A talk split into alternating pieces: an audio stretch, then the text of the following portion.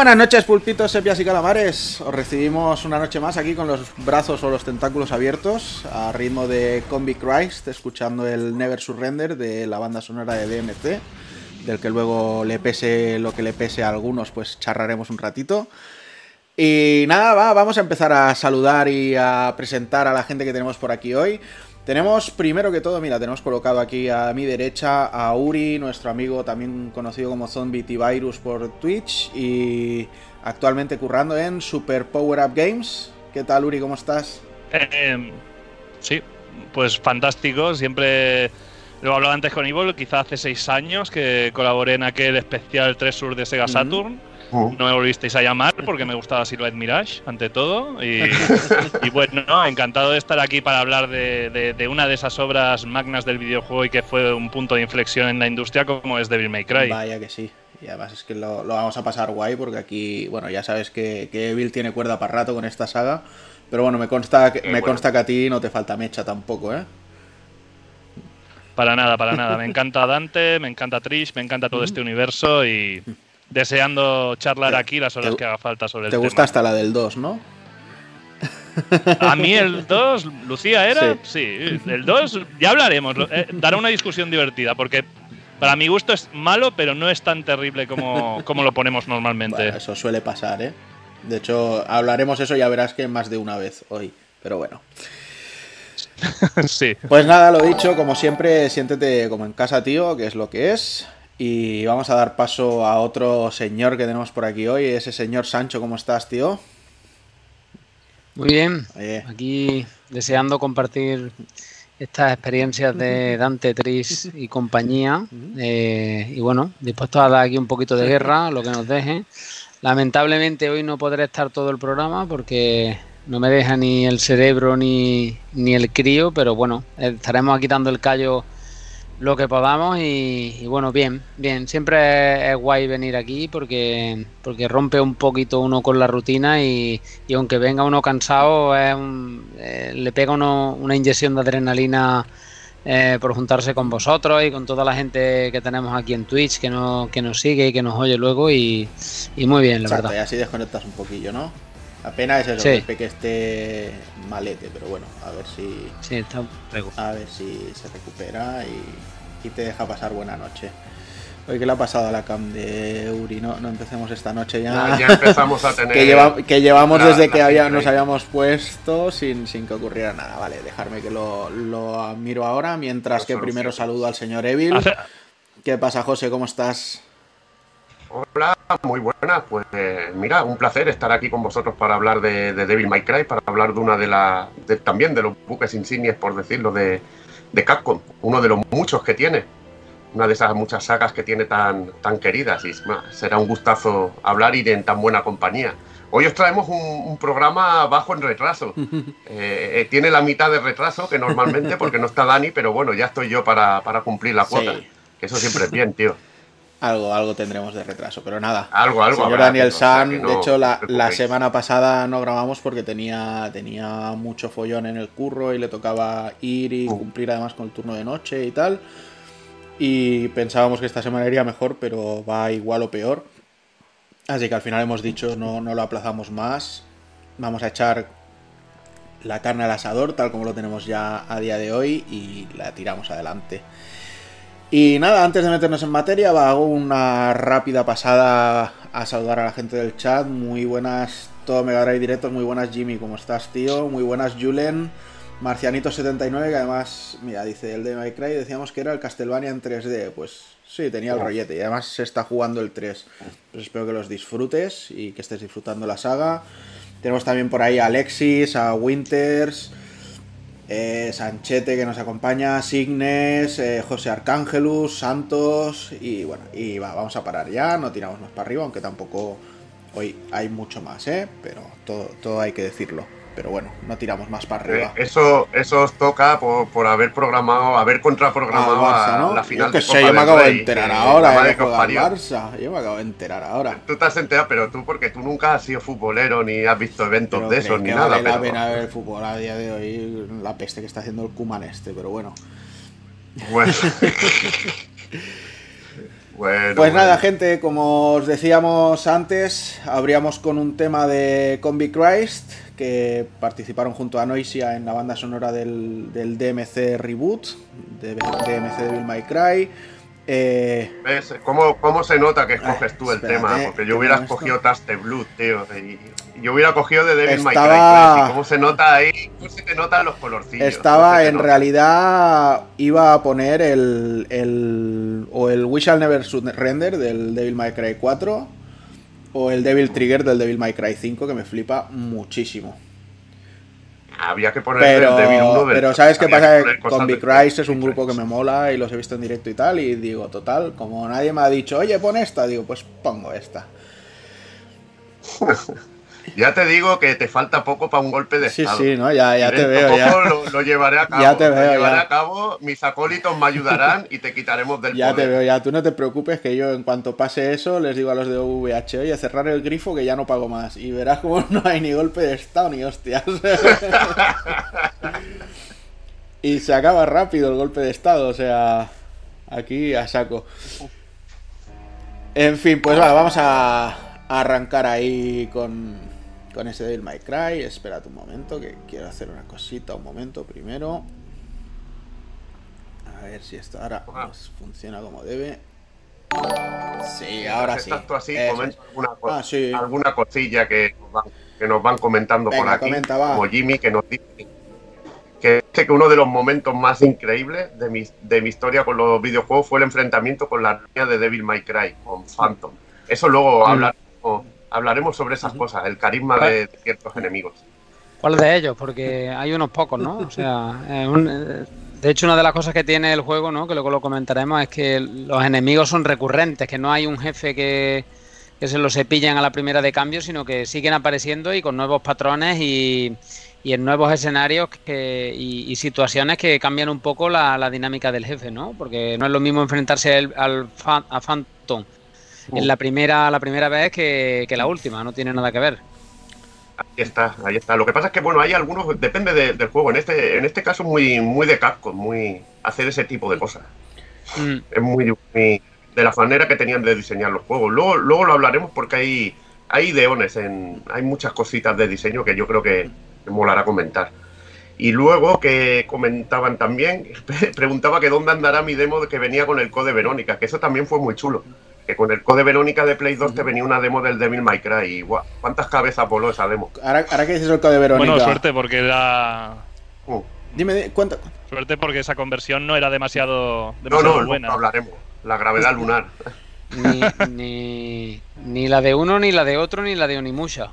O sea, ahí las que, tenían llegaron, las que tenían 50 Hz iban a pedales, tío. Gravedad lunar. Pues sí, que se le va a hacer, pero bueno, era la época. Por suerte hemos evolucionado, ya han mejorado las cosas y de hecho tenemos ahí un, recopilatorio estupendo en HD de todos los Devils para poder jugarlos en, en Gloria Pornosa. Va, pues si queréis vamos a ir arrancando. Yo eh, Mira, por ahí me dicen que Devil Trigger la ponga al final. No prometo nada, pero bueno, lo veremos a ver. Y si no, te la pongo el lunes para empezar, va, Winters. Yo lo que comentabais de las arañas, tío, cada vez que se habla de arañas en un juego, me acuerdo de, Chocobo, que estaba también con nosotros en el podcast durante una temporada, que tiene fobia a las arañas, tiene, ¿no? tiene un problema con las arañas. Y, y, con algunos juegos lo pasaba realmente mal porque no podía ponerse a jugar. O sea, era poner un Demon Souls y sabía que iban a salir arañas o, en el Dark Souls y ya era hasta ahí llegado. O sea, es una putada, pero bueno.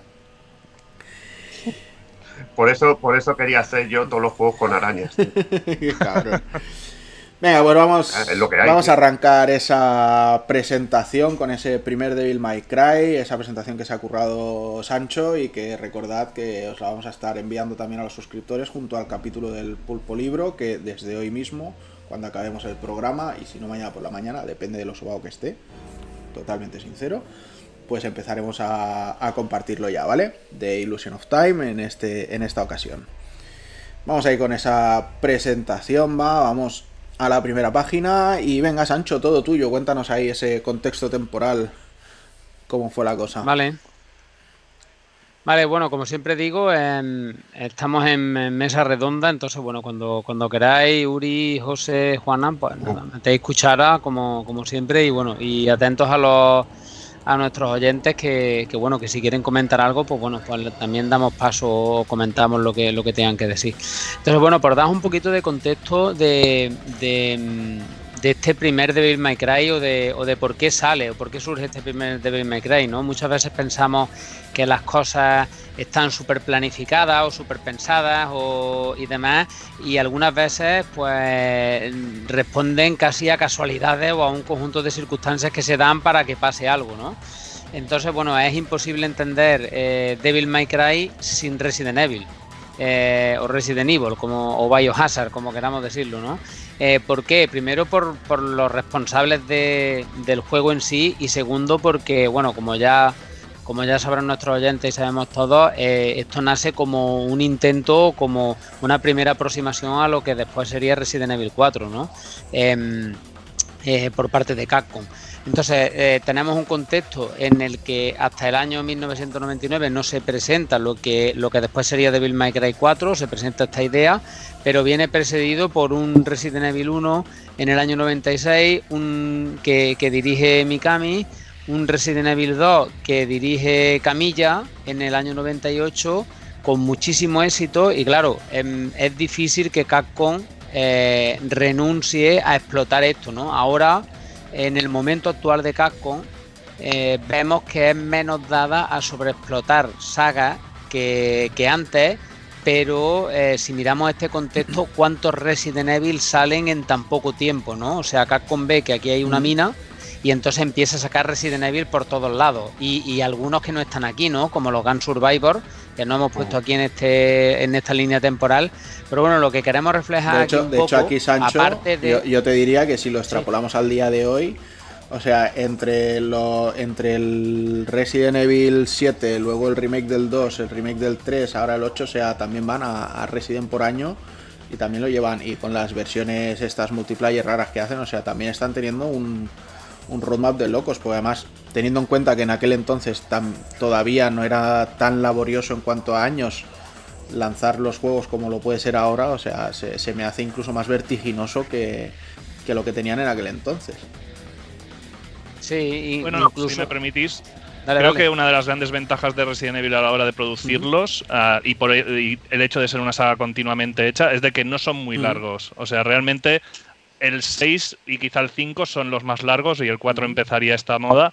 Pero estamos hablando de una saga que los juegos duran 5 horas, 6 y apaga y vámonos. Y para mi gusto, claro, eso es algo que, aunque hoy en día lo hagan muy rápido, no es tan dificultoso como hacer un juego pues de 30 horas, de 50, entonces pueden concentrarlo todo en la producción, en un producto más pequeño, más directo y con una planificación más cerrada que otros juegos de hoy en día que son colosales y mm, con muchos extras para rejugarlo mm. mucho.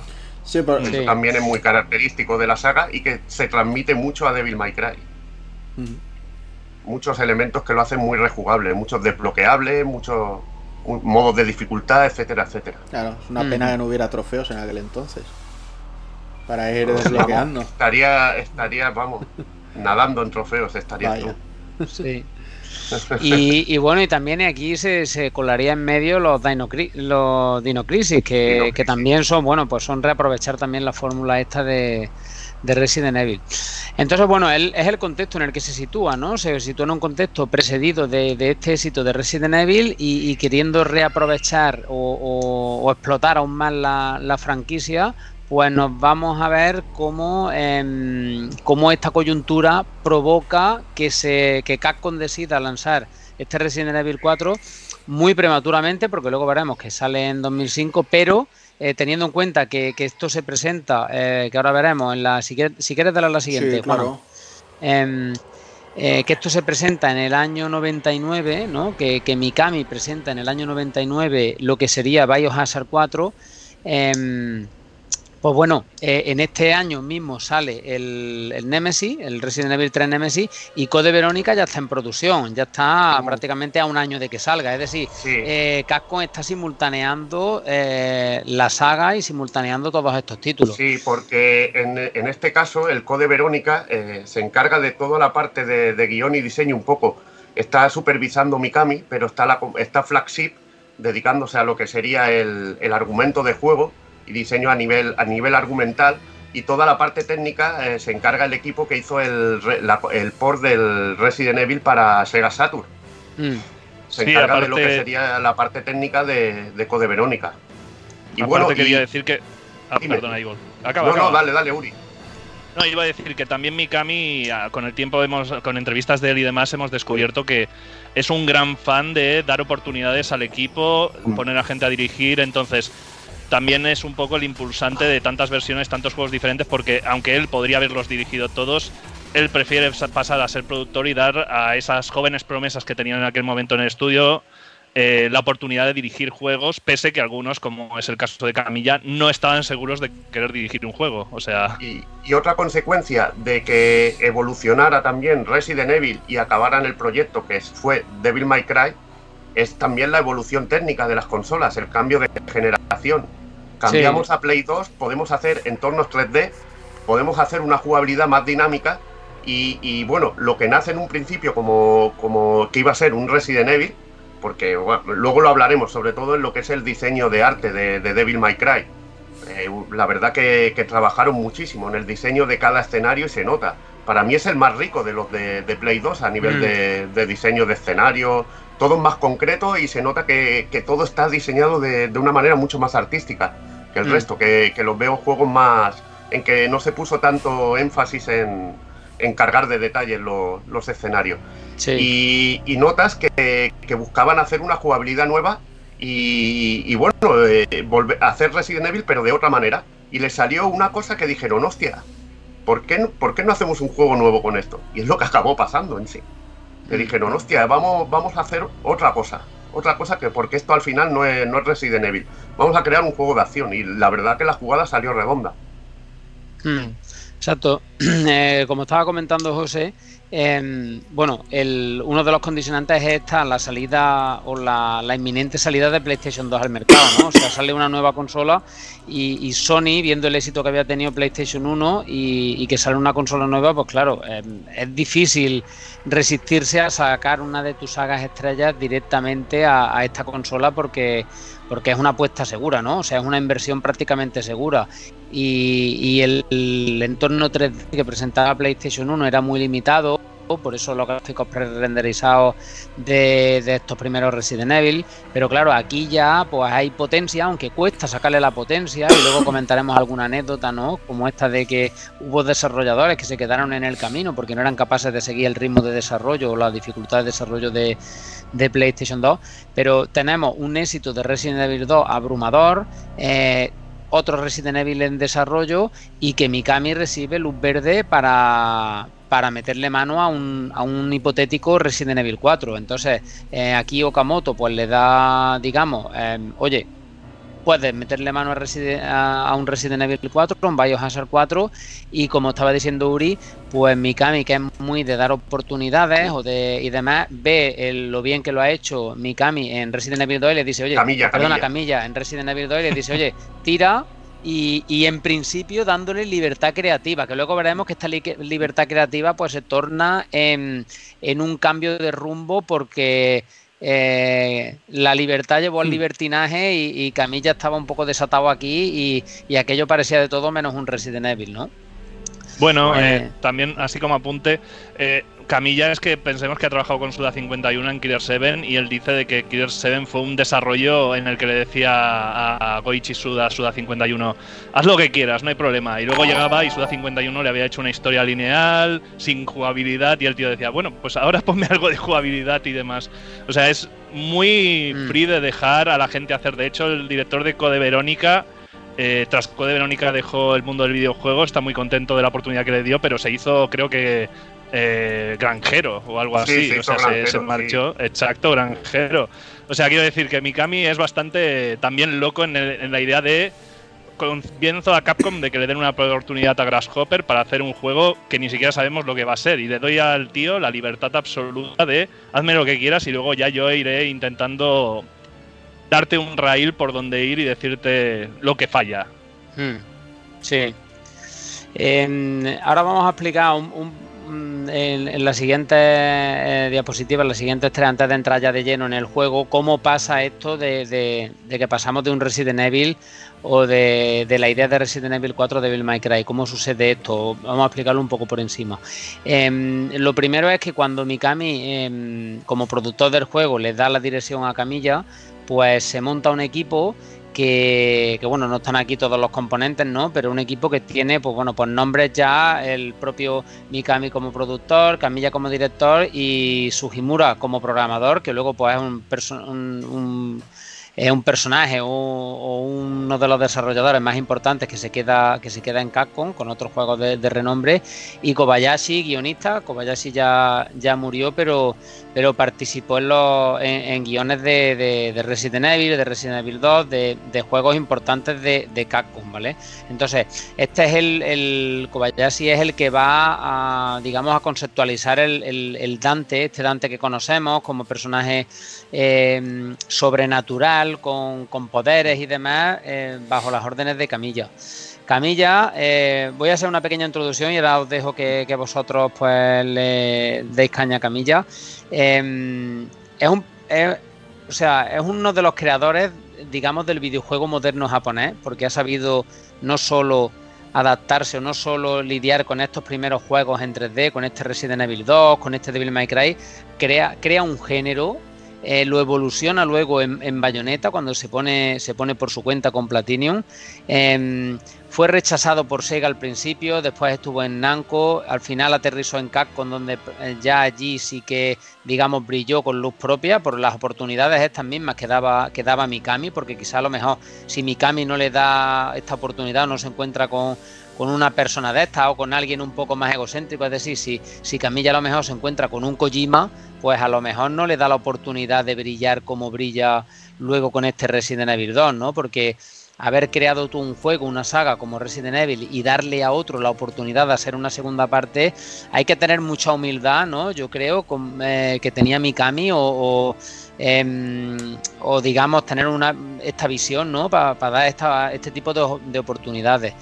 Y, bueno, pues al final eh, Camilla para mí personalmente es mm, uno de los creadores de, videojuegos y de entretenimiento más influyentes que hay actualmente, ¿no? Porque no solo define un género, sino que además sabe adaptarse eh, a crear un estudio nuevo, crear calidad sin renunciar nunca a una identidad propia, ¿no? Porque es muy fácil venderse a un a bueno, pues a productores que te pongan pasta encima y hacer lo que ellos quieran, pero pero esta gente de Platinum pues crean juegos eh, donde respetan su propia identidad y esto es muy complicado hoy en día. A ver, eh, comentando, comentando un poquito sobre, sobre el rol que, adquiere de director, lo que pasaba mucho en estas compañías es que empezaba, bueno, en la parte de abajo haciendo direcciones de juego y todo esto, y cuando ibas, ibas subiendo el caché dijéramos, ibas teniendo algún éxito, pasabas a ser productor. Y eso pasaba muchísimo, pasabas a ser productor y consejero. Ya te quitabas un poco de trabajo y bueno, y tenías un grupo de confianza con los que siempre trabajabas, porque al final todo, todo es un equipo. Y Mikami pues pasó del rol de, director en Resident Evil con el éxito que tuvo, pues ya pasaría a ser productor, que es como la manera de promocionarse en una compañía como Capcom, compañía grande, y, ya pasa la dirección a, uno de, a uno de los empleados que él veía que podía, que podía dirigir el proyecto. Y la verdad que el tío tiene buena vista para, para este tipo de cosas. Y, la verdad que Camilla ya a partir de, Resident Evil 2 deja, deja su sello y solo hay que ver la carrera de este tío que luego te puede caer muy bien o muy mal por las redes sociales. Puedes decir, este tío es un troll, es un impresentable, las que lía, pero yo no tengo ninguna duda de su valía como diseñador de juegos, porque a mí personalmente, este tío tiene tranquilamente tres o cuatro juegos de los que pondría yo en mi top 10 o en mi top 20 de, juegos favoritos de toda la vida. Y eso poca gente lo consigue. Eh, yo qué sé, tiene Okami, Beautiful Joe, eh, Bayonetta, Devil May Cry, Resident Evil 2, Wonderful 101, me parece un tío que, sabe dirigir, que le gusta mucho el videojuego, se le nota, quería entrar en Sega, pues, yo me imagino que era por su propio fanatismo. A mí me ha gustado también cuando han hecho un poquito algún acercamiento a él, que ha enseñado su colección de, máquinas recreativas. Es decir, es un tío que ama el videojuego y que le gusta desarrollar videojuegos más que, estar en un puesto de producción. Y, muchas veces lo, muchas veces habla sobre ello y, se nota. Cuando notas que un tío le, gusta, le gusta crear videojuegos y hacer videojuegos, eh, lo, transmite, lo transmite a todo lo que crea. Y para mí es de mi, ya te digo, de los tíos que más admiro dentro de la industria. Ya me da igual la personalidad que tengas y ah, este es un gilipollas en redes sociales. Me da igual. Como creador es un 10, tío.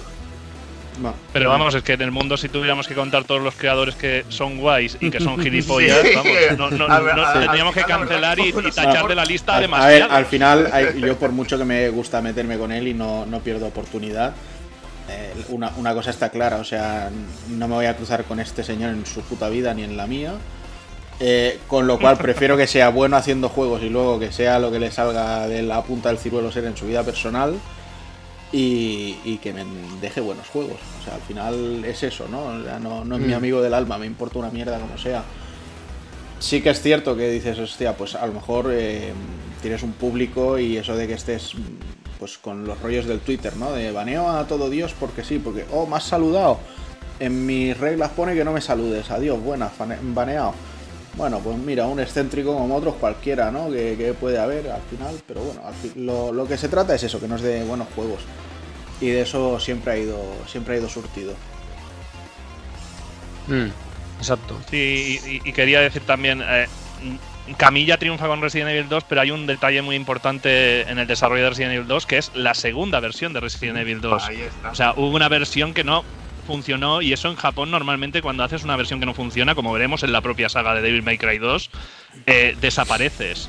Pero Camilla insistió y curró en una nueva versión que fue un mega éxito y demás. Y lo hemos ya digo, esto se ha visto en Metal Gear Racing, se ha visto en Dark Souls 2, o sea, versiones que ha dirigido gente que no han funcionado, han tenido que retirarse de la dirección y alguien ha tenido que entrar a parchear en el último momento. Y Camilla aguantó ahí con sus dos cojones, no aceptó la presión de, oye, que he hecho el producto y he gastado unos meses de desarrollo, un dinero y demás en algo que no ha funcionado, pero lo rehago y así acabó el gran clásico que ha sido remakeado hace unos años y que, y que siempre ha estado en el corazón de todos los gamers y que a mí personalmente me gusta más que el 1. O sea, realmente evolucionó en todo y, vamos, creo que eso define a, Camilla en parte, el hecho de que siempre va a más, nunca a menos. O sea, todos sus juegos son una locura más allá de la anterior locura, sobre todo ahora mismo, porque dices, nunca puedo decir a dónde va a estar el tope, porque Bayonetta es una locura, Beautiful 101 que vino después es otra locura maravillosa, o sea, absolutamente de proporciones épicas y aún así en Bayonetta 2 aún revienta más las estructuras y se va más allá de lo que podíamos esperar. O sea, es un creador que, realmente es flipante y, que, que, me sorprende que siempre pueda ir a más. Aunque en Bayo 2 mm. es más, eh, más consejero, más consejero que, director. Bueno, es cierto, cierto, no lo dirigió. Pero igualmente, ya, ya solo aquella, aquella primera escena y demás, dices, hostia, realmente están volviendo a tirar más allá.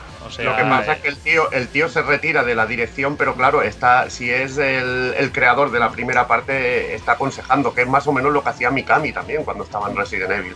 Él también estaba encima del proyecto, ejercía Bueno, eh, de, hecho, de hecho es por Mikami, por, por estar mm. encima del proyecto, es por lo que acaba siendo también un Devil May Cry, ¿no? Porque no acaba siendo un, Resident Evil 4. Lo que pasa es que es muy, de, es muy de Capcom que haya proyectos y desarrollos y desarrollos bastante turbulentos, tío. Bueno, pero eso, eso, pasa en cualquier, eso pasa en cualquier eso pasa en cualquier empresa y, yo por intentar hablar un poquito de cosas que con las que soy familiar, o sea, tampoco es descabellado que te tiras ocho años haciendo un coche para una marca y en el último momento dices, oye, que al final no va a ser para esta marca, va a ser para esta otra. Y dices, hostia, pero te cambia algunos conceptos, sí, pero bueno, al final sacamos el coche. Le hacemos un lavado de cara, un lavado de concepto y lo tiramos para adelante. Pues con esto lo mismo, ¿no? O sea, tienes un mm. producto, sabes que es bueno, pero que va a ser bueno, porque además lo has testeado con gente y la gente te va a decir, hostia, me mola, pero no es un Devil May Cry. Y dices, vale, pues ya me lo estás diciendo, o sea, no va a ser un Devil May Cry, punto. O sea, o sea un Devil May Cry, un Resident Evil, perdón. o sea, tengo una fórmula, pero vale, en vez de cerrarme y tirarla a la basura, pues otro equipo que haga lo que yo tenía que hacer y esto lo rentamos de alguna manera, de alguna forma y, funcionan mm. tan fresquísimos. De todas maneras, yo os quería preguntar, porque yo intento hacer memoria y no, no caigo. ¿Qué es lo último que ha dirigido Camilla? si no recuerdo mal, Wonderful 101 y estaba con sí. Scalebow y, y, ahora pues tendrá algún proyecto que no hmm. sabemos lo que es. ¿Sabes? No sí, porque aún no, se han dicho cuáles son los directores. Dime. No, que no se sabe cuáles son los directores de los proyectos que han estado anunciando últimamente. Realmente tampoco sabemos cuándo se van a lanzar. Pero siendo Camilla, es no, se le puede retener en una silla de productor, yo creo. Le pasa como a Goichi Suda, a Mikami, que también volvió a la dirección con Evil Within. Son gente que necesita de vez en cuando volverse a, a tomar las riendas de las cosas y no ser eh, que un productor trabaja también directamente en la obra, pero quieras que no es un poco espectador de aquella obra y no es el que lleva todo el cotarro y a, y esta gente le gusta mover el cotarro. Mm, sí. Ya, no contarán, a ver. quería, buscar, ¿recordáis cuáles son los proyectos que tiene Platinum anunciados? Los Platinum 5 esos. Le digo por si hacemos una porra. Bueno, bueno, estaba el juego que era tipo. el de mechas. Era tipo un poco así a lo, dar, a, lo Dark Souls también. Sí, y tenía. Bueno, el Bayonetta 3, obviamente. Em, y el otro ese ese que había uno como de mecha, sí, había uno como de mecha, uno un rollo raro, ¿no? Y uno de un superhéroe, es que no me acuerdo de los títulos, pero me acuerdo de que había uno de superhéroe rollo Ultraman. Sí. Project GG y bueno, y, uno de sus uno de sus productores y directores que ha estado ayudando en, en el desarrollo del Nier Replica. ¿Y cuál, dentro de poquito que ¿Cuál creéis que debe de ser el, juego que estará cogiendo la batuta eh, Camilla ahora mismo? ¿Cuál creéis que debe estar dirigiendo de todos los que tienen sobre la yo, Yo apostaría por el de superhéroes. El de superhéroes yo creo que es puro Camilla. Sí, porque eso el, le. El Babylon Fall. El Babylon Fall era uno, ¿no? Sí. sí, el Babylon Fall era uno, era el que. Y el World of Demons. El World of Demons ha salido, en, en, Apple Arcade. En Apple Arcade. Mira, por ahí Alexis nos chiva que Camilla está con el Project GG a saco. bueno, pues habrá que habrá que esperar y, ver qué nos cuentan con ese Project GG si es lo que si es lo que les va a mm. estar muy encima. Venga, vamos a avanzar un poquito más. Tenemos ahí, venga, todo tuyo, Sancho. Vale, dale caña. Vale, pues nada, eh, vamos a dividir entre dos partes antes de, saltar al juego. Una es año pasado la siguiente, no sé si ha pasado ya. Em, eh, año 99, ¿no? Que es cuando se conceptualiza todo esto y, después más adelante con el cambio, ¿no? Entonces, en el año 99 se presenta este Resident Evil 4, Biohazard 4 Mikami recibe luz verde, lo presenta, le da la dirección a Camilla, como hemos dicho antes, eh, en un contexto donde ya se, ya se ha lanzado Resident Evil 3 y Code Verónica, pues está ya prácticamente terminado. Eh, entonces, ¿qué pasa? Que, que, Camilla no quiere repetir eh, la misma fórmula que tenía con, o que había desarrollado en Resident Evil 2 y quiere hacer un juego más eh, centrado en la acción, ¿vale? Quiere usar los mismos elementos de Resident Evil, quiere usar pues esta atmósfera, em, eh, digamos, un poco claustrofóbica, esta tensión, pero no quiere limitar los momentos de acción a tener balas o a momentos concretos y quiere dar un giro hacia un concepto desde, digamos, él en entrevistas decía From Fear to Stylish, que esto es pues, un poco desde el miedo hacia una parte más eh, estilosa. estilística, como queramos decirlo, pero eh, teniendo en cuenta varios factores que quiere respetar de la saga Resident Evil y que él tiene en mente, ¿no? Él quiere dar este giro a la acción, él quiere eh, no centrarse o no ceñirse a estos entornos prerenderizados, quiere un entorno 3D más dinámico donde las cámaras favorezcan esta acción, quiere un castillo eh, un castillo conectado al, a, un poco al estilo de lo que ya había la mansión Spencer o, la comisaría de Resident Evil 2. Em, es decir, esto lo quiere mantener de la saga, pero quiere un héroe sobrehumano. Quiere un héroe que sea eh, que tenga poderes, pero unos poderes que se puedan explicar desde un punto de vista científico em, y conectando esto con experimentos que se hayan podido realizar en este héroe o en su padre por Umbrella, ¿no? que sería un poco la conclusión o lo que tenía él en mente. El, si pensamos un poco, eh, podemos ver o, yo visualizo un poco a Wesker, ¿no? que tiene estos poderes derivados de experimentos que ha habido y demás. Entonces, eh, pensemos en, un, en una especie de de, Chris Redfield, pero eh, chetao y con poderes y, que puede disparar y que puede pegar, o yo que sé lo que tenía en mente este hombre, pero en cualquier caso no era un, protagonista de Resident Evil clásico. Y luego, eh, en, en estas circunstancias, pues bueno, Camilla estaba limitado por el propio universo de Resident Evil, en cierto modo, ¿no? Él no podía aquí, pues bueno, pues pensar en una en primera instancia en un personaje demoníaco o con poderes demoníacos como acaba siendo, porque el universo de Resident Evil pues tiene una serie de restricciones por, por mantener la coherencia con la saga que al final condicionan lo que tú estás desarrollando y él se autolimita y estas son las instrucciones que da al diseñador, ¿no?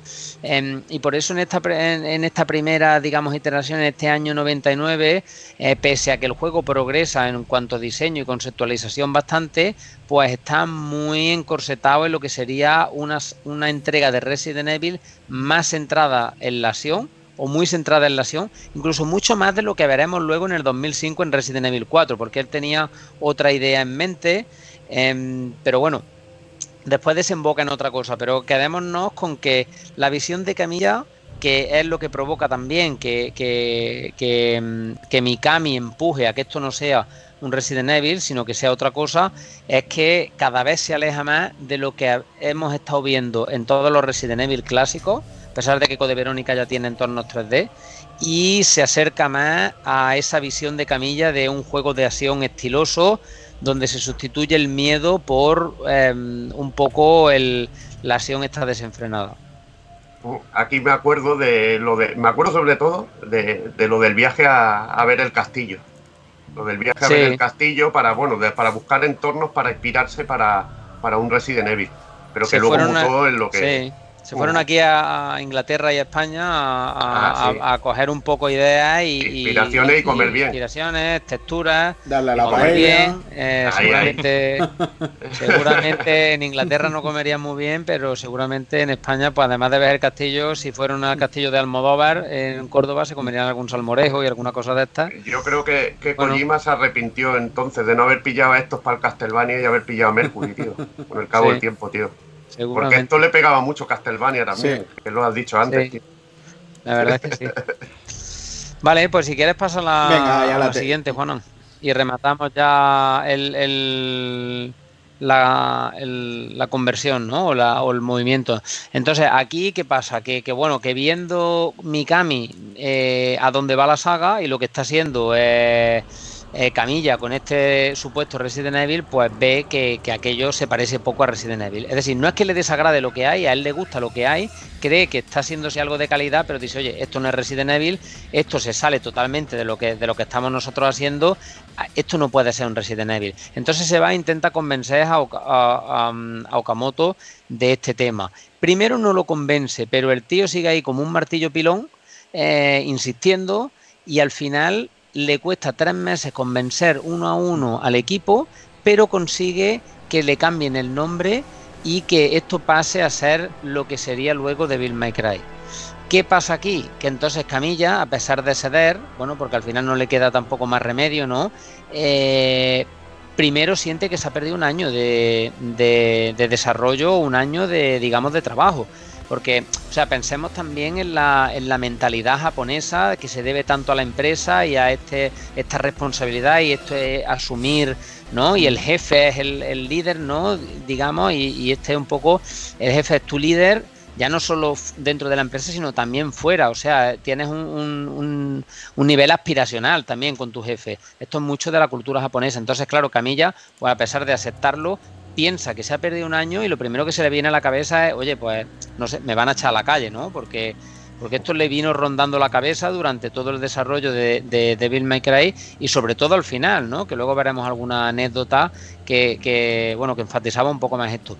Entonces, ¿qué pasa? Que esto, por un lado, él piensa que se ha perdido un año, pero por otro lado, se quita todas las ataduras que tiene de algo que pertenece a Resident Evil y el tío ya da rienda suelta a todo lo que tenía en mente. Entonces a partir de aquí pues mete más acción, eh, entorno totalmente 3D como tenía en mente, le da una serie de indicaciones al diseñador de oye yo quiero un tío aquí que se parezca o que tenga ese aire eh, digamos, de personaje un poco misterioso, que no muestra sentimientos, muy rollo japonés, como el, personaje del protagonista de Adventure Cobra.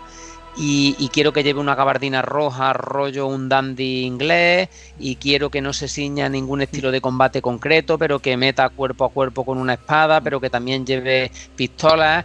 Entonces en mitad del desarrollo se dan cuenta de que la, de que la máquina admite potencia para que lleve las dos cosas a la vez, la espada y la pistola, y bueno, poco a poco se va formando lo que al final sería Resident Evil, ¿no? Pero, pero em, o sea, perdona, eh, Devil May Cry, y, se va formando este género del hack and slash que luego, pues bueno, refinaría y llevaría para mí a la excelencia con bayoneta. Y, que luego pues Ninja Gaiden también vendría a reformular la saga. Incluso para mí Sekiro tiene muchas mm. cosas de este Devil May Cry en, en, lo que en, la manera de, enfocar los enemigos, de encararlos, el este, aunque es cierto que ya veníamos de, Ocarina of Time con el con el enfocar al enemigo, exacto, con el, con el trigger, e incluso luego tiene otras cosas de, de, Ocarina of Time, ¿no? Como la música cuando cambia en el momento de la lucha, que ya lo dijo el propio, el propio em, em, eh, Camilla. Pero bueno, em, ¿qué queremos aquí un poco reflejar, no? Que, las cosas un poco a veces son fruto de, de casualidades, o más que de casualidades, de, una serie de circunstancias, ¿no? Que no estaban sentados eh, Camilla y Mikami en una sala haciendo brainstorming y se le ocurrió hacer Devil May Cry, sino que hay una serie de condicionantes que al final llevan a que esto pase, ¿no? Y pasamos de un protagonista, de un eh, teórico, el Paul Redgrave, este que, que tenía en mente el el, Camilla y demás es un personaje más humano, pero con ciertos poderes. Allá un personaje demoníaco que se transforma en demonio, que, mete unos combos desde el principio del juego de la leche, que donde importante es la puntuación. Eh, que luego tenemos pues, una estructura en, misiones y demás, y cambia totalmente el concepto que había inicial. Sí, yo creo que también lo que tiene es de que eh, algo que por fortuna pasó es que estaba al mismo tiempo desarrollándose Onimusha, que era también un juego de acción en 3D tipo Resident Evil y Camilla alguna vez ha citado de que él se pasaba a probar Onimusha. Que creo que llegó a decir de que todo el tema de juggling en el aire y demás surgió de un error en Onimusha, que de repente sin querer pudo levantar un enemigo y empezó a golpearle en el aire y dijo, hey, esto es divertido, debería aplicarlo a mi juego. Entonces es, esa serie de, lo que hablaba Sancho de, circunstancias, de casualidades, de el momento y de que en lugar de temer qué pasará, se ponen a investigar sobre ello. Creo que es lo bonito cuando tienes un juego de respaldado por una gran empresa y la empresa te deja esa libertad para, para probar cosas. Y Devil May Cry es un gran ejemplo de eso. Se probaron cosas porque sí que tenemos algún precursor, digamos, de hack and slash, como podría ser, pues, Rising Sun en la Play 1, aquel del Samurai Cowboy que había, que no deja de ser también un concepto parecido, o incluso el juego de Jux, el Berserk, en, en Dreamcast, que también tenía disparos, tenía espada, pero desde luego no tiene la finura ni, ni, el talento que hay en Devil May Cry en el sentido de que son juegos más reguleros a nivel de control. Quizá el Racing Sun también por, por las limitaciones en la consola y que no deja de ser un equipo pequeño el que lo hizo y demás, pero, pero es eso, Berserk podría ser un contemporáneo de Devil May Cry y podrían haber aspirado quizá a eso, pero simplemente el equipo no estaba en ese tema. Hizo más bien un beat'em up 3D que la gracia de, también de, de Devil May Cry es de que es una evolución del beat'em up más allá de lo que se hacía en 2D y de lo que se había hecho en 3D, porque aunque Dynamite Deck a mí me encanta y hay un montón de buenos beat'em ups 3D, Devil May Cry nos lanzó en otra dirección completamente distinta, anulando completamente los planos, dando una libertad que ningún otro juego nos había dado. Al final convertía el, beat'em up en una locura. En una locura y, en un, frenesí, una orgía de hostias que los beat'em ups al uso que había no, podían llegar a, plasmar todavía. Lo que tampoco, tampoco, lo habían pensado, o sea, el juggling en el aire era algo que se usaba en los juegos de lucha pero no lo veíamos en un beat'em up de la época. Ahora es normal, en Streets of Rage puedes levantar a los rivales en el mm. aire y hacer juggling y estarlos ahí machacando en el aire en un combo largo. Pero en el momento nadie nunca había pensado en hacer juggling en el aire en un juego de beat'em up o de lo que aún no era conocido como hack and slash. Hmm. De lo que se trata al final también es de ver el juego que, hace que, que los demás se copien, que hace que la jugabilidad sea sencilla y hacer que en 3D funcione no era fácil. Y joder, eh, las ideas, por ejemplo, de apunta hacia adelante para hacer el especial de, en el que se lanza con la espada. Lo de, lo de elevar, lo de elevar a pulsando un botón, las esquivas, todo ese tipo de cosas son muy influyentes para el resto de, compañías que siguieron por este camino en el, en el caso del hack and slash. Para mí hay varias ramificaciones. Otra de las ramifications son los estilo Musou que para mm. mí es otro estilo totalmente distinto y que apareció también en la época, que son los mm. Omega Force con el Shin Goku Musou 2, que el primero era un juego de lucha y el segundo pasó a ser un juego de yo me enfrento a un ejército de soldados. Es, es, y yo contra el otro tipo de juego, porque ahí está, más o menos. Lo que pasa es que mm. la IA de los enemigos no es puñetera y no tiene la finura y, y yo esa técnica que requiere Devil May Cry, porque al final requiere mucha técnica y requiere pues que te aprendan los patrones de los enemigos y sobre todo cómo, cómo el juego eh, te mete los jefes finales y te hace jugable esos momentos. Que eso es lo que recuerdas al final. Que, cada enfrentamiento con cada enemigo lo, eh, tienen los típicos que son morrayita, para, que son sacos de boxeo para pegar. Y luego tienes los enfrentamientos contra tíos súper duros que, que, ya requieren que hagas algún tipo de maniobra para poder dejarlos indefensos Y lo hablábamos el otro día con el chico de Narita Boy. La manera en que, te, que tienen de mezclarte oleadas de enemigos que es muy de Capcom y muy de Platinum, que, que bueno, lo heredaría Platinum porque en sí la raíz de Platinum es, es Hideki, bueno, de una de las raíces, una de las semillas de Platinum es Hideki Camilla. Y esa manera de presentar oleadas de enemigos y hacerte buscar el punto débil y mezclarlos para que, que sean un reto, era algo que, que también podemos ver en, en Devil May Cry. Para mí alucinante hay, una cosa que, lo habéis estado diciendo, pero el hecho de, poder pegar un espadazo hacia arriba y la manera de rematarlo con las pistolas disparándole sin piedad, tío, es que te hacía, no sé, te daba una sensación de satisfacción al jugador, de decir, joder, esto la hostia, y a nivel, te entraba, aparte de a nivel jugable, a nivel visual. Es que era como, no sé, era como, ver algo bonito.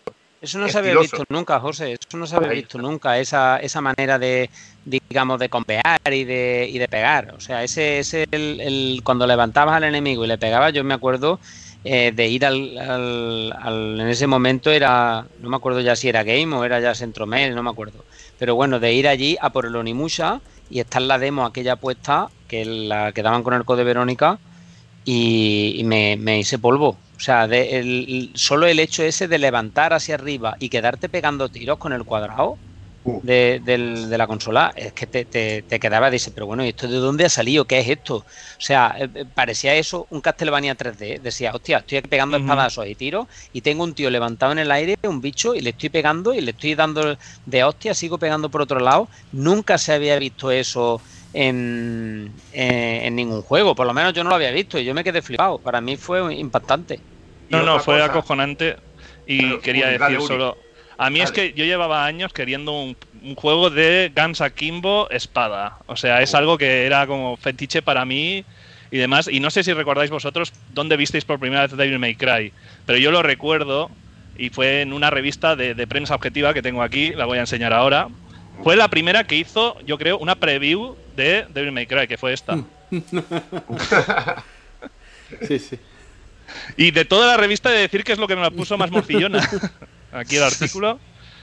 Y yo vi esto y dije, madre mía, qué bien está esto. O sea, por fin un juego de un tío con dos pistolas y espada. O sea, aparte veníamos de la época del post-Matrix. El post-Matrix era la época de fliparse a tope. Tiempo bala, que sí, volteretas, artes marciales, tiros. Eso se ve mucho. Entonces estábamos todos con, la adrenalina a tope ahí de dame más de este estilo, por eso favor. De, eso de Matrix te lo llevaba la secuencia de introducción con esa actriz, con esas gafitas de sol, es que te, llevaba, te llevaba eso. Y a mí hay otra cosa que me mola mucho, que, cuando ya pillas la recortada eh, y la manera de, hostia, le pego, un, le pego un espadazo y le pego un tiro ahí, es que me recordaba al ejército de las tinieblas, tío. Me recordaba eso, la escena de la escena que se está pegando con la bruja, el Ash, tío. Es que me recordaba eso, tío. Y tú que eres muy cinéfilo, tú lo sabes, Uri. Que era muy espectacular. Era la manera de coger la recortada y pegarle los tiros, era, era, era puro de mi mal. No, no, era lo, que te trasladaba de Bill Y una de las mejores recortadas de la historia del videojuego. O sea, tenía una contundencia, un sonido y, un, y una animación que decías, qué guay es pegar un tiro con esta escopeta. Era una delicia. O sea, todas las armas, eh, no me quiero avanzar porque nos tocará hablar de Devil May Cry en exclusiva, pero hay muchísimo de qué hablar. De cada detallito es un juego que, ya digo, para mí es el mejor de la saga simplemente porque tiene una de detalles para ser una primera entrega, de esos que, acojonan, que dices, ostras, es que es la primera entrega y ya está lleno de, que nos podemos hacer. O sea, no sé cuántas horas nos tiraremos, pero si solo fuera Devil May Cry seguramente las podríamos cumplir, sin necesidad de hablar del resto. O sea, es que es así. Vale, pues si quieres le damos y empezamos ya. Vamos ahí. Em, vale, muy bien, pues eh, nada, a ver, lo primero es el, el, prota, ¿no? O sea, Devil May Cry no se entiende Devil May Cry sin Dante. O sea, Dante es Devil May Cry, Devil May Cry es Dante, por encima de, otros protagonistas que, haya habido. Este, este, trío de protagonistas es de la última entrega, pero al final, eh, si Dante no está, no es Devil May Cry, así de, de claro. Eh, bueno, Dante es el hijo de, del legendario caballero oscuro Esparda y de, y de una mujer humana, de Eva. Eh, como hemos dicho antes, pues es un personaje que tiene sangre demoníaca y sangre humana, con lo cual pues tiene este, eh, estos poderes demoníacos y, y, básicamente pues bueno pues hay un, un demonio megapoderoso que es Mundus que destruye a su familia, al que se enfrentó ya anteriormente su padre, y, la historia de este juego pues nos sitúa en, este momento en el que Tris, que es digamos la, la, la no protagonista, pero sí la digamos la parte femenina aquí en el juego, ¿no? Un, momento donde todavía pues eh, se podía enseñar pechuga a las mujeres y no pasaba nada, no, no había miembros, miembros y miembros. Eh, y, bueno, Tris aparece allí, le dice a Dante que, que, ha aparecido este demonio, este Mundus de nuevo, y, que venga a, acabar con él, que él tiene, bueno, él es el responsable de acabar con él. Entonces, bueno, pues tenemos un protagonista que, que fue concebido con ese, con ese aire eh, mezcla entre chulesco, un poco em, intrigante, ¿no? Porque es un personaje que tampoco deja entrever mucho sus sentimientos, pero sí es cierto que, desde primera hora ya nos ponen un botón donde podemos chulear a los enemigos, pues entonces te da un poco idea de que este personaje eh, es un personaje potente, o sea, no es un héroe de juego de rol japonés con amnesia que, no sabe ni dónde camina ni tiene ni sangre, sino este es un personaje que, que, te transmite, ¿no? Que te gusta jugar con él, que te gusta pegar hostias con él y que, y que no tienes que rolearlo, no tienes que imaginarte lo que hace porque, porque ya prácticamente sabes desde el primer momento en que le vacila al Phantom eh, en esa primera, en ese primer enfrentamiento ya sabes de qué va la cosa, ¿no? De, de que este, bueno, pues es un un chuleta de la vida, que luego es cierto que luego, pues bueno, pues em, eh, decide ayudar a Tris al final y no sé qué, pero pero bueno, para mí es un personaje potentísimo. Eh, está demostrado que, que incluso en, Devil May Cry 4, que, que, le dan el protagonismo a, a Nero, Em, tiene que regresar Dante porque, porque la gente lo pide y, tiene que ser jugable y demás. Y pasa un, poco como con Snake ¿no? y Raiden, ¿no? Le das el protagonismo a Raiden, pero Snake tiene que estar ahí porque si no, aquello no es un Metal Gear. Pues esto es lo mismo. Sin Dante no hay Devil May Cry, sin Devil May Cry no hay Dante, ¿no? Igualmente, en, igualmente en defensa de, de Nero decir que, está de la hostia y que no no no digo que Nero no sea no no no pero que igual igual que Raiden tío y a veces es lo que nos pasa no que nos ata un poco la nostalgia y el cariño sí pero sí, pero no también piensa que en, en Devil May Cry ya llevábamos una progresión que luego iremos hablando de ella y tal. Y después del 3, que ya teníamos todos los estilos de combate y cambio de arma y tal, pasábamos a controlar a Nero, que tenía lo del atraer con el, con el trigger en sí y poco más, o sea, no, tenía más que lo de, lo de las cosas que le daban la espada. Al final lo hacían ya un poco como volver muy atrás o hacer un combate menos variado.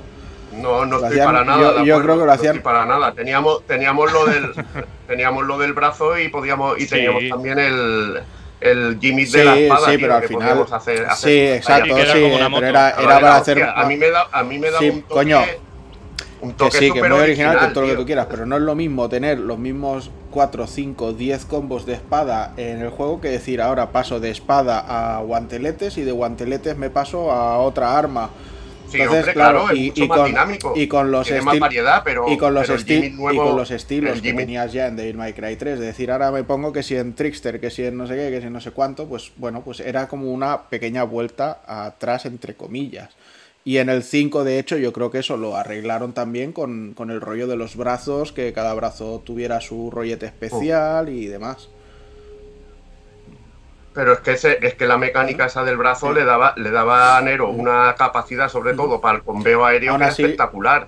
Y era un estilo propio. Y luego, y luego meterte al otro personaje para que tú pudieras jugar eh, era y aún así y aún así también te digo que yo prefiero a Nero antes que a Dante ¿eh? o sea a mí me encanta Nero como personaje su historia dentro de la saga y, y, demás ¿eh? o sea yo Nero me, me mola más bueno, pero nos hemos ido por los cerros de Úbeda. Estaba hablando Sancho, estaba hablando Sancho de, Dante. Eh, yo comentar que eh, toda una declaración de intenciones es toda la, toda la secuencia de introducción, que, como, he comentado antes levemente. Que es esa actriz entrando ahí a la agencia de, de encargos oscuros, esa agencia llamada Devil May Cry, que hace trabajos con demonios y cosas paranormales, que ahí está regentada por Dante que, entra allí con toda la caña haciéndole una prueba de trabajo, más o menos. Dice, va, vamos a probar a este a ver si es fuerte. Acaba Dante empalado, que es algo que pasa en muchas de, las muchas de, de las partes de Devil May Cry, que siempre la atraviesan con algo. Y es bastante cachonda, es bastante cachonda. Y se ve un poquito ese estilo chulesco que tiene el personaje. Que luego lo que dice Sancho, que la primera conversación con la araña Phantom, la araña demonio Phantom, es brutal Luego, luego lo hablaremos un poquito cuando hablemos de, de Devil May Cry 3, cómo evoluciona esta personalidad. Evoluciona de una manera que para mí no es nada natural con el Devil May Cry 2, que, también lo comentaremos. Que ahí, ahí, la verdad que es un bajonazo de la hostia. Que hasta el propio diseñador del personaje lo dijo, que no le, que no le moló para nada la, personalidad de, Dante que, cogieron para, para, Devil May Cry 2. Pero hay que decirlo, el diseño de personaje, el pelo blanco, ese halo de misterio y el que fuera tan chulesco, ya, ya nada más empezar con ver esa intro, ya te entraba. Ya dices, hostia, me mola llevar a este tío. Es un fucker, tío, es un fucker y ya está, tío. Es así de claro. No, y yo, yo, yo añadiría de que algo esencial de Dante y porque es muy querido es que te cae muy bien el tío. O sea, Dante te dice, vente a tomar unas birras y nos vamos de birras porque es un eh, cachondo. o sea, y se las chulesco, es duro, pero no es. no, pero es que.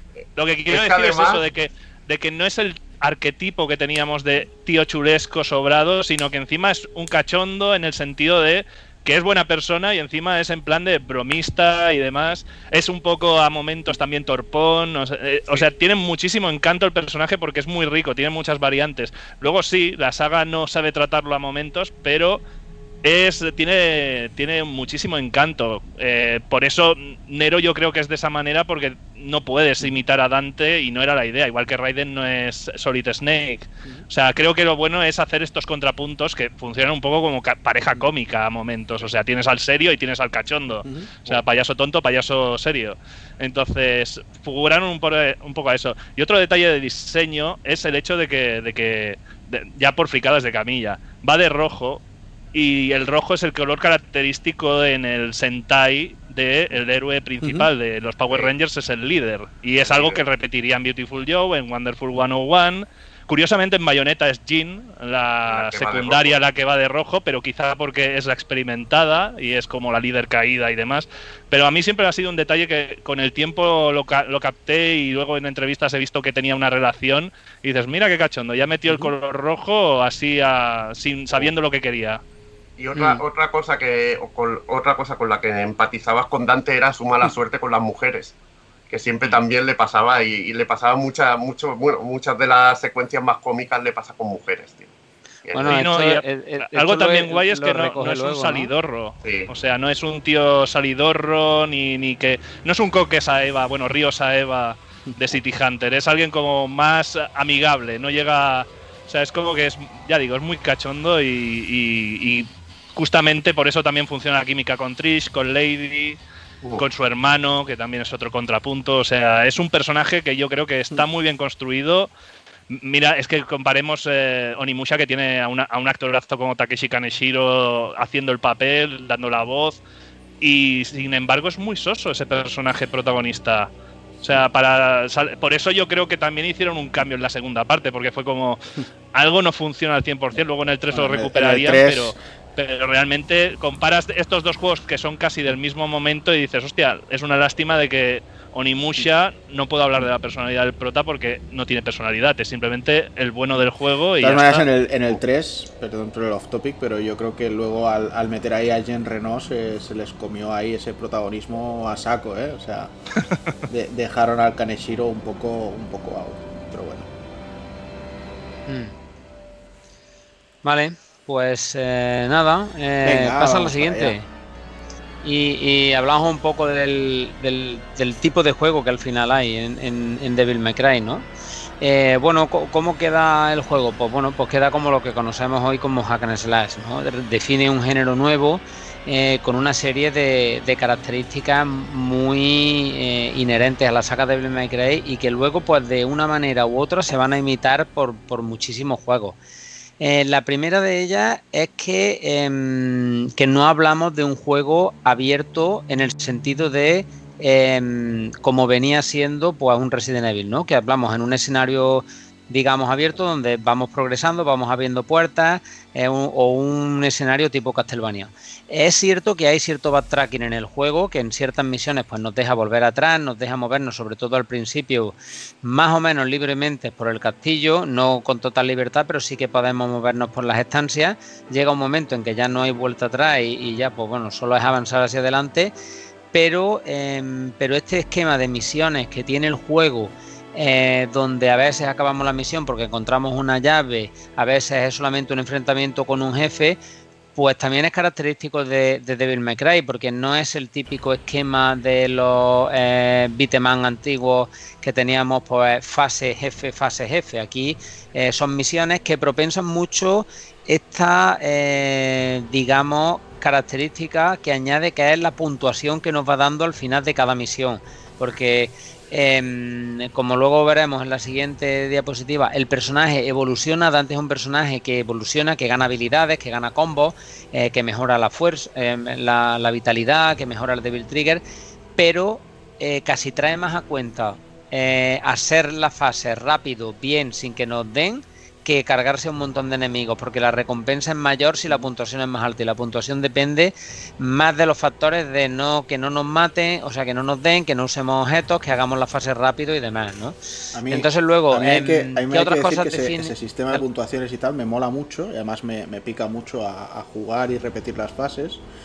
Y me gustó muchísimo cómo luego eh, Platinum lo llevó a Bayonetta, con además el, el tema del backtracking con los versos, que a lo mejor después del cuarto verso de una fase eh, te tenías que volver sin que nadie te lo dijera al principio de todo de la fase para que te saliera un combate ahí con dos enemigos que aparecían solo a partir de ese momento y eso era el quinto verso. Y al final para hacértelo todo es en plan me tengo que ir para adelante, para atrás, para adelante, para atrás, para adelante, para atrás todo el rato y, y, ir buscando. Y sin embargo luego tengo que decir que con Metal Gear Rising me dieron mucha bajona con eso porque al final todas las misiones era en determinado punto hemos detectado un, algo extraño, ves a ver si quieres, si no, no, ¿sabes? Y, ahí me, dio bastante, me dio bastante bajona. Era maquillado. Y, de hecho yo creo que eso es lo que mm. más me pesó a mí de, Metal Gear Rising, el, el poco trabajo, poco mimo que había en ese tema de secundarias. Mm. Bueno, fue un encargo también, es lo malo de, que no trabajaban con una libertad absoluta. Fue un juego además que tuvieron que hacer bastante a contrarreloj. Muchas mecánicas se quedaron fuera. Por ejemplo, Ryan podía correr por las paredes disparando y dando golpes y eso no llegó al juego final. Es lo malo de cuando trabajas en un encargo. Le pasó también al de las tortugas ninja y algún juego más que Platinum no ha sabido redondear de la misma manera que los que le ha podido dar un montón de mimo. Mm. Mm. A mí lo Igualmente, del, sistema de lucha, me, gustaría solo decir eso de.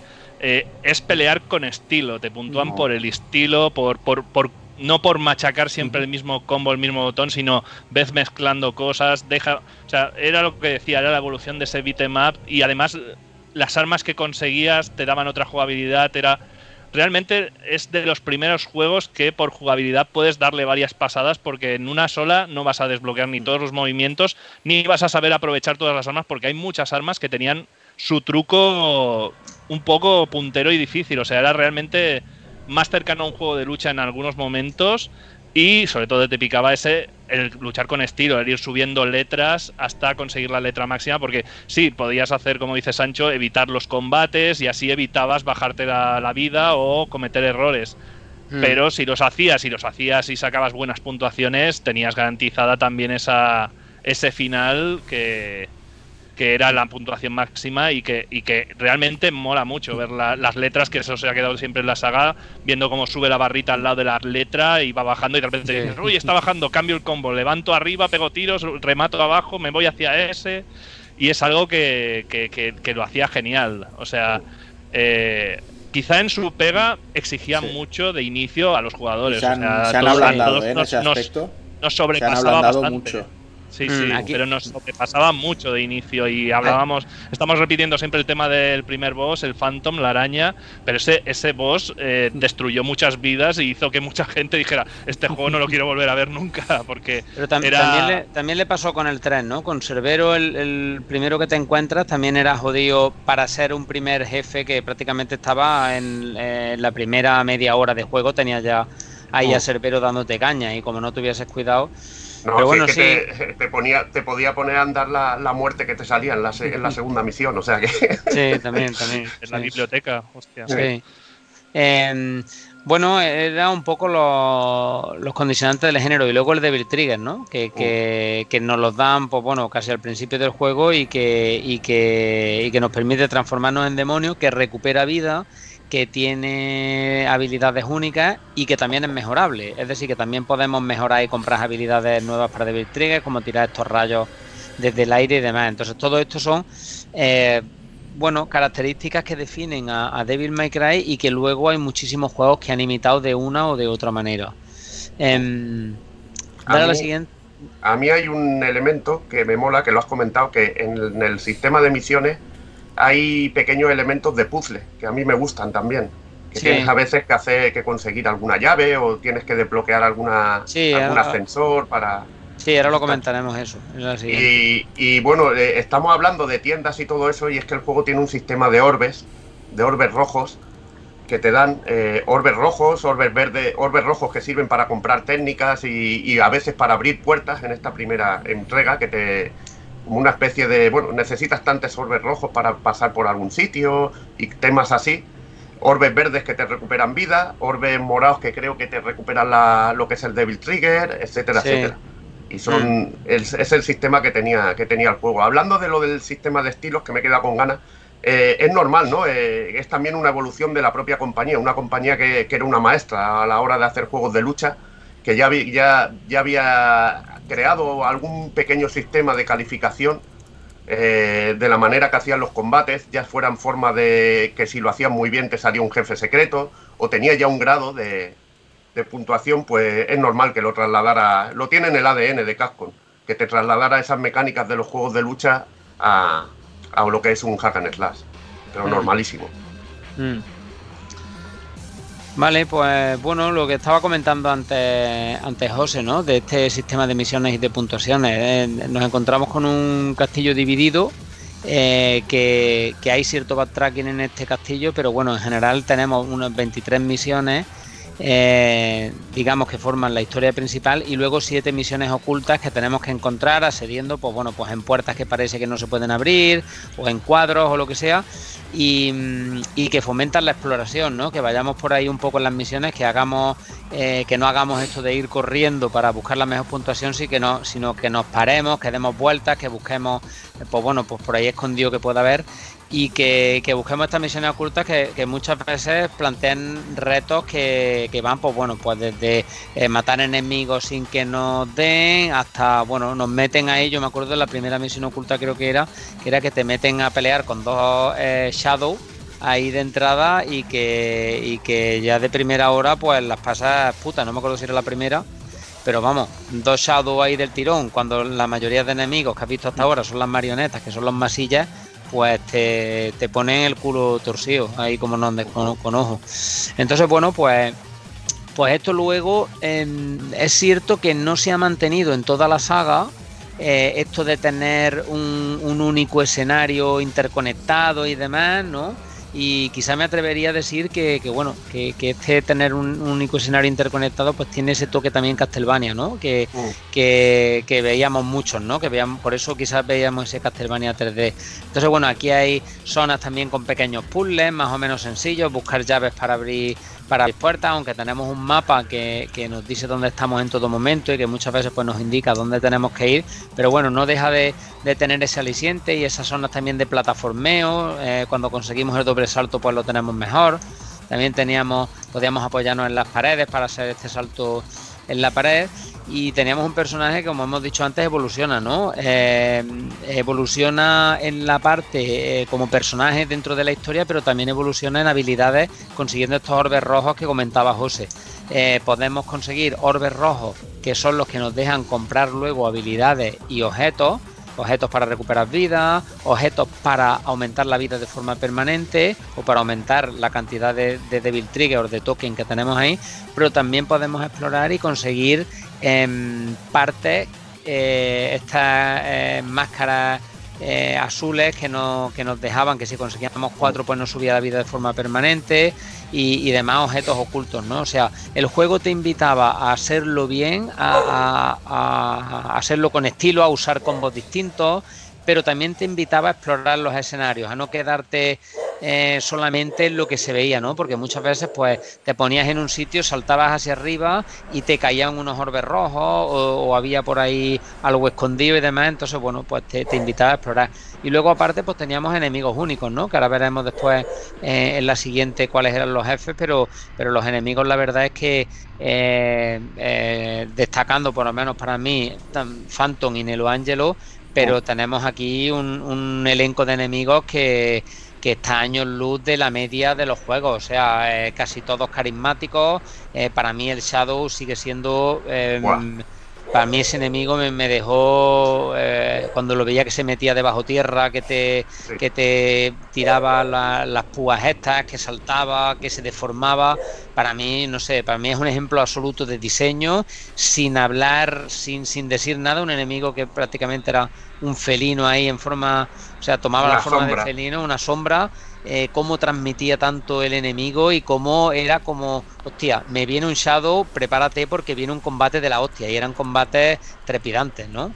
Y la manera de presentarlo, es que eran enemigos muy originales de diseño mm. y además muy, con un diseño muy acertado. Los mm. enemigos finales impresionantes.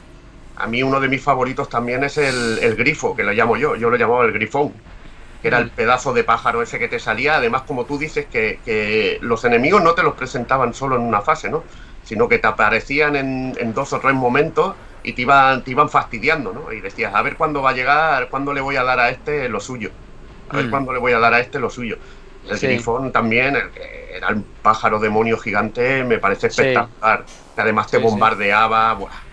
Es un, rayos. Espectáculo. Sí, sí, sí. Vale, pues vamos a la parte de, jefe y enemigo para comentar así rápidamente. Eh, bueno, pues teníamos, eh, como hemos dicho, enemigos muy carismáticos y, jefes aún más carismáticos, ¿no? Porque eh, no es que hubiese muchísimos jefes, pero sí que aparecían de forma, pues bueno, de forma recurrente con, con nuevas, eh, digamos, nuevos ataques, nuevos escenarios que, que cambiaban eh, muchísimo la forma de enfrentarse, porque bueno, el Phantom, enfrentarse la primera vez no es lo mismo que enfrentarse después en un escenario mucho más reducido, con esos cambios de cámara y demás, y sobre todo para mí el, enemigo aunque el jefe final es Mundus y demás, y, tenemos mm. esa fase final con ese homenaje que comentábamos antes, antes de entrar a, a, a Outrun o, o a Space, Harrier, ¿no? en este caso. Sí, bueno, tenía este, este modo, sí, el rollo Space Harrier em, que comentaba Uri. Eh, para mí el enemigo del juego es Nelo Angelo. O sea, no, no quiero comentar nada de Nelo Angelo porque no quiero meter aquí ningún spoiler, porque igual hay alguien que no se lo ha jugado y que y demás, pero para mí es el enemigo del juego, porque, porque era un enfrentamiento limpio. O sea, para mí el enfrentamiento con Nelo Angelo era un enfrentamiento de espadas, ¿no? Que yo al final siempre me quejé un poco de Devil May Cry que el enemigo final no fuese Nelo Angelo, que no tuviese ese enfrentamiento que tienes tan puro en el Devil May Cry 3 cuando te enfrentas allí a, Virgil, ¿no? Ese enfrentamiento tan... Para mí, por eso te digo que, que Nelo Angelo es, el, es para mí el jefe del juego. Pero esto es muy, esto es muy de Capcom también. Es muy de Capcom, de ponerte un tipo de enemigo que es como dijéramos tu rival, es tu rival directo. Luego hay una mano, una mano secreta que está detrás de todo, pero siempre, siempre tiene que haber uno que, es tu rival máximo. Y en este caso el Nelo Angelo es el que lo ejercía. Además por razones de peso, que sobre todo se descubren en la tercera entrega. Sí, pero lo que quería, o sea, en Nelo Angelo yo lo recuerdo como de los primeros así villanos recurrentes de, un videojuego en Capcom al menos. O sea, recuerdo sí, pero bueno, en Breath of Fire 4 había el tío Cachas y alguna cosa. Y yo creo que Nelo Angelo sirvió de modelo para un personaje pero luego, de, en Capcom. en todos los diseños de juegos de Platinum también lo tienes. Lo tienes en forma de. En, tienes en forma de Jin. Es muy influyente y es también muy ADN también de videojuego de diseño de Capcom. En la saga Mega Man también tienes este, este Ah, Protoman, sí, cierto. Nunca había pensado en Protoman como en Nemesis. Tienes, este tipo de efecto de personaje tipo Nemesis que es más chulo que el jefe final. Y este caso de Angelo lo cumple, pero vamos, de libro, tío. Pero, Toda la razón, ¿no? Y lo que quería decir es esto. A mí me encanta Gogandantes de Onimusha 2, que en Onimusha 1 no había ningún personaje parecido. y entra Gogandantes en Onimusha 2, que adoro ese personaje. y incluso antes de que el último juego de Clover Studio dentro de Capcom, en God Hunt, tenemos a Devil Hunt, que mm. también el combate contra él es alucinante. Mm. Sí, y bueno, y luego pues eso, en bueno, además tenemos a, Nightmare y tenemos a Griffon, eh, que comentabas tú antes, José, que aparece también por ahí eh, más de una vez. Em, y luego tenemos el jefe final a Mundus, que bueno, que es un, enfrentamiento así, que luego también ha cogido Bayonetta, ¿no? Este tipo de enfrentamiento y este tipo de, de, de volando. ¿Cómo, José? Espectáculo, tío. sí, exacto. Es un espectáculo. Además te rompe todo porque te cambia, te cambia el tercio totalmente. Bueno, que tú llegas allí diciendo me voy a hartar de esquivar y me voy a hartar de rodar y de, y de, y de meter y de disparar para cargarme tienes otro tipo de jugabilidad. Y, te, vuelan la cabeza. Y eso, eso se queda mucho, eh, se te queda mucho en la cabeza cuando tiene un jefe final. Yo, yo hace tranquilamente 15 años que no jugaba Devil May Cry. Y me acuerdo del enfrentamiento de Mundus, me acordaré siempre de eso, tío. Siempre me acordaré de eso. Mm, sí, sí, sí, se te queda ahí grabado. Y luego por los enemigos teníamos las marionetas, que son los típicos masillas, tenemos los sin, los pecados, que, también son enemigos que a mí me encantaron, ¿no? Que los primeros te los encuentras cuando te dan la, escopeta, que son los de las los de las tijeras, los, los scissors, pero luego tenemos otros que incluso te meten en, en una especie de jaula y que desaparecen y, tienes que estar calculando y viendo con los juegos de cámara dónde van a aparecer porque como te metan dos tijeretazos, sobre todo cuando juegas ya en un nivel un poco más elevado, ya no digo, ya digo en difícil, no digo en Dante debe morir, pero o sea, te meten dos tijeretazos y estás muerto, ¿eh? Y tienes que volver a empezar. Y luego para mí lo que hemos comentado, ¿no? El Shadow, que para mí es el, enemigo, o sea, si Nelo Angelo es el jefe, el enemigo del juego es Shadow, porque cada vez que aparece a mí me daba alegría eh, y siempre estaba pensando cuándo me van a meter otro de estos, ¿no? Porque me encantaba pelear con ese bicho. Es que una de las cosas que también yo creo que, potencia la experiencia de Devil May Cry para, el jugador que nos gustan los retos es su dificultad. Que el juego es jodido, pero se puede, se puede. Te lías, te lías y, te lo acabas. Y, al final te da mucha satisfacción pasarte un juego que es difícil. a mí me molaban, me molaban mucho los, tijeritas, por el rollo de de pegarles en el momento exacto en el que les brille el arma para dejarlos destruidos por completo. O sea, me, molaba muchísimo. Es que, eh, es que este rollo luego nos paramos a, pensar y vemos cosas, ¿no? Y a lo mejor no es intencionado, ¿no? Pero este rollo de meterle el tiro al, de las tijeras cuando te va a, pegar y dejarlo desbloqueado, es lo que hace mm, Blackboard. Sí, exacto. Cuando pegas el, tiro y dejas al otro. Este es exactamente lo mismo, ¿sabes? Exacto, es el disparo cuando el otro te va a pegar y lo dejas allí para meterle luego el, para hincarle el puño. Entonces, bueno, pues sienta muchos precedentes Devil May Cry que de, manera directa o indirecta han estado influyendo en los juegos, ¿no? Y que te das cuenta luego cuando has jugado mucho, ¿no? Y te vienen a la mente a veces cuando preparas estas cosas, ¿no? Por lo menos a mí. Mm. Eh, vale, pues dale al siguiente, comentemos un poquito el apartado técnico y, y... Estaban ellos. Muy bien, vale, pues Nada, apartado técnico, pues bueno, al servicio del espectáculo, ¿no? O sea, Camilla aquí quería un juego totalmente en 3D. En principio pensaba que, que, por, que por hacer un juego en 3D él tenía que dar prioridad a todo lo que es velocidad, cámara y no a la calidad visual del juego, ¿vale? Esto lo tenía muy claro, ¿no? Que esto es algo que ha tenido en mente siempre. Y a mí me, eh, pues he estado leyendo entrevistas y viendo algunas cosas que, comentaba Camilla y, es una cosa que ha tenido en mente, ¿no? O sea, si, si, si te fijas, Devil May Cry es un juego potente gráficamente, sobre todo siendo de la primera jornada de PlayStation 2, eh, ¿vale?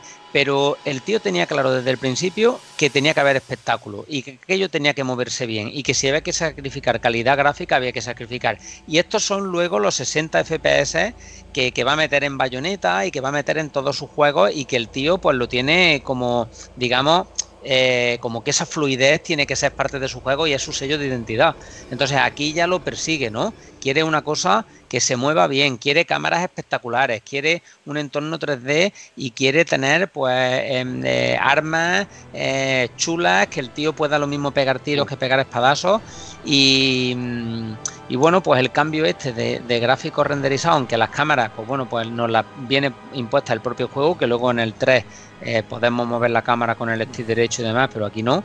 Em, pero sí que están muy bien colocadas, normalmente no te dejan vendido y una vez que te acostumbras a ese rodar que tienes que pulsar, dependiendo de dónde esté mirando, dónde esté enfocando, pues tienes que pulsar a la derecha, izquierda para rodar, pues yo creo que les quedó un juego muy guapo eh, gráficamente Em, sobre todo teniendo en cuenta esto que comentaban ¿no? en las entrevistas, que programar para PlayStation 2 era muy complicado y que esto sale en 2001, que la consola llevaba un año en el mercado y que todavía no le tenían cogido el pulso a, esto, ¿no? que es una cosa muy, muy digna, eh, porque bueno, eh, Onimusha se ve muy bien, pero no deja de ser un juego renderizado donde los gráficos de fondo, pues bueno, pues están muy detallados y, el, y los personajes y los enemigos le han pegado un upgrade con respecto a lo que veníamos viendo en, un Resident Evil. Y luego la banda sonora, y ya os doy paso, pues temas contundentes, muy alejadas de lo que había pensado al inicio con, este Resident Evil y, con estos cambios de melodías dentro de, de los propios combates que en palabras del propio Camilla están inspirados en Ocarina of Time, de, decía, ¿no? Que, yo siempre me acordaré de, este tema rockero ahí, cuando estás pegando y cuando empieza a subir el, el, combo y el, y el, tema cambia y demás, que recuperaron en el, en el 5, que en el 5 también la música se adapta dependiendo de lo bien que lo vayas haciendo y que, y que al final formaban un, un espectáculo gráfico y sonoro que, que yo para mí no había visto todavía, ¿no? Y que si lo pones ahora en las versiones HD pues sigue luciendo de puta madre. O sea, los vídeos no se han adaptado, pero cuando te pones a jugar al juego, eh, o sea, sigue siendo un juego súper jugable, que se ve bien, que, no está empañado, ¿no? Que, que, cuesta ver juegos de la jornada, de la primera jornada de PS2 con esta calidad. No, a mí, a mí lo que me sorprendió sobre todo de este juego es de que daba la sensación en la época de que el gran juego era Onimusha, con aquella intro CG que se enseñó hasta la saciedad, y, seguro que fue el juego más caro. No se saben los presupuestos porque nunca se han dicho, pero siempre, bueno, tienes un actor de verdad como Takeshi Kaneshiro, que en aquel momento quizá a nivel internacional no pegaba mucho, pero a nivel cine asiático era un actor muy reconocido, con películas con Wong Kar Wai, películas en el cine de Hong Kong de acción. Y sin duda yo creo que Onimusha era el juego y la gran apuesta de Capcom con eh, Keiji Nafune produciendo, que era una leyenda ya de por entonces, y un vendemotos de cojones, ya lo era también. Y, básicamente lo sorprendente es eso, que Devil May Cry es un juego que, que, nos sorprendió creo que a todo el mundo mucho más gráficamente que Onimusha que había salido apenas unos meses antes. Tampoco la diferencia, no me acuerdo si fue de medio año más o menos. No sé si Ivol se acuerda más o menos de las fechas de lanzamiento. más, o, más o menos, más o menos. Sí, medio añito, ¿no? Sí. es eso. Y Devil May Cry es que desde esa intro que Ivol antes nos decía y nos remarcaba que ya nos dejaba planchados y eso que, sí, la de Onimusha es un CG de la hostia con un montón de personajes y muy bien hecha, pero es que la, esa intro a, motor a tiempo real era acojonante y, sí, hay, ahora con los HD, falla, a dime Ivol. No, no, no, bueno, eh, que, acabes, me, pido esto para que no pase Juana más que nada a la, siguiente, a la siguiente porque me pasará y quiero comentar un par de cositas. Vale, yo, me pido el siguiente turno después de ti y vamos así, no dejamos hablar a Juana. No, eh, pues eso, que técnicamente, bueno, a mí es que saltar de aquel bar de repente al castillo y aquel exterior con el agua, el viento moviendo una bandera, que en aquel momento yo creo que no habíamos visto nunca una bandera moverse de esa manera. Eh, soy muy friki en estas tonterías, o sea, a mí eh, ver cosas que no he visto nunca, aunque sea una chorrada con una bandera, ya me sorprendía. Y era como, ostras, esta bandera se está moviendo de una manera súper natural al viento. Y era un exterior precioso, luego el interior, el primer interior, aquel salón gigante era increíble y así una localización tras otra, o sea, eh, era realmente impresionante. Los ascensores, eh, la parte sumergida con el barco, el del barco, el barco contra, el, contra el pájaro contra el grifo. Era muy guapo. No, y todo en 3D, que en aquel momento Capcom solo nos habría brindado en 3D eh, Dino Crisis, el Code Verónica y, y, este. O sea, no había muchos más juegos 3D de aventura por parte de Capcom. Y mm. como decía Sancho, adaptado en una Play 2 en el primer año más o menos. Y una Play 2 que en el momento ya se decía que era muy difícil programar en su momento de inicio. O sea, tuvieron muchos problemas muchos equipos eh, en programar para PlayStation 2 porque no había muchas tools de desarrollo y era una consola complicadita a la hora de trabajar en ella. Mm. Y, realmente el resultado es flipante, el, el, trabajo de diseño es acojonante, ya digo, todas las salas tienen mucho detalle, aquella primera batalla con los tijeritas en la biblioteca, esa biblioteca es preciosa, o sea, tiene un montón de detalle, tiene una forma, aparte jugaban mucho a espacios no cuadrados. Venimos de la generación PlayStation, que los escenarios eran muy cuadradotes, paredes, o sea, ángulos rectos por todos lados. Y este juego brillaba por todos los ángulos curvos que tenía, todas las o sea, pese a ser un edificio, un castillo medieval y tal, tenía mucha, o sea, muchas curvas, algo que no se acostumbraba a ver en un videojuego de la época y que le daba un plus a todo el diseño. Tenía, tenía muchos detalles el juego, no solo en, o sea, en diseño, y luego tenía una coherencia dentro de, lo que es el diseño, porque em, tienes una parte inicial del castillo más tradicional, pero poco a poco te va metiendo en mazmorras, te va metiendo en esa parte del barco, te pone partes en primera persona ahí donde, donde te cambia y te deja eh, mirar libremente. Eh, luego tienes la zona final donde estás en esa especie de infierno y demás, eh, con esas puertas, con esas carnes, no sé qué. O sea, cambia, cambia dentro de, lo que es la, parte salóbrega que tiene o la parte samagótica, pero tiene cambios que se podían haber dicho, bueno, vale, metemos un castillo, nos quedamos aquí, pero no, los tíos dicen, vamos más adelante y encima te metemos una batalla final que no tiene nada que ver con todo lo que has visto ahora, te metemos otro cambio aquí. Eh, al principio cuando llegas y dices, ¿qué coño pinta aquí un avión metido en una sala? Y luego dices, vale, pues luego te vas a enterar de lo que pinta aquí el avión. O sea, tiene muchos detalles del juego y una coherencia consigo mismo que eso pocos juegos lo tienen. Porque en muchos juegos parece que tiran las cosas allí porque las tiran, ¿no? En Ninja Gaiden, que a mí me encanta, las fases son que parece que las han tirado allí porque tocaba. O sea, te tiro aquí una fase en Nueva York, te tiro aquí otra fase de esto, te tiro aquí. Eh, pero eso es Ninja Gaiden 2, ¿eh? Que Ninja Gaiden 1 tiene un diseño mucho más coherente. Sí, pero Ninja Gaiden 2. El 2, para mí es un homenaje a lo que eran los juegos de NES, con fases muy. fases muy de acción. No, no, te quiero, no quiero abrir este melón. no, no, no, no, no, pero, pero, pero, que lo puntualizo, que si te refieres a Ninja Gaiden, el primero que era sí, tiene un diseño no, el 2, el 2 quiero decir. Pero quiero decir que, que mantiene mucho la coherencia y, y, tiene muchísimos detalles que podían haberse quedado. Es lo que yo digo siempre con estos juegos. Si te quedas un peldaño más atrás, hubiese sido igual de bueno. Pero los tíos tienen la ambición y tienen el, el, el querer hacerlo bien y el querer llegar al máximo. Sí, y luego otro detalle es uh, un montón de efectos visuales que, por ejemplo, el Phantom, la araña, escupe lava y es realmente algo un poco líquido, o sea, no, no está simulando líquido, pero lo veías y decías, ostras, esta lava me la creo al 100%, o, o mm. aquel, ahora no me acuerdo del nombre del, del boss que es como un moco, o sea, que es una bola central que le tienes que pegar y el resto es líquido.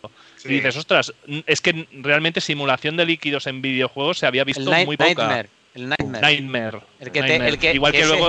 que ese jefe además te come y tienes que matarlo desde dentro. Que, te tienes que dejar que te coma para quitarle ese cuarto de vida o ese tercio de vida zumbándole desde dentro. Que esto, que son también cositas que, son detalles que tiene, ¿no? En diseño. No, no, y a, nivel técnico era increíble y las panteras también eran increíbles porque también eran como líquido y se movían de una manera muy especial.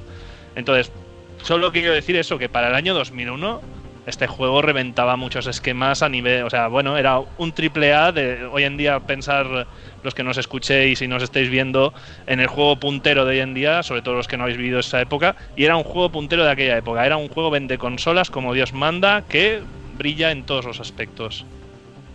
Dale, José. Para, apuntaros ya más, habéis dicho muchas de las cosas que quería comentar. Pero bueno, eh, si lo comparas con, con, sus sucesores, con los juegos que salieron de la saga después, eh, este es el, si lo ves en, en, el recopilatorio HD, es el que mejor luce a nivel gráfico, a nivel de textura, de escenario, de todo, es el que luce cada, cada uno de los escenarios una obra de arte. Y es porque se dibujó, lo puedes ver en el HD Collection, porque hay una galería de arte en el que salen los bocetos y había bocetos y dibujos de prácticamente cada sala del Devil May Cry. Y cada sala de esas se trasladaba a los 3D, pero de una manera increíble. Y luego, por ejemplo, ah, luego lo comentaremos cuando hablemos de Devil May Cry 2, que se cambió la idea de diseño totalmente. Y Devil May Cry 3 es buenísimo en el combate, pero por ejemplo, a la hora de los escenarios no tiene la riqueza de este primer Devil May Cry. Habéis hablado de cantidad de detalles. A mí había uno que me volvía loco, que eran los halos de la espada cuando tú pegabas con la espada, tenía un efecto de transparencia ahí guapísimo, como que distorsionaba el, el espacio, tío. Esto también lo tiene el 2. Esto también lo tenía el 2. Sí, lo, tiene, lo tienen bueno, prácticamente todos los juegos de la saga. Y era un efecto chulísimo. Bueno, lo que habéis dicho del perro de Sado, bueno, lo que has dicho, la pantera Sado, que es espectacular, que es como una, una especie de niebla que se movía. Era un espectáculo. Mm. Eran, bueno, ese, ese tipo de efectos que te traía la Play 2 de, de partículas que, que, molaban un montón. Y que era, era súper pues, novedoso y te impactaba visualmente de, de una manera brutal. Y poco más que decir es una puta Y algo muy, muy guay es que el hecho de jugar con cámaras fijas yo creo que ayudó a poderle meter toda esa chicha dentro de cada, de cada escenario. O sea, también estamos en un juego de escenarios chiquitines, no hay muchos escenarios que sean grandes. Y cuando son grandes son más bien pues una mazmorra, o sea, espacios abiertos, pero que. Y el barco es quizá el espacio más abierto, pero quiero decir, jugamos mucho a escenarios pequeños y eso a nivel de diseño es mejor para meterle más chicha en todo. También es que da la sensación a momentos, por, por el nivel de detalle que hay, de que eso en un principio, por un momento, se planteó hacerlo en, en pre-renderizado, o sea, en un CG.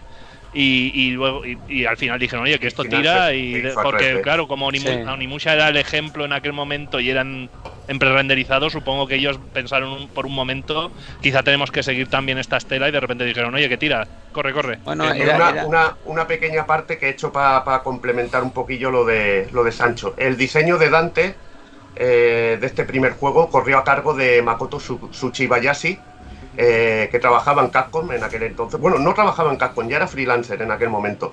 Nacido en 1971, que trabajó en la compañía en la década de los 90. Y bueno, suyos son los diseños de, Dante para este Devil May Cry. Buena parte del arte.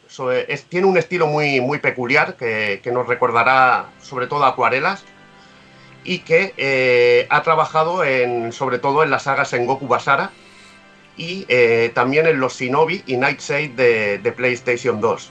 La verdad que, un, artistazo y, se encargó del diseño. Bueno, como apunto un poquito, se encargó del diseño de, de Dante en el, en el Devil May Cry.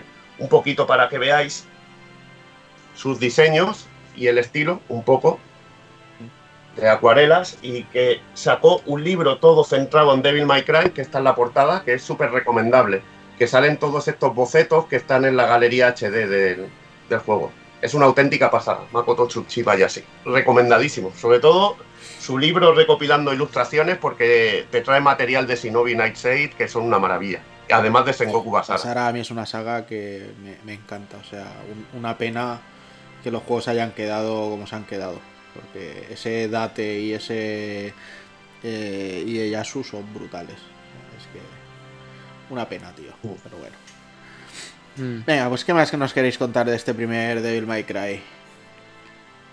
Nada, alguna, un, apunte sobre versiones y algunas curiosidades. Simplemente ya, y ya cerramos con este. Em, eh, bueno, las versiones, eh, como ya hemos comentado, apareció para PlayStation 2 en 2001, que es la, versión original, y luego, pues bueno, pues ha aparecido para recopilatorios HD en 360, Play 3, Play 4, Xbox One, eh, retrocompatible, tanto en Play 5 como en como en, Series X y Series S, con lo cual, pues bueno, pues, prácticamente es imposible no tener opción para jugarlo y además está en Switch, o sea, no tenemos ninguna excusa, podemos jugar a, Devil May Cry donde, donde queramos y como queramos.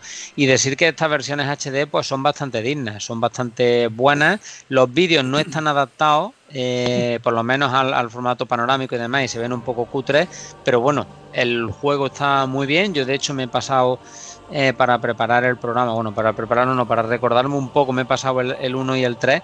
Y el 1, que es con el que estamos, me llevó del reloj contado, no llegó a 5 horas, 4 horas 40 o así. ¿Vale? También me sabía todo, me acordaba ¿no? de todo y me metí solo en una misión secundaria por, por aquella de los Shadow y demás. O sea, no hice las otras, simplemente fui a pasarme el juego y a recordarlo un poco. Y bueno, como curiosidades, pues, em, pues bueno, esto que hemos comentado de que el cambio de la música durante la batalla se inspiró en Ocarina of Time. Eh, que Camilla dio indicaciones para este diseño de personaje que también hemos comentado eh, que se basase o que tomase como inspiración el personaje de, de Space Adventure Cobra Eh, y bueno, durante esta última parte del desarrollo, Camilla estuvo ausente porque lo operaron de un accidente de moto que había tenido un tiempo atrás y le tocaba operarse y cuando vuelve al desarrollo se encuentra con que vienen a, pedirle documentos de diseño y, demás, eh, pregunta que por qué y le cuentan que, están con el desarrollo de Devil May Cry 2 cuando aún Devil May Cry 1 no había lanzado al mercado. Entonces esto, em, entre esto y, el hecho de que pensaba que había perdido un año, Camilla pensaba que lo echaban de Capcom y que, y que le daban la papela porque claro, eh, el tío pues estaba ahí un poco con la mosca detrás de la oreja. Entonces al final, eh, como anécdota, pues al final Resident Evil 4 giró a la acción, pero no del modo en que Camilla lo había imaginado, sino del modo en que todos sabemos. Fue también un juegazo. Y que bueno, al final pues Camilla, como ya también todos, todos sabemos, eh, termina abandonando Capcom para quedarse, para fundar Platinum Game y crearía Bayonetta, que es prácticamente el refinamiento o, el, la, para mí la perfección de esta fórmula de, Devil May Cry, que al margen de gustos por, por el diseño, pues, pues bueno, y también, bueno, pues Dante apareció también ahí como personaje extra en, varios juegos, en, los Marvel vs. Capcom, en, en, este Beautiful Joe, aparece también Tris. La versión de Play 2. Sí, Y, y, bueno, pues son detalles y, es un personaje que es muy querido, que, que no ha abandonado en ningún momento la saga y que sigue ahí patente, ¿no? Sí, o sea, eh, bueno, en Marvel vs. Capcom 3 al final sería el Dante joven de Devil May Cry 3, eh, para desgracia, porque yo prefiero este Dante, el adulto. Y en Beautiful Joe fue un detalle maravilloso que saliera en Play 2. Ah, de hecho, me dio rabia porque nunca tuve esa versión. Yo jugué, compré una GameCube para jugar al Capcom Producer 5, creo que era, el, el proyecto y yo compré una GameCube para disfrutar de esos juegos y de repente, no, en Play 2 lo sacamos y te metemos a Dante. Tú eres, de los que pediste la cabeza de mi cambio, ¿no? No, no la pedí, disfruté del juego y que lo disfrute la gente que quiera. Si pero... GameCube iba a las mil maravillas. Pero en el de GameCube, si lo dejabas parado, silbaba la canción de Super Mario, el Joe. Sí, exacto. Mira el detallito. Y también, eh, bueno, los fans nos enamoramos de, Dante. Recuerdo los fakes de Marvel vs. Capcom 3, que en aquel momento no existía, y fakes de Dante en un equipo de tres con Thor y tal. Y era como, madre mía, ¿esto es verdad o es mentira? No, me, no juguéis con mis sentimientos, por favor. Que no, no necesitamos más Dante. Y bueno, eh, el juego vendió lo invendible realmente. Y, y vamos, es, creo que es uno de los juegos clave de la venta de Play 2 en esos primeros años que, mm. tuvo. O sea, ya digo, Onimusha era, para mí siempre la anécdota, o sea, Onimusha era como el estelar y Onimusha no, no, ya nadie lo recuerda y en cambio Devil May Cry seguimos a día de hoy con Devil May Cry a tope. Y, es una de las franquicias clave de Capcom junto a Resident Evil, Monster Hunter y, y, Street Fighter. Sí, o sea, ahora ya tira de menos franquicias, pero que Devil May Cry nunca pierde la mecha y creo que algo también que demuestra que la saga es de que los fans siempre, después de ese uno, siempre hemos estado ahí dispuestos a pagar el siguiente y, sin problemas. O sea, se ha respondido como se tenía que responder a cada entrega porque este primero nos lo vendió muy bien y que podríamos haberlo abandonado por el juego que vendrá a continuación, pero, pero bueno, siempre nos quedó esa primera entrega que nos enamoró y que, y que lo hizo tan tan bien todo. O sea, comprar una Play 2 y jugar a Devil May Cry era uno de los grandes gustazos de 2001.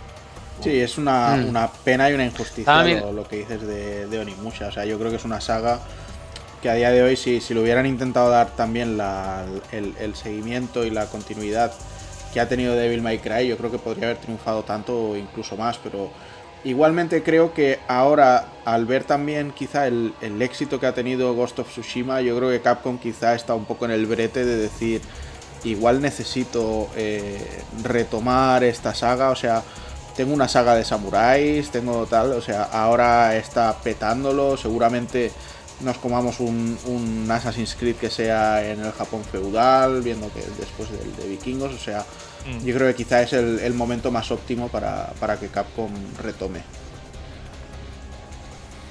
Yo querría hacer un inciso en esto que, dice, que dice Juanma, Eh, lo, perdón, hostia, se me dio la olla, perdón.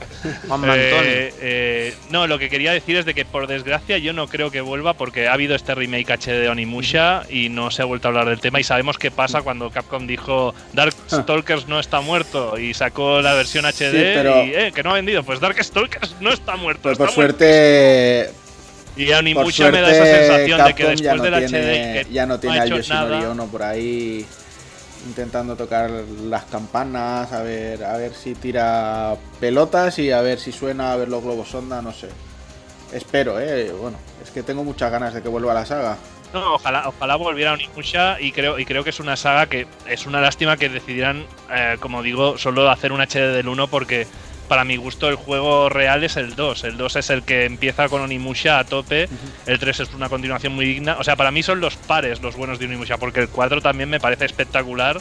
Está totalmente 3D y sería un juego que en HD luciría muy muy guay con aquel inicio con los gigantes, el combate contra un gigante sobre una casa japonesa en un poblado en llamas y es como, tíos, darnos esto. Pero lo veo difícil por cómo es Capcom actualmente de que ella yo creo que ahora es gran empresa y solo piensa en las franquicias que realmente le darán millones, no en las franquicias que tendría que conseguir pues que volvieran a funcionar. Que yo te digo que el año que viene tenemos un Onimusha. Ahí, ahí está. Ojalá. Ahí queda dicho. Ya te digo. Que nos lo, que nos lo presenta. Onimusha HD, HD Collection. ¿Has visto los Leaks o qué, tío? y me estás contando algo. ¿Eh? ¿Te has visto los Capcom League, no, cabroncete? Pero sí, yo creo, yo creo que este verano el año que viene sea en lo que es L3 o Tokyo Game Show, hará una presentación y para el año que viene lo tenemos. Porque tampoco, ahora mismo tampoco pueden dilatar mucho más Resident Evil, porque al final va, a ser demasiado para, para la franquicia. Y Devil May Cry yo creo que es todavía muy pronto después del 5 como para que nos digan, ahí tenéis otro nuevo. Entonces le, toca a Onimusha. Se, ha, dicho hace tiempo, se ha dicho hace tiempo que también podía haber un Dino Crisis nuevo. Mm. Sí, Dino Crisis también es otro que, la gente está pidiendo siempre. Miedo me da. Después del 3 del Y es como el 3 que no se molesten, dejarlo hostia, no, pero es que hay muchas sagas que han dejado aparcar de una manera tan mal que, que dices, hostia, merece la pena, porque los planes también con el 3 lo dejaron mal aparcado, tío. Pues como dejar un vehículo mal aparcado, muy mal aparcado, tío. Muy mal aparcado. Tratar a los tíos del Jaiba no fue buena idea, o del Legendary, no. no, no, no desde luego. Yo, yo quiero Beautiful Joe 3. Me prometieron tres Beautiful Joe, yo quiero ya el Beautiful Joe. Bueno, eso, eso acabará siendo el proyecto. Tienes uno que es un Smash tío. Tienes un Smash tío. GG, Hablando de Onimusa, yo creo que funcionaría muy bien ahí, siguiendo los topics para finalizar, eh, quedaría muy bien. Mira que están los Yakuza con actores reales hoy en día ahí pegándolo fuerte en Japón. ¿Por qué no Onimusa ahora, otra vez? Bueno, y en Europa y, América, Yakuza ahí ahora está, tío. en todo el mundo. Ahí está. Bueno, a ver qué pasa. ¿Por qué no? A ver qué pasa, va. Pues nada, con esto acabamos el, el Devil May Cry 1 y... Pues vamos a meternos y empezamos con el, con el mojón ibérico. mojón ibérico. ¿Tú, también eres de sus detractores. No, yo no, yo no soy de. Eh, a puntualiza, yo no soy detractor, yo soy detractor del diseño de Dante, no del juego. El juego me parece este, si muy este Dante al final es Nero. Nah, a mí, a mí, a mí el, el, juego me parece una pues absoluta mierda. Yo lo, he disfrutado increíblemente. Ah, no, no, no, es que no vamos a hablar del 2 aún. no, no, que vamos con el. es, que, es que Juanan ha colado el. Ha colado lo, vamos a hacer, ¿sabes qué pasa? Como el DMC de Devil May Cry es un reboot del primero, pues antes de hacernos la, el 2 y el 3, vamos a meter este, este inciso del, del DMC de Ninja Theory. Entonces, si quieres retractarte tus palabras.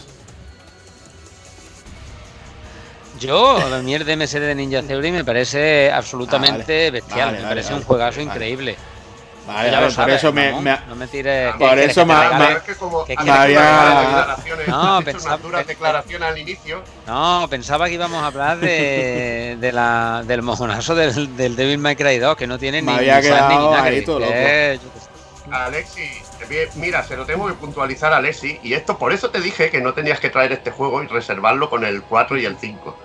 DMC es un reboot del 1, no, es un reboot de la saga en sí. Es otra reimaginación de la saga y ya está. bueno, pero, se podría decir que sí que se podría decir que coge las o sea, el tema central del 1, o sea, la estructura argumental, sí, porque, sin las mismas localizaciones, pero, pero sí, Mundus vuelve a ser el gran villano, Dante vuelve a ser alguien que no sabe quién es exactamente. Y bueno, sí que cogen de base el 1, y, pero hacen una versión libre de, Bueno, la versión, digamos, americana, americanizada de esto, pese que Ninja Theory, ahora que pienso, son ingleses. ¿Qué demonios hicieron? ¿Qué querían hacer? ¿Y, los americanos no son, ¿Y los americanos no son ingleses bastardos acaso? Bueno, pues. Bueno, pues, pues, mira, puede ser. Eh, perdón por la si hay alguien en inglés mirando, no lo tome mal. Va, pues voy a, voy a empezar ya, si os parece. Va, vamos a correr un tupido velo en ese Brexit que se ha marcado Uri. pues. No, no, no, a ver, eh, nunca sabréis de dónde vendrá el siguiente público. No, no, no, no quedéis al imperio ahí contraatacando contra vosotros. No sea que no venga ahora Gibraltar a saco a, a, matarnos.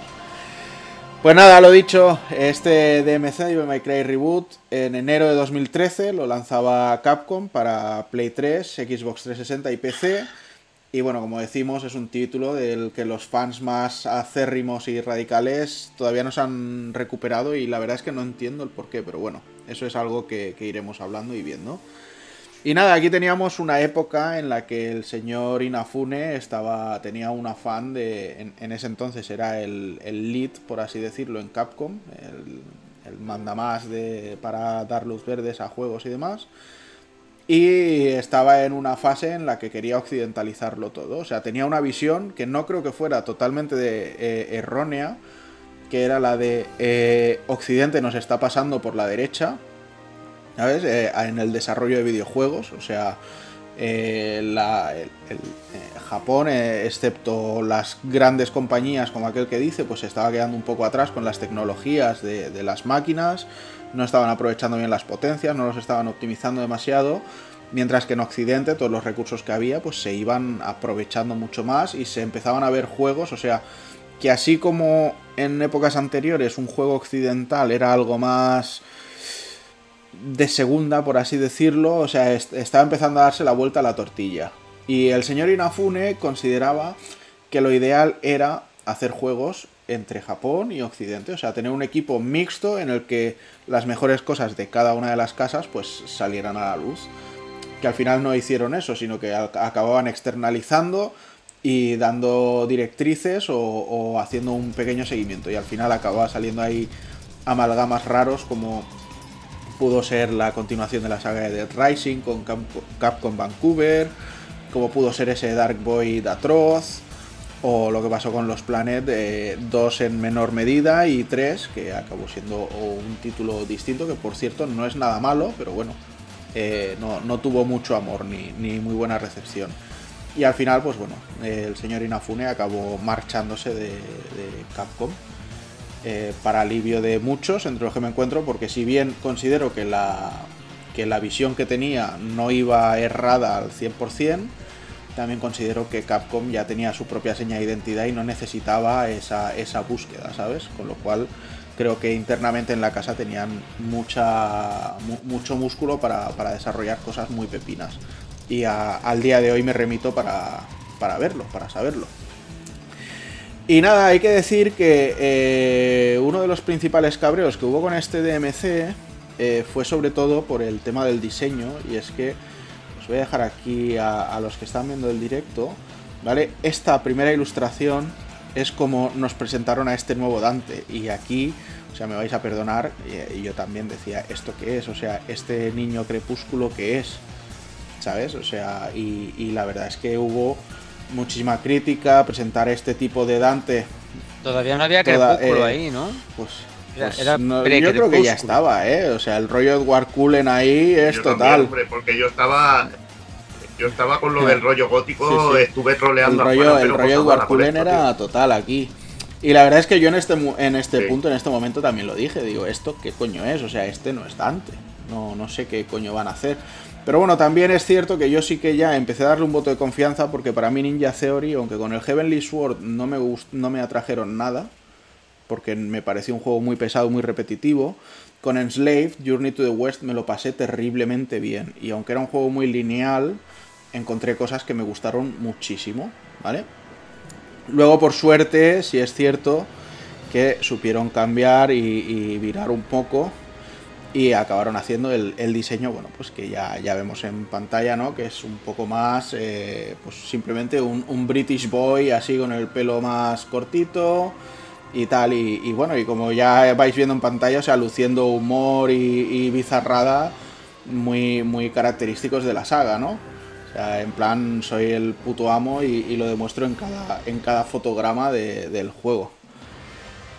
Y eso, pues bueno, al final parece que fue un estigma que se quedó grabado ahí en el juego, que se me quedó marcado y, le fue el, San Benito.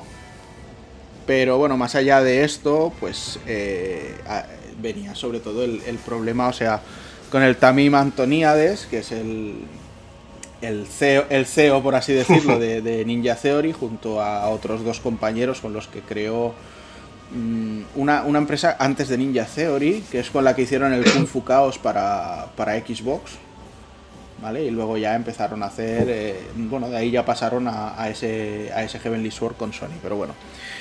Y claro, veías esa imagen de Dante y veías a Antonia de ese, en plan me pongo de ese rollo y dices, hostias, ¿qué está pasando aquí? O sea, ¿quién eres tú para tener ese ego, ¿no? o querer parecer Dante, pero claro, por un lado, los criticábamos por esto, pero por otro lado, en esas épocas estábamos yendo al salón del manga a ver a Hiroshi Matsuyama disfrazado de Naruto para presentarte el juego y haciendo el ridículo como poca gente sabe hacer.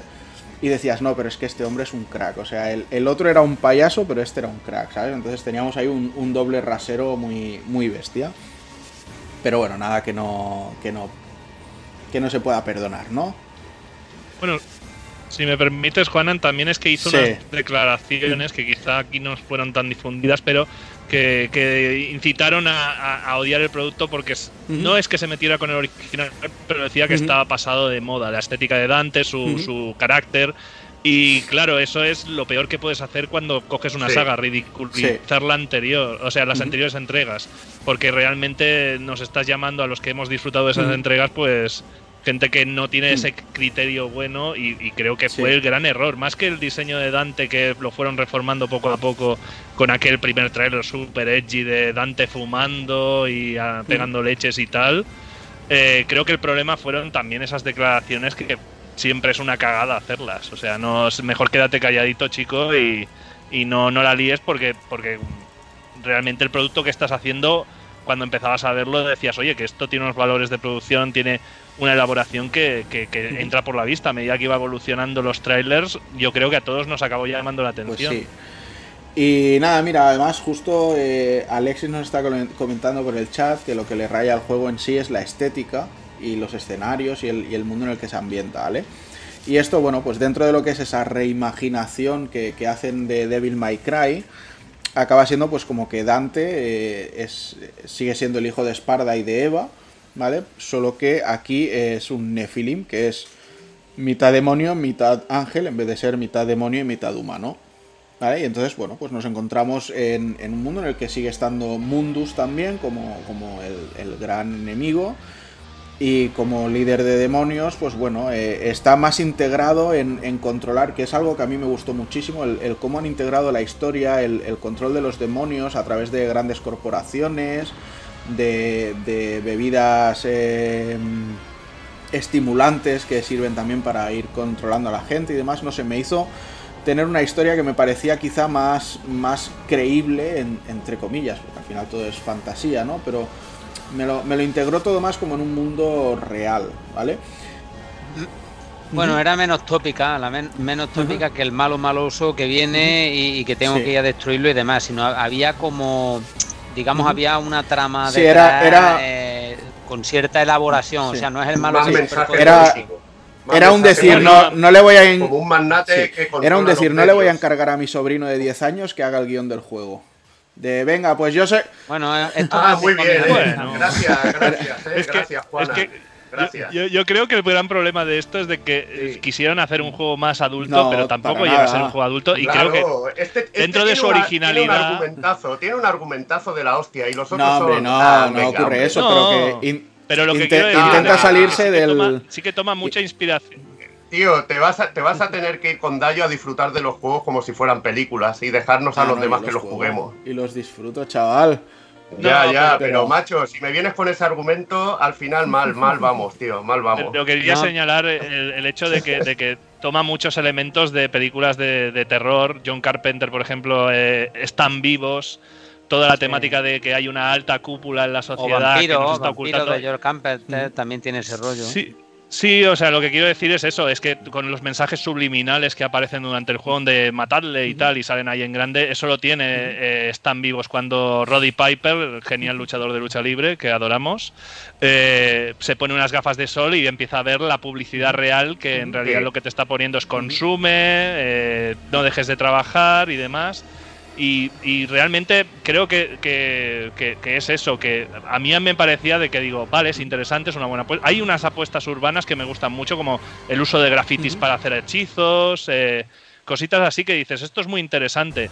Pero también veía los engranajes de la inspiración que llevaba esta historia y la inspiración también en elementos estéticos, porque pese que también hizo alguna declaración desafortunada Antoniades sobre Bayonetta, eh, tomó de referencia el hecho de que hay como dos mundos y cuando estás en el otro la gente normal se ve transparente y no ven lo que está pasando mm. realmente, que eso es algo que ya pasaba en Bayonetta, que salió dos años antes, creo que este Devil May Cry.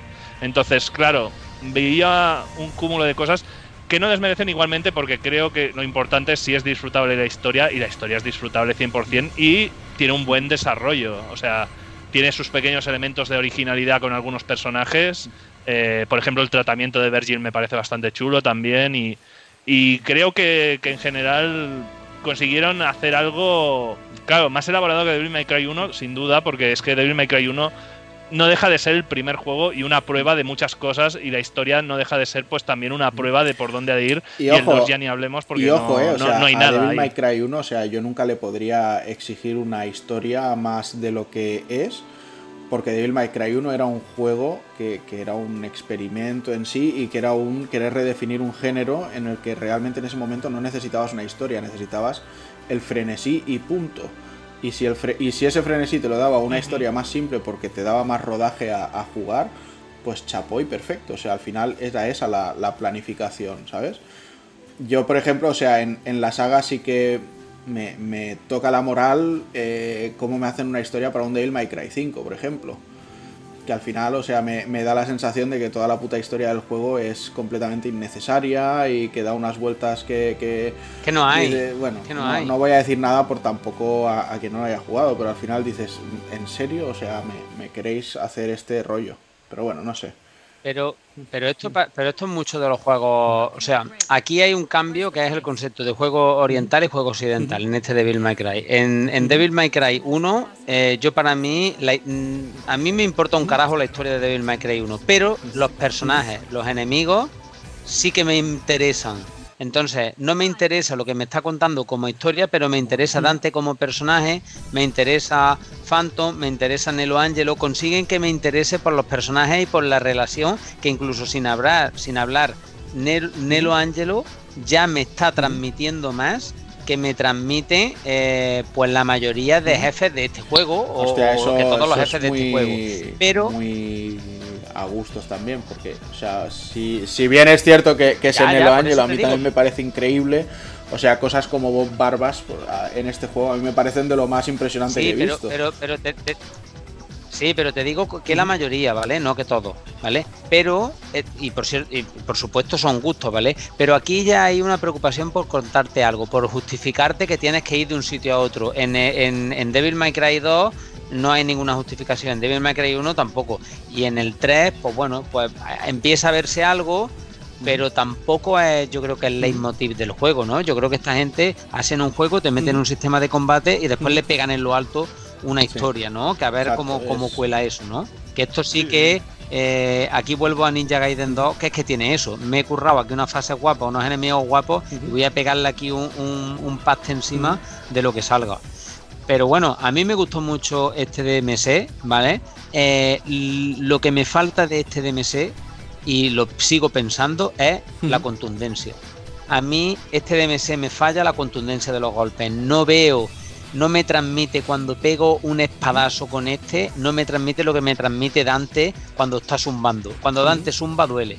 Cuando este Dante de Devil May Cry 1 zumba duele. El del 3 duele. Cuando este zumba, cuando este pega, Mm, no sé, como que atraviesan los golpes, no me transmite esas hostias fuertes que, son de un Final Fight o, de un Devil May Cry 1. Por lo menos esa es mi, visión, es lo único que me falla del juego. A mí, a mí me funciona, ¿eh? A mí el feedback de golpes lo estuve rejugando ayer un rato y armas como el hacha o, la hoz no, porque es el arma rápida, pero tanto la espada como el hacha, que es lo que estuve más jugando ayer, me parecía que el feedback estaba muy bien. Y aparte es que Ninja Theory, para mi gusto, son tiene un equipo de animación de otro mundo. O sea, animan muy muy bien todo. Y las reacciones de los enemigos a mí me parecían bastante buenas. O sea, no. Me pasó, o sea, le pasó a más gente que conozco, ¿eh? que me decían, uy, el combate, la contundencia, las armas. Sí, yo creo que, es lo malo. Hemos ido hacia otro lado, eh, está usando los mismos combos, pero con otra gente que está retratándolo. Creo que también un poco es un Devil May Cry para mi gusto de inicio un punto más rápido que los anteriores. O sea, más rápido y además tienes la opción en la edición especial de ponerlo todavía más rápido, con lo cual ya el juego es una locura, que a mí me encanta, ¿eh? No, no, es un, es un juego que de hecho creo que no tenía ni el ni el ni lo de bueno, no lo tiene. La primera versión no, tenía lo de señalizar a un enemigo y quedar. Exacto. O sea, no, caminaba ni siquiera el personaje. Siempre ibas corriendo. Y creo que quizá esa contundencia se ha perdido porque querían que fuera más veloz, más ágil y pudieras encarar más rápido a más diferentes tipos de enemigos. Que, que, bueno, era, era, fue su apuesta. Y a mí, sinceramente, me funcionó muy bien porque Igual que a Juanan, a mí Heavenly Sword no me dijo mucho, pero sí que hay algo que me gustó mucho que es cómo juega con las armas. Me gustó mucho que con los gatillos ibas cambiando de armas y aquí lo aplican. Y es que me parece un ideón, porque es que dices, ostras, es que sin necesidad de pasar por un menú, de hacer pausa y cambiar las armas, tengo todo mi inventario de armas aquí, puedo irlo combinando eh, on the fly, o sea, pego un espadazo, cambio al hacha, cambio a los boomerangs, uso el gancho para traerte Es como que eso, para mi gusto, lo clavaron muy, muy bien en jugabilidad de Devil May Cry y lo ampliaron un poco dentro de la jugabilidad de ellos, que después de Heavenly Score no creo que hicieron el, el, Slave, que el combate era una excusa, o sea, realmente era un juego más de aventura. Pero en este volvieron a perfeccionar lo que habían hecho y lo encajaron a Devil May Cry y para mi gusto funciona muy bien. Es que para mí es un placer hacer los Bloody Palas de este juego y darle un rato con todas las armas, combos y demás. Y es, genial porque ya digo, me gusta mucho que no tienes que pasar por ningún menú. Este juego puedes jugar las fases de izquierda a derecha sin tener que pasar por el menú para cambiar nada. Eso, eso, bueno, ahí iba a comentar, os he levantado la mano para coger turno. Eh, os iba a comentar, eh, a mí me gusta, me gusta este Devil May Cry, me gusta el combate, no me gusta el aspecto de Dante, la historia, pues no sé, no me va, no me va mucho este universo, lo tengo que reconocer que es un juegazo, lo que en el sistema de combate lo que me molesta un poco es que entra todo de gratis. Y eso para mí, eh, para mí, a ver. Pero, pero ojo que en el 5 también pasa, ¿eh? Pero a nivel, técnico, en los otros no. No entra todo de gratis. Tienes que tener timing. En el, no, hay en el 5 entra todo hasta sin querer. Pero, pero es que entra aquí demasiado de gratis. Cambio todo, entra con un timing más que, vamos, sobradísimo, tío. Y a mí me gustaría que fuera un poquito más técnico en eso. Pero por contundencia, me gustaría un poquito más, mm. pero lo veo bien, lo veo bien. Y lo que dice Uri, las animaciones de, reacción de los enemigos y eso están de la hostia. Eh, hay una cosa que me gusta mucho, eh, que es el desplazamiento por escenario, que tiene cosas muy chulas en ese aspecto. Y tiene escenarios muy, muy locos que, que molan. Eh, lo que pasa, que no me acaba de convencer ni la actitud del personaje, porque no es el Dante que a mí me gusta. Yo empatizo mucho con el, con el Dante del primer Devil May Cry. El del tren me gusta, pero, pero también es demasiado alocado. Y, a mí no me, no sé, no me acaba de, convencer. En ese aspecto. En otros, chapó el juego. Bueno, recordando un poco esta polémica con Antoniades, es que nada más empezar el juego en la feria le caía una peluca blanca y decía ni de coña, y la tiraba y era como maldito, te quiero querer, pero al mismo tiempo. Y es un personaje que, se metió un esmero en hacer que lo que éramos. También lo metieron en aquel momento en el PlayStation Battle Royale All Stars. Y, y es que no, no consiguieron que cuajara, es una lástima, pese que el juego, aprovecho y digo, vendió un millón y pico de unidades, pero bueno, Capcom quería vender dos, y es como, pero se ha vendido un millón y pico que está fenomenal, pero no, ya solo por vender un millón y pico dijeron, esto se acabó. Pero claro, el, primero había salido eh, solo en Play 2 y vendió 2 millones y pico. y este sale en 360 en Play 3. Y claro, eh, vender un millón y pico, pues a ver, esto depende del objetivo de que tuviesen, pero seguramente para ellos, pues estuviese por debajo de sus previsiones de venta con la marca que ya Sancho, pero, pero bueno, tampoco sabemos si esas ventas del 1 fueron durante toda la vida contando edición Platinum y demás. O claro, las ventas que yo digo son las de salida del DMC. Devil May Cry sí que vendió mucho, pero no sé si esas cifras son de inicio o es de toda la vida del juego, porque claro, en platino, en versión Platinum reducida también vendería. y demás, lo encontré cuánto había vendido en total y se supone que, mm, eh, que el Devil May Cry DMC vendió en total 2,4 millones.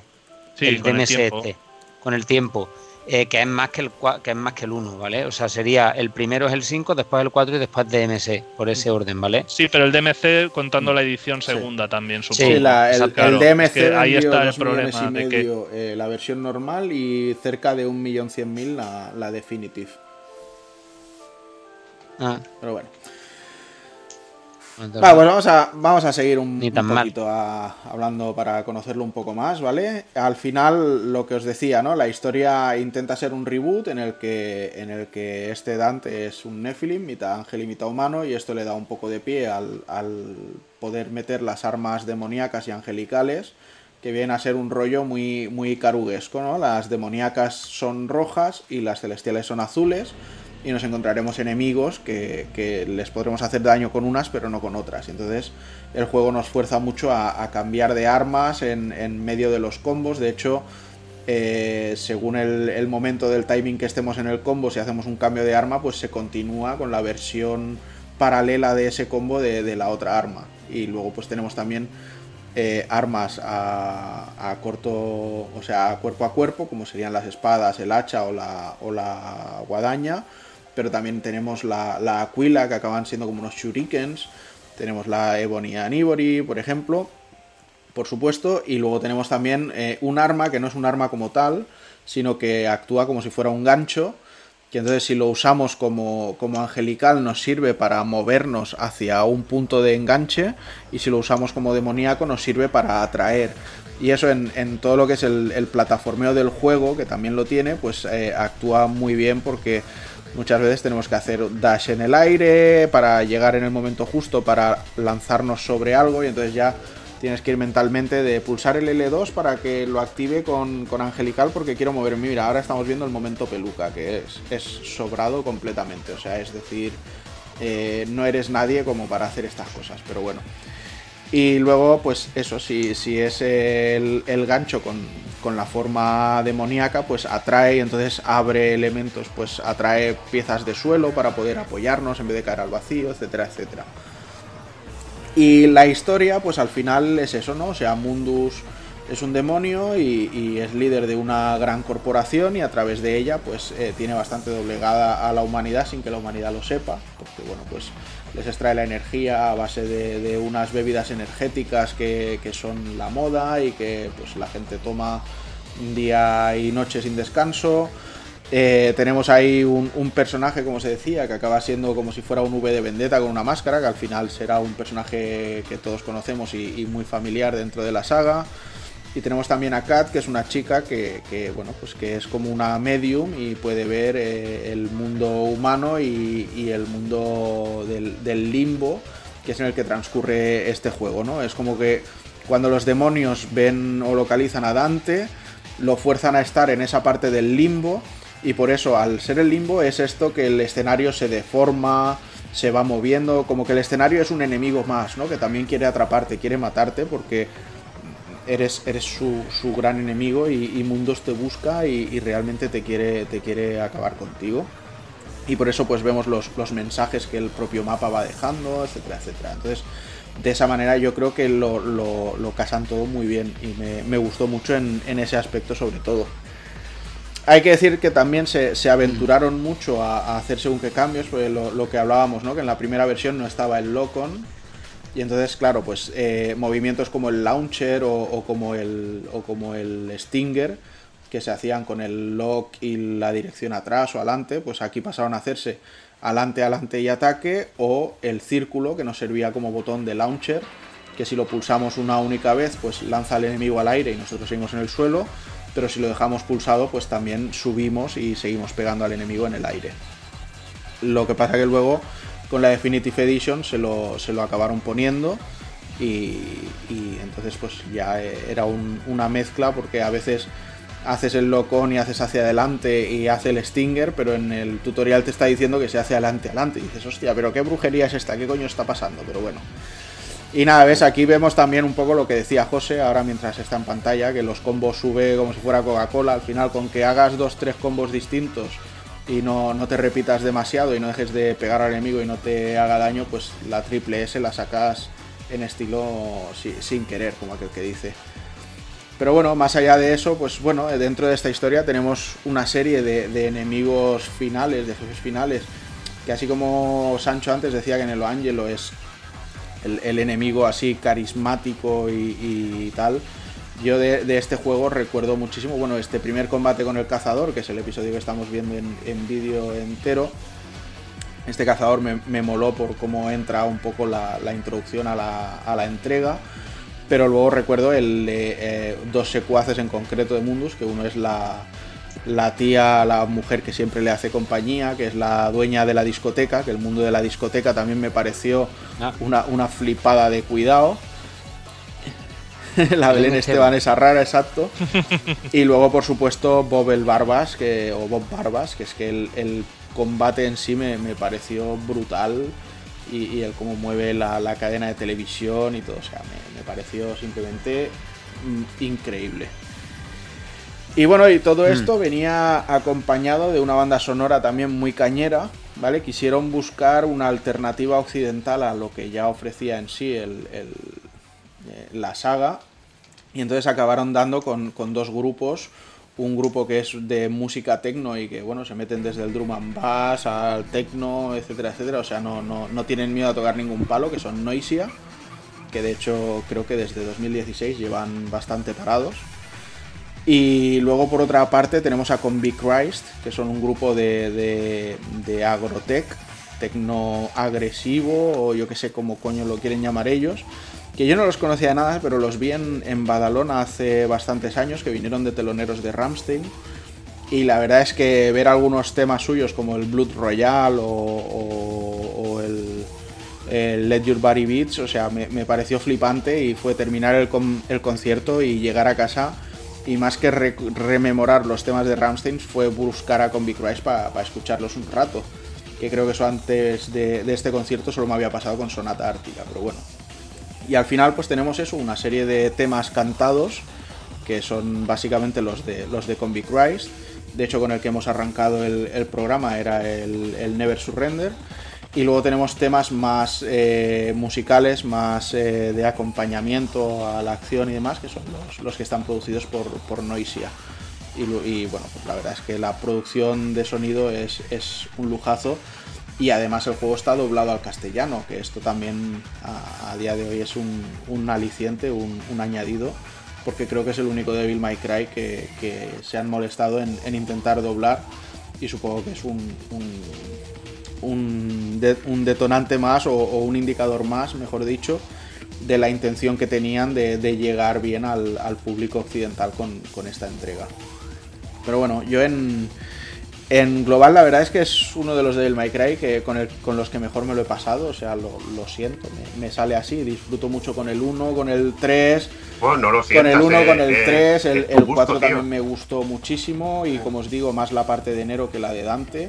O sea, es, así. Y el 5 me lo he pasado también un par de veces. Y, y encantado con él, por mucho que tenga los bichos que, que no me acaban de gustar pero a mí este DMC me, no sé, me conectó muy bien conmigo por las ideas que tiene, la forma de presentarlas, eh, la, dirección artística que tiene, que me parece estupenda.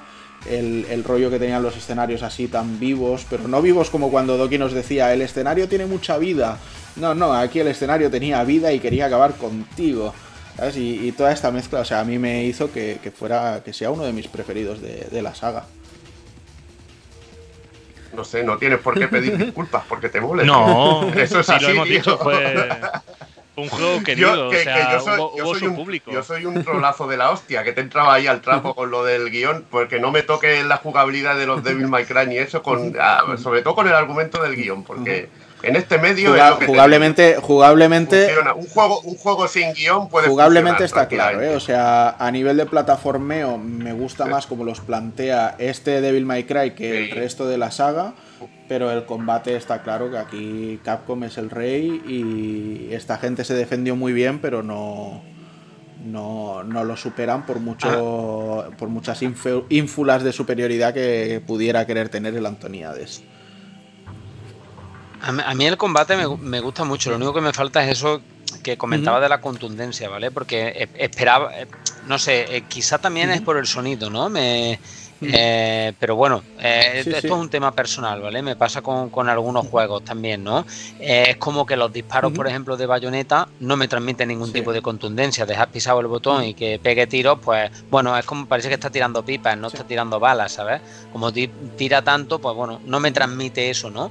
El, el, Ébano y Marfil y, y a, Aníbori. sí que me transmiten esa contundencia, ¿no? Y la escopeta, ¿sabes? Pero no me la transmite por las pistolas de bayoneta, por decirte un, ejemplo. ¿no?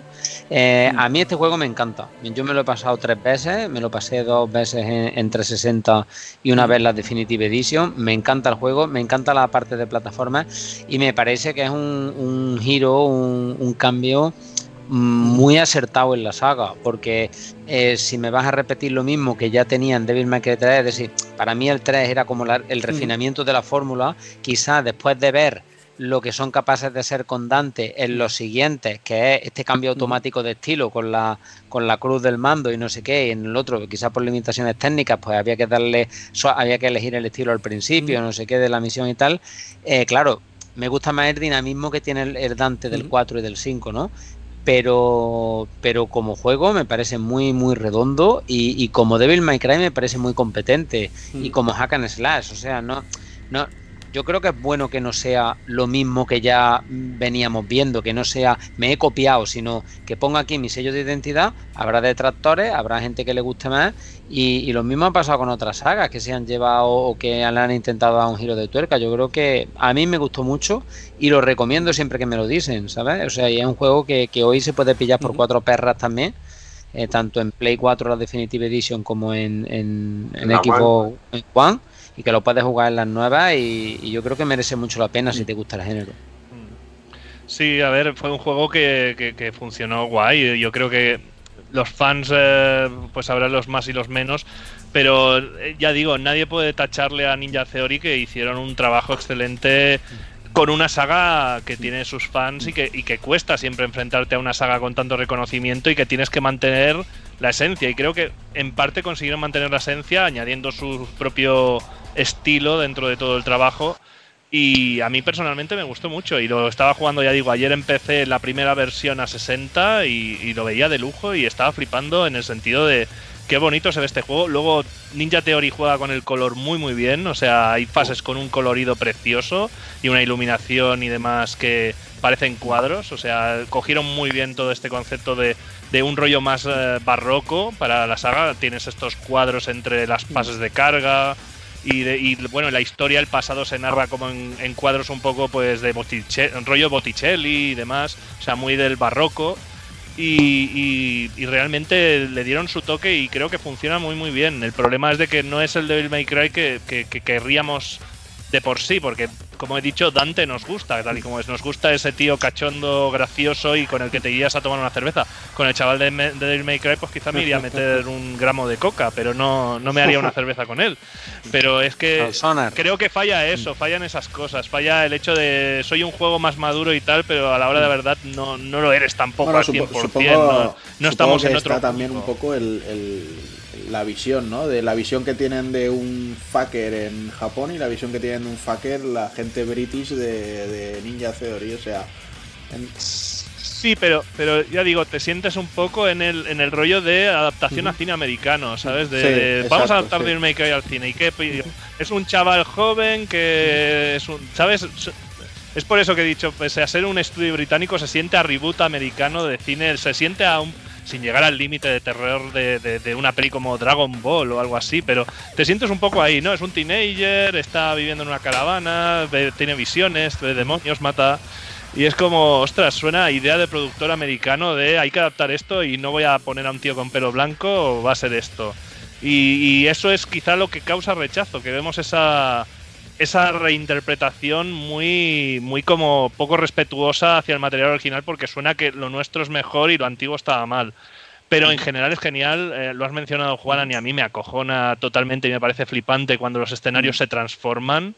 O sea, el hecho de, de, crear un escenario que de repente se desmonta completamente, se deforma y juegas en él y cambia la jugabilidad, de repente estabas en un sitio plano y de repente te crea plataformas por las que ir y que tú quizá con una espada tienes que ir juntando. O sea, juega muchísimo a esto y es de los elementos más guays que tiene el juego. O sea, esta forma en que constantemente se está mutando. Hay un momento que un escenario que creo que no había ni combate, era una huida ahí que vas saltando de un lado a otro mientras un puente se está deformando y dices, oye, que esto cuesta un cojón hacer. O sea, pensemos que los polígonos son cosas fijas, rectas y tal, y conseguir que se, se doblen, se deformen en tiempo real y que vayan construyéndose, era algo que en la época tampoco se hacía mucho. O sea, eh, se había intentado con terrenos y tal, con algún juego terrible. Recuerdo uno de, de Lucas, así que era de cambiar el terreno de forma y tal.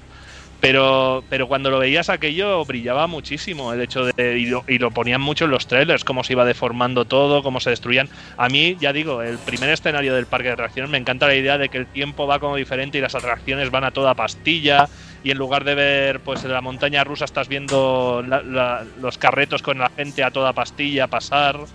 Y, y es como un blur extraño y creo que juegan muy muy bien con todo eso y le da una propia personalidad y, creo que es uno de los Devil May Cry sin problemas más bonitos que se han hecho. O sea, es que, ya digo, Ninja Theory nos ha dado muchos juegos que por desgracia no han funcionado, pero que bonitos eran. O sea, a mí el Enslave que hablábamos antes me parece un juego precioso. O sea, gustará más o menos, pero, pero bonitos son, son buenos en animación, le meten mucho empeño a todo y creo que fue bastante acertado cogerlos porque también rescataría un poco este momento de Inafune dijo vayamos a América, pero lo dijo Konami, mm. lo dijo Sega, lo dijo Namco y todo el mundo se puso a pillar IPs de toda la vida Golden Axe. Pues se lo damos a esta mm. gente y ¡puf! Madre mía, pues Golden Axe, cuidado. Splatterhouse, se lo damos a esta gente. Bueno, cuando escuchas el desarrollo de Splatterhouse dices, madre mía, qué terror ese desarrollo, porque era como que les dieron libertad y querían hacer un juego aún peor de lo que salió. Y es como que me, gusta ese muy juego, por cierto. el Splatterhouse. Yo me lo pasé pero vamos, pero, pero, pero, mira, ves, ves, a la, ves a la Bandai de ese momento y dices, por un lado tenían el, el Splatterhouse y por otra tenían el Majin, que bien, y por otra el Knights Contract, que dices, eh, no.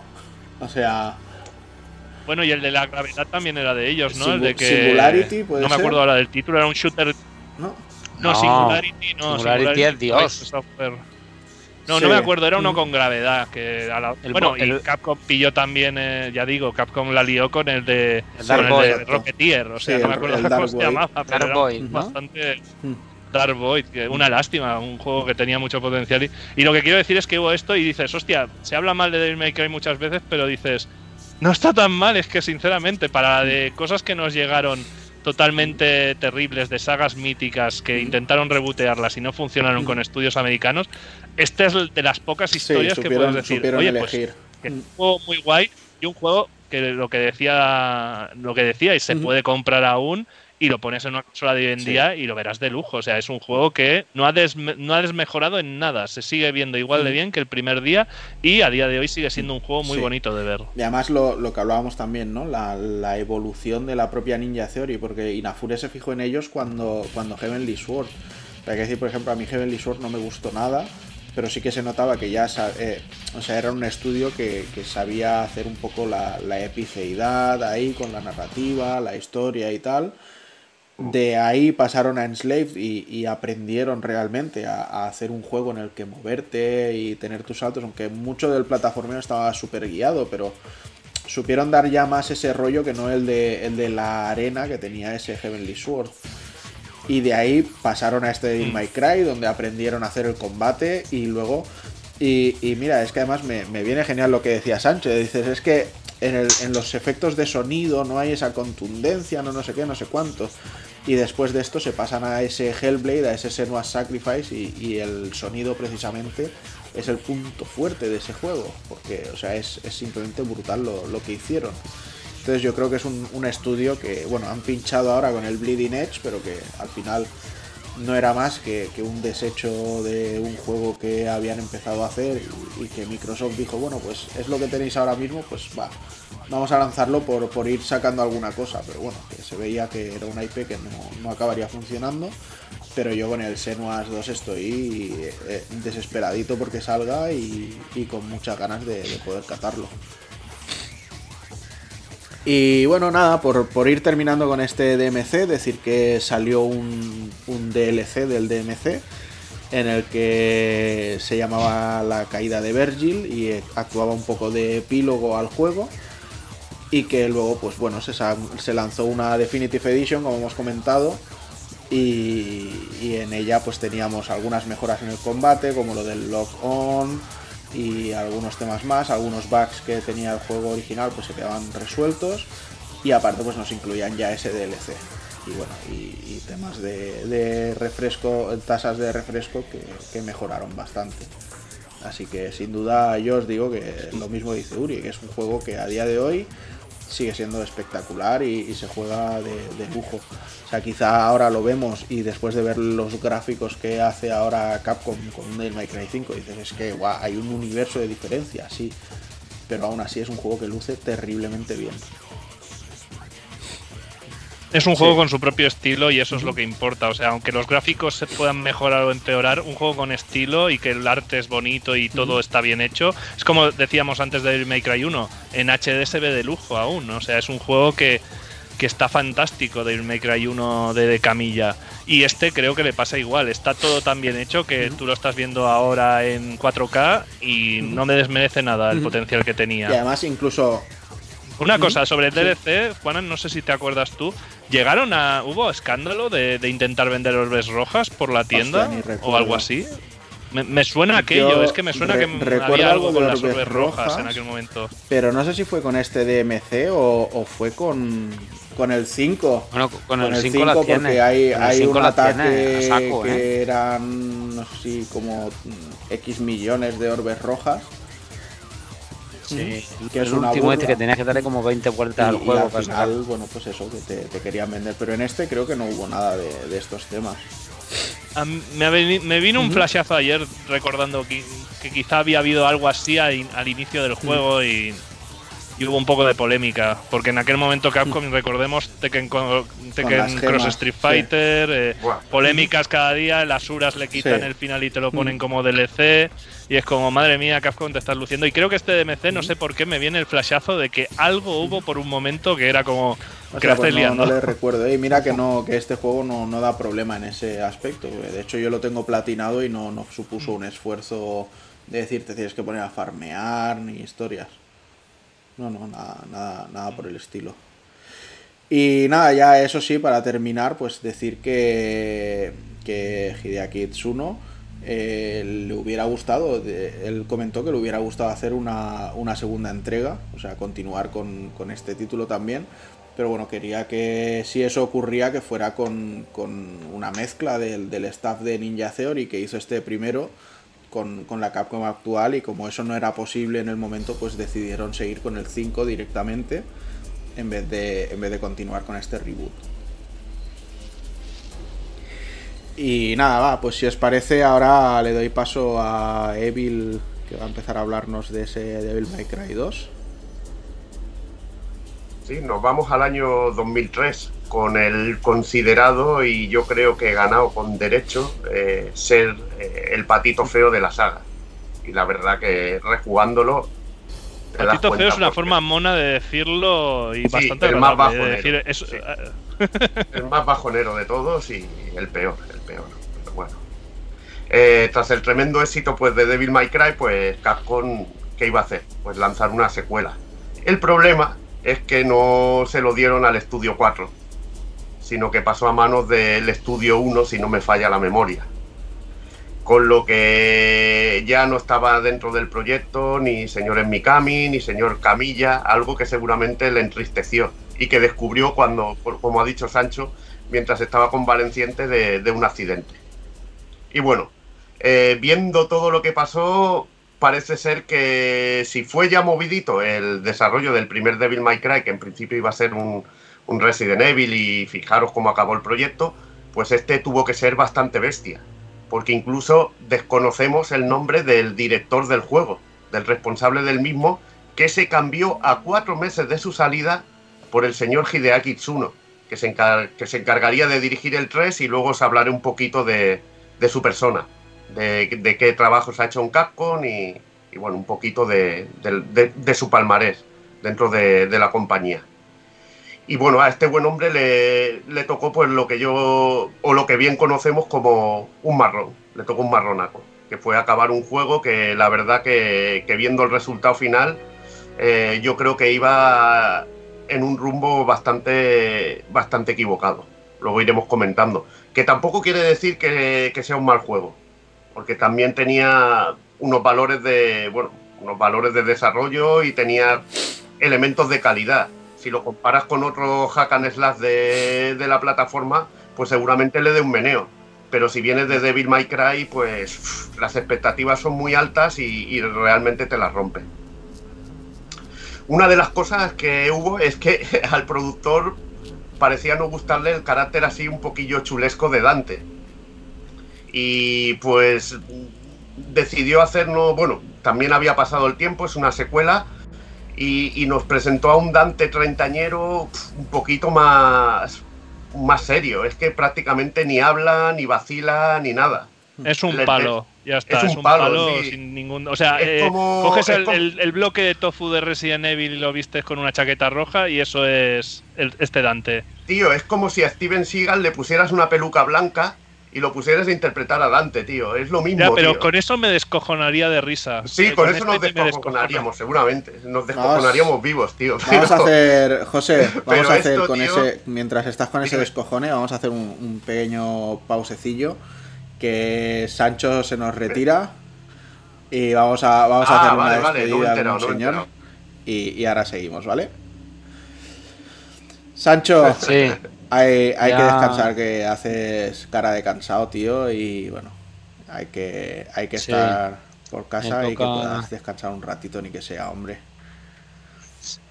Sí, sí, que ahora que ya mismo eh, está la cuenta atrás en marcha con el crío, ya mismo está por aquí el pobre con la conjuntivitis llorando, así que bueno, es lo que toca, es lo que la vida. Bueno, oye, un placer a todos, muchas gracias a, todos los amigos que están por ahí eh, y a todos los que nos escucharán y Uri, encantado y encantado. Y nada, oye, esperamos tenerte por aquí muchas más veces, que otra eminencia aquí de, de, los mojones japos, como a mí me gusta decir, ¿no? bueno. Bueno, pues nada, Sancho, recuerda, pues recuerda que el próximo Venga, que vaya muy bien, toca Golden Sun. ¿Eh? ¿Ah? Así que habrá, habrá que revisitar un poquito la saga. Pues sí, me lo voy a poner ahí en la, en la DS, en el cartuchillo ese que tengo piratón y, lo pegaré en un tiento. En portátil puedes jugar ahí bien las cosillas. Sí. Sí, sí, sí. Pues venga, Sancho. Muy bien. Venga, chicos, un abrazo. Hasta luego. Venga, que vaya muy bien. Hasta luego.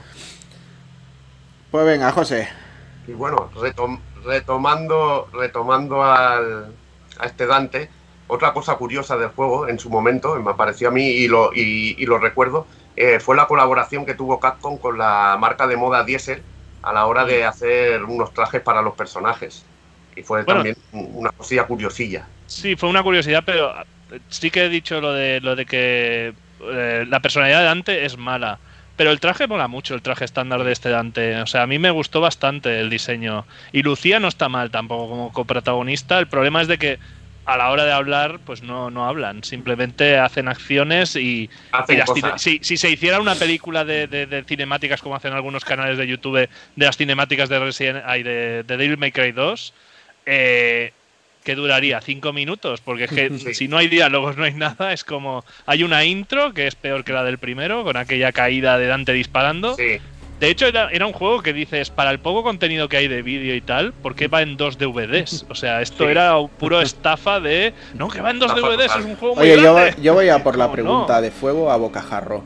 Si este juego no fuera un Devil May Cry, ¿os parecería un buen juego? Mm, Yo creo que sería un juego de serie B mm, bueno. O sea, o sea si, el, ah, personaje principal no fuera Dante, fuera un personaje nuevo.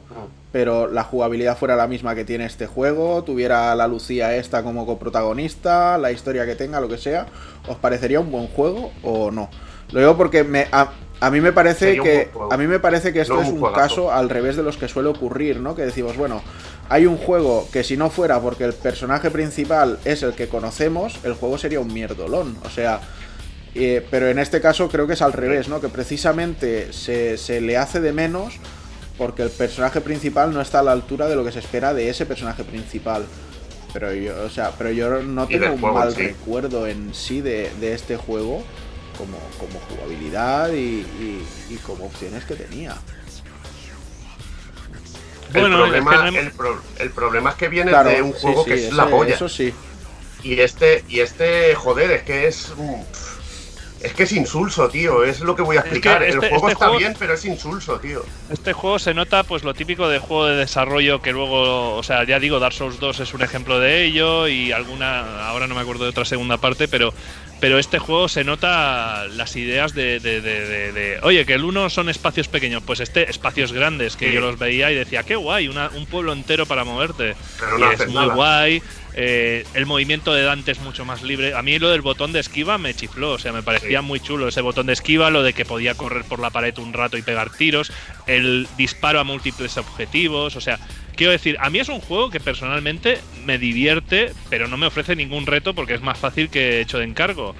Y se nota de que, de que, de que no hay contenido porque hay muchos problemas. Es, como Ninja Gaiden 3, o sea, solo tienes un tipo de espada, cambia de forma pero no cambia ningún movimiento.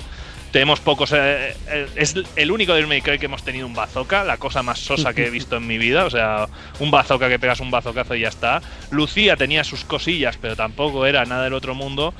Y realmente solo se podría decir de este May Cry que era más ambicioso en scope, o sea, de, más grande, enemigos voladores que se movían más libremente.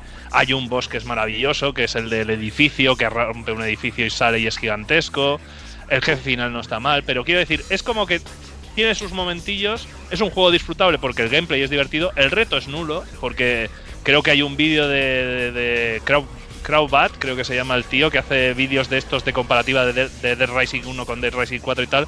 Y tiene un vídeo de, de Devil May Cry 2 en el que básicamente se mueve caminando, pegando tiros y los enemigos no saben ni cómo reaccionar. Se quedan dando vueltas alrededor de él y de vez en cuando pegan un golpe y fallan. Porque la animación es tan lenta que del enemigo que no funciona. Y eso se veía cuando jugabas. Tiene una cosa que a mí personalmente hace que le tenga cariño, que es el primer Devil May Cry que te dejan jugar con Trish. Y Trish era el personaje que debería ser sido el prota de todo. Porque Trish la desbloqueabas y tenías la espada esparda, pero la podías clavar y tenía otro estilo de lucha con los puños y todo, tipo cuando tenías los puños de Cerbero. Y eso realmente dices, ostras, teníais este personaje extra y no lo habéis metido desde el inicio, porque es mucho más divertido jugar con Trish que con Dante o con Lucía. Y eh, yo creo que el problema es ese. Me dices, es otro juego con otro prota ya, pero es que el soserío seguiría estando ahí. ¿Ves? No es un mm. Chaos Legion que tiene también sus problemillas, pero tiene una jugabilidad propia que Chaos Legion, porque no podría ser un Devil May Cry, si el prota es parecido y tal, podría haber sido otro tipo de Devil May Cry, un spin-off raro. Pero lo que quiero decir es eso, funcionan... Hay, en esa época yo creo que Capcom está muy sembrada de buenas IPs y que va probando cositas que no están nada mal. Y creo que este juego simplemente, pues el hecho de que no conozcamos al director es un toque muy significativo de que fue un desastre. O sea, el desarrollo fue un desastre igual que ahora, hoy en día, se saben mejor los desarrollos y sabemos que Dark Souls 2 también fue un desarrollo desastroso, que se acabó yendo el director también y entró otro a salvarlo. Y, y es eso, es el hecho de decir, este proyecto se escogió a la persona que no supo desarrollarlo y al contrario que Camilla, que supo rehacer Resident Evil 2 en otra cosa, este tío no, no, supo embarcarlo y desapareció y Tsuno entró a juntar los pedazos de todo lo que se necesita, que ya sabemos que siempre tiene un, una dificultad muy grande trabajar sobre la obra de otro y a la que no eres muy consciente de por dónde quería ir, ni, ni qué está hecho, ni qué no está hecho, y más en un videojuego como Devil May Cry. Y se notan esas apuestas raras de Capcom a la hora de comercializarlo, como el pacto con Diesel, que dices, bueno, esto me da algo de visibilidad, y el hecho de que fueran dos DVDs sin ningún, ninguna necesidad, porque realmente cabía en un... Lo que hay en uno está en el otro, quiero decir, para jugar con Lucía que tengas que cambiar de DVD no tiene ningún tipo de sentido porque los casi los vídeos son casi los mismos y tampoco hay tanto vídeo en este juego. Pero ya digo, creo que el juego es divertido de jugar pese que no ofrece ninguna ningún tipo de reto y creo que dentro de la saga, pues es simplemente un desacierto cómo se ha llevado, pero podría haber sido. Yo veo el potencial de lo que podría haber sido en este juego y creo que podría haber llegado a ser un buen Devil May Cry porque hay muchos elementos que luego heredarían. El Bloody Palace aparece por primera vez en oh. este juego, por ejemplo, y es algo que se quedó ya en la saga permanente. El botón de esquiva es algo que Devil May Cry 3 también adquiriría y lo profundizaría con el rollo de los estilos.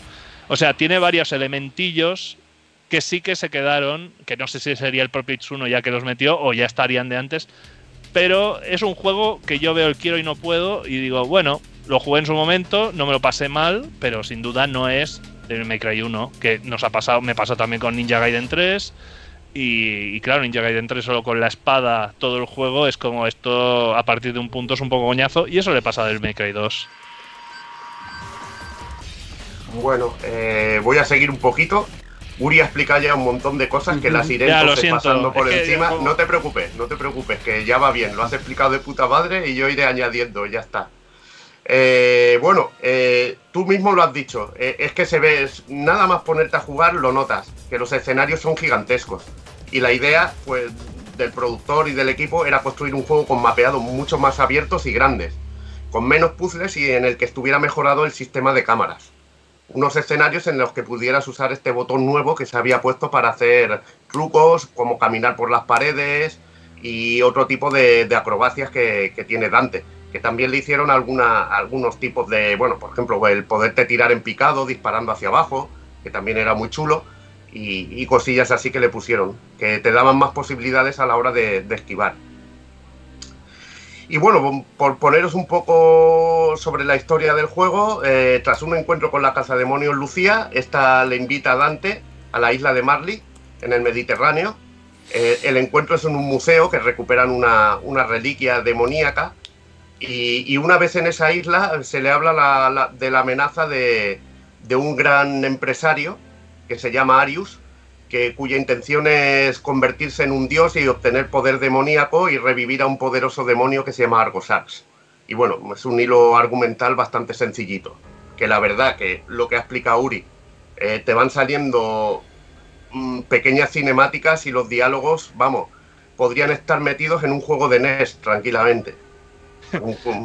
Eh, yo creo que la NES incluso tenía mejores endings con esas pequeños Yo creo que un Tecmo Theater con un Ninja Gaiden tenía más diálogos que, el Devil May Cry 2, pero vamos, pero de calle, tío. No, no, siento, siento el spoiler, pero el final del juego es Dante yéndose en una moto. No, no hay ninguna frase, no hay nada. Es Dante en una moto haciendo, venga, adiós. Y ya está. Y es como, ya está, esto es todo. Y bueno, un poco los personajes que habíamos comentado. El Dante, que regresa más maduro, para esta, nueva, para esta nueva aventura, incluso un poco taciturno, un poco tristón lo veo.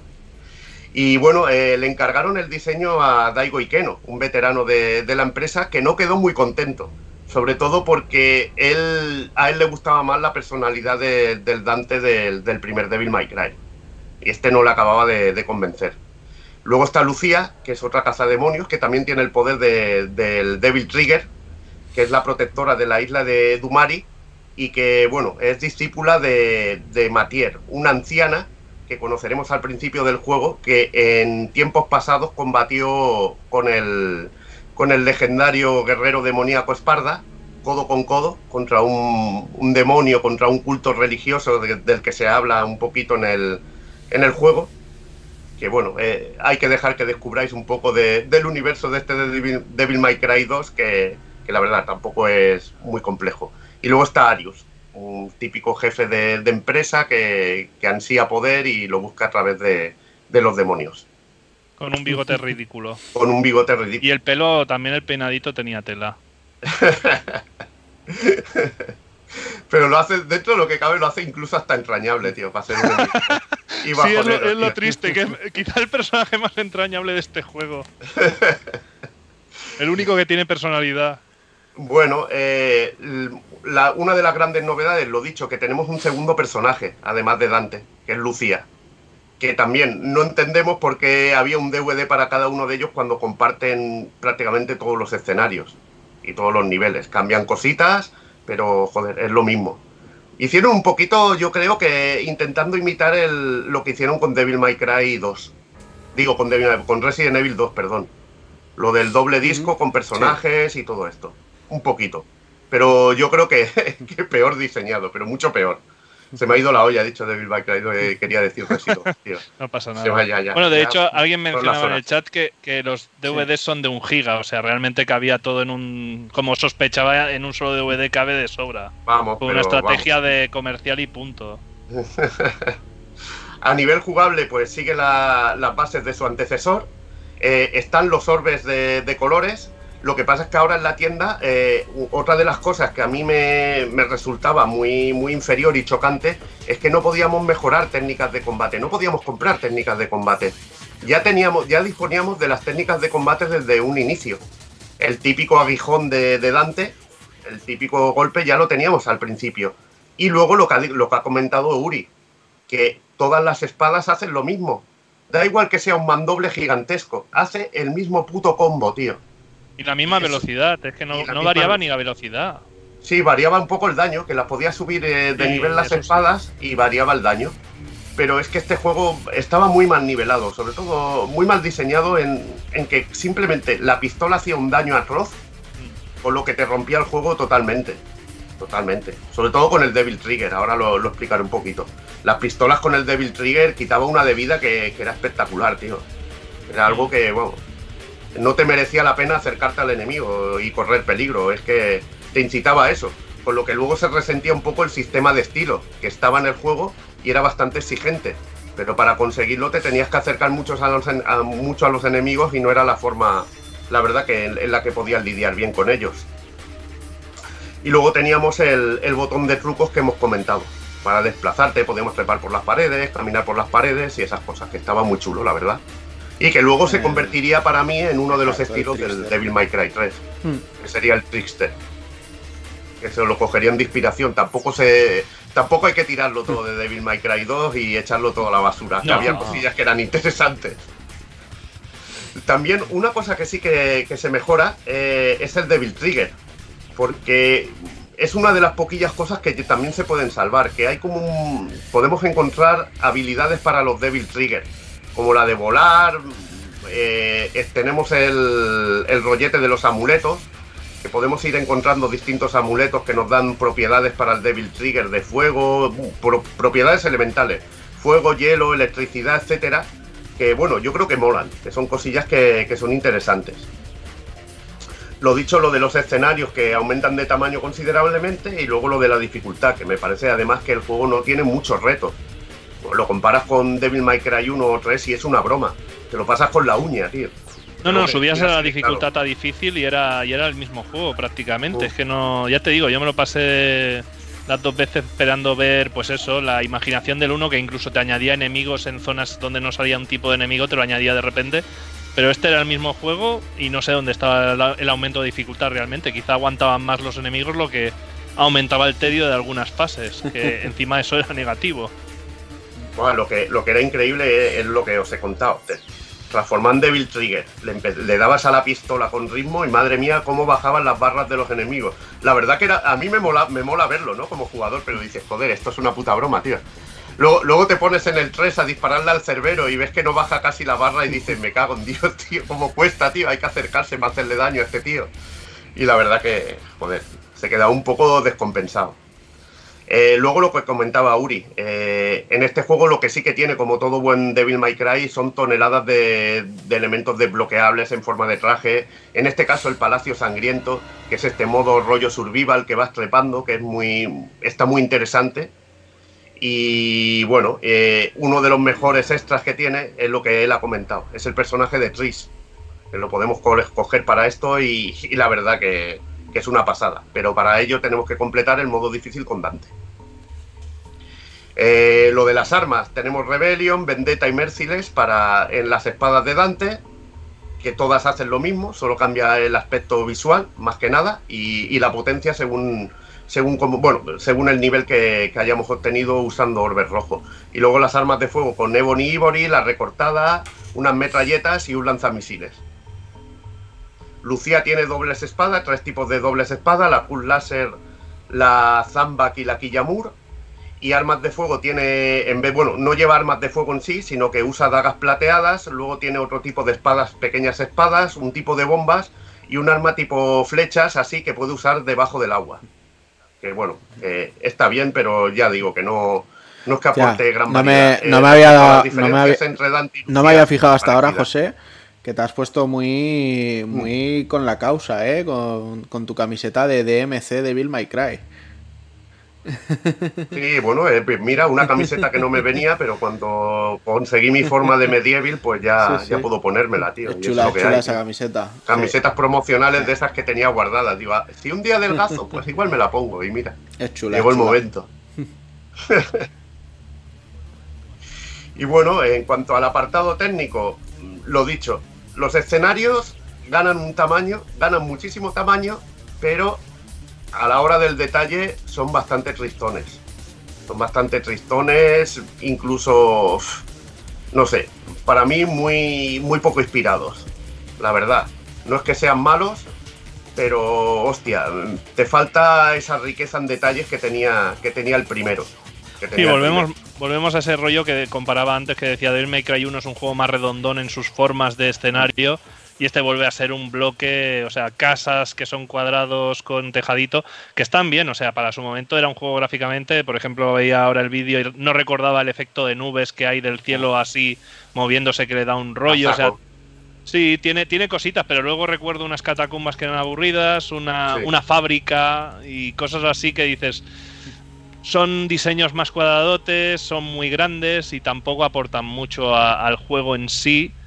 Pero al menos sí que hay dos o tres zonas que recuerdo que no estaban mal, pero, pero la desgracia es esa, de que de algo que era chiquitín y muy detallado nos hemos pasado a algo grande y claro, se ha sacrificado el detalle porque también consume más hacer mucho detalle y muchos edificios distintos, muchas texturas distintas.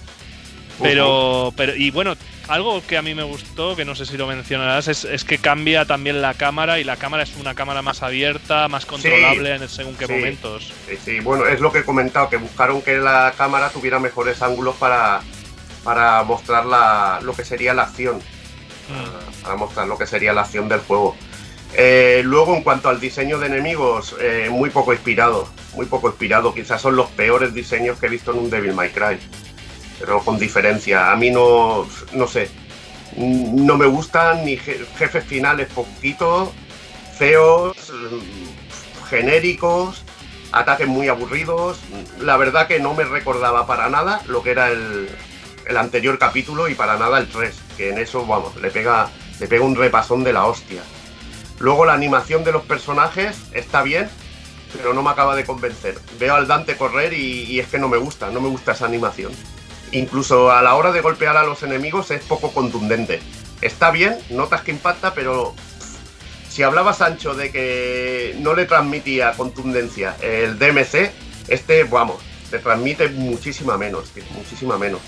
Es que incluso el marcador de estilos es Tristón, tío. Es Tristón. No me, no me acaba de. No me acaba de molar nada. Y la música, pues también, incluso la veo genérica, dentro de lo que cabe. Dentro de lo que cabe. En cuanto al diseño del personaje que corrió a cargo de Daigo Ikeno, hablar un poquito sobre él. Ikeno Metaka, que es el, nombre real de, este ilustrador y diseñador de personajes eh, de la segunda, tercera y quinta entrega de, de Devil May Cry. Es un veterano ilustrador de la compañía y responsable de diseño de personajes o ilustraciones para juegos como Battle Circuit, Onimusa, Street Fighter 3 Seed Strike, eh, en la saga Alpha, en Darkstalkers, en Super Puzzle Fighter, en Street Fighter 4 y Dragon Dogma, entre muchos otros. Empezó a trabajar en la compañía en 1993 y siempre también trabaja muy ligado a, lo que es el productor, a lo que sería el productor de, la saga, a partir, bueno, director y productor de la saga Devil May Cry, que es actualmente el señor. Ay, el señor Itsuno. Va muy ligado con él. Vemos que trabaja también en Dragon Dogma y tiene mucha confianza. Tiene mucha confianza en él. Y bueno, una cosa, ¿has dicho que la banda sonora no te gustó nada? O sea, la banda sonora, eh, los, que incorporan son los que estarían desde entonces en la saga, ¿no? O sea, a mí no me disgustó, de hecho debo tener por aquí lo sé, es rockera, pero es que el juego eh, me transmite tan poco que incluso la banda sonora no me pega y veo mucho, más, mucho mejor la del 3, tío. sí, no, es que la del 3 es infinitamente mejor, pero no la veo mala. La de la intro, por ejemplo, o sea, el tema principal no me parece malo. No es este. que me parezca malo, pero eh, es que eh, para que una música se te quede en la cabeza, te tiene que acompañar un momento bueno. Y es que este juego es tan bajonito, tío, tan, tan triste, tío. ¿No, no, no te parece bueno cuando sale un helicóptero poseído por tercera vez? Ahí está, tío, es que ese tipo de cosas es horrible. O un tanque. Un tanque, un tanque poseído, tío, ¿qué esperas? pero es que. Esto es Devil May Cry, tío. No, es, parece luego, joder, luego dicen Ninja Blade. Digo, ahora entiendo lo de Ninja Blade. Vieron el Devil May Cry 2 y dijeron, esto es una puta buena idea, tío. Y vamos a hacerlo en Ninja Blade, vamos a poner vehículos poseídos y vamos a hacer algo así. No. Bueno, en Ninja Gaiden te enfrentabas también contra tanques, ¿eh? Sí, pero eran, eran, eran, llevados por militares, no era. Claro, eran diferentes. era muy distinto, tío. Era un entorno militar y lo estaban llevando. Profesionales militares de las Fuerzas Armadas, auténticos profesionales. No era un helicóptero que, además. Eh, el helicóptero te subía por dentro de un edificio que decías, ¿qué, qué, qué es esta locura, tío? Hay un momento poseído, tenía poderes demoníacos, tío. Ya te digo, era, era como el helicóptero de Rajoy, tío, que flotaba, tío. Que era indestructible, tío. Una puta locura. Ya os digo que. Eh, si no fuera Devil May Cry, pues seguramente hubiera quedado en el recuerdo de muchos. Hostia, qué, qué divertido juego de serie B. Pero joder, tío, es que después de venir del primero. es lo dicho, yo lo he estado jugando mucho y digo, hostia, es que no me atrae nada. Lo he estado jugando compaginando con el Devil 3 y qué diferencia. El Devil 3 es que estabas deseando darle caña, lo disfrutabas, lo gozabas y es que este lo llegabas a sufrir, tío. Sí, sí. A ver, el Devil 3 es que entró muy fuerte y era necesario. Ah, fue esta época rara de Capcom de, porque hablábamos antes de Basara, pero yo me acuerdo que el Basara aquí lo, intentaron colar con un Devil May Cry con la misma tipografía y llamarlo, llamándolo Devil Kings. que fue como Capcom que intentas. Sí, sí, no, fue, fue horrible. Pero bueno, ¿qué le vamos a hacer? En el, en el 3 creo que sí que ya se comportaron, ¿no? Y ya lo llamaron Sengoku Basara. O Basara Heroes o algo así. Sí, el de Play 3 lo, pusieron directamente como Basara. creo. No pusieron el Sengoku, pero Basara se llamaba pasar a no sé qué Heroes o algo así. Mira, Bizandril nos dice por ahí que prefiere el, el, el juego de Van Helsing que sacaron de la película de Hugh Jackman antes que este Devil May Cry 2. Uh. Es que a aquel le gusta el Van Helsing este lo tengo que probar y entonces diré, diré, hostia, pues sí o no, pero... No, a ver, hubo, hubo, muy buenos clones de Devil May Cry, God of War, que no, bebe de Devil May Cry. Y, y, por ejemplo, de serie B así de pedi, el Ghost Rider no estaba mal, dentro de lo que cabe, para ser un para juego mí, de Para mí de los mejores el que se sacó Tecmo antes de, de sacar su Ninja Gaiden, que fue el Rigar, el Battle. O sea, el Rigar aquel que... Ese está muy chulo está muy chulo. Y luego está el Bullying Guy de Taito, que publicó Taito, si no recuerdo mal. Ah, cierto. Forsaken. Sí, incluso el, el, de Konami este, que ahora no me acuerdo del nombre, Loz, que tenía otro nombre también en Japón. Ah, sí, el Oz, sí. Estaba, este estaba muy chulo. Bueno, se, se llama. Sí, estaba, estaba muy chulo. Y pues vámonos a, por, a cerrar el programa con ese tercer episodio de, de la saga para PlayStation 2 que es el Devil May Cry 3 Dante's Awakening de 2005. Eh, que bueno, en la que ya se le da el juego, la se le da la dirección del juego por completo a Hideaki Tsuno, que es el que entró como director en los cuatro últimos meses de desarrollo de la segunda entrega y que bueno, que defendió bastante, por lo que se ve defendió bastante Camilla en, en el momento, que dijo que dentro de lo que podía hacer había hecho un buen trabajo y que, y que era bueno que él cogiera, que se encargara de esta, de esta tercera entrega. Y la verdad que, el tío se lo ocurrió. Ahora, ahora iremos un poco desmenuzando lo que era un poquito Devil May Cry 3. Eh, Hideaki Tsuno. Eh, Capcom tenía la misión de revivir al Dante de la primera entrega de Devil May Cry y ese personaje tan vacilón y puso a Hideaki Tsuno al cargo del proyecto en el que Camilla lo defendió por su buen trabajo en el. Bueno, por su buen trabajo, por poder haber, podido acabar el, el 2 de una manera digna. Por salvar la papeleta. Itsuno nació en 1971 y sus primeros trabajos en la compañía datan de 1995 eh, como diseñador en Street Fighter Alpha y además colaboró en el desarrollo de títulos como Star Gladiator, Street Fighter 03, JoJo Bizarre Adventures o como director en Power Stone o Capcom vs SNK 2 que bueno, es para mí un, gran juego. Ambos titulazos. Y tras Devil May Cry 3 eh, fue el principal director y productor de la saga, trabajando en su cuarta parte, colaborando con Ninja Theory en DMC y en la reciente quinta entrega.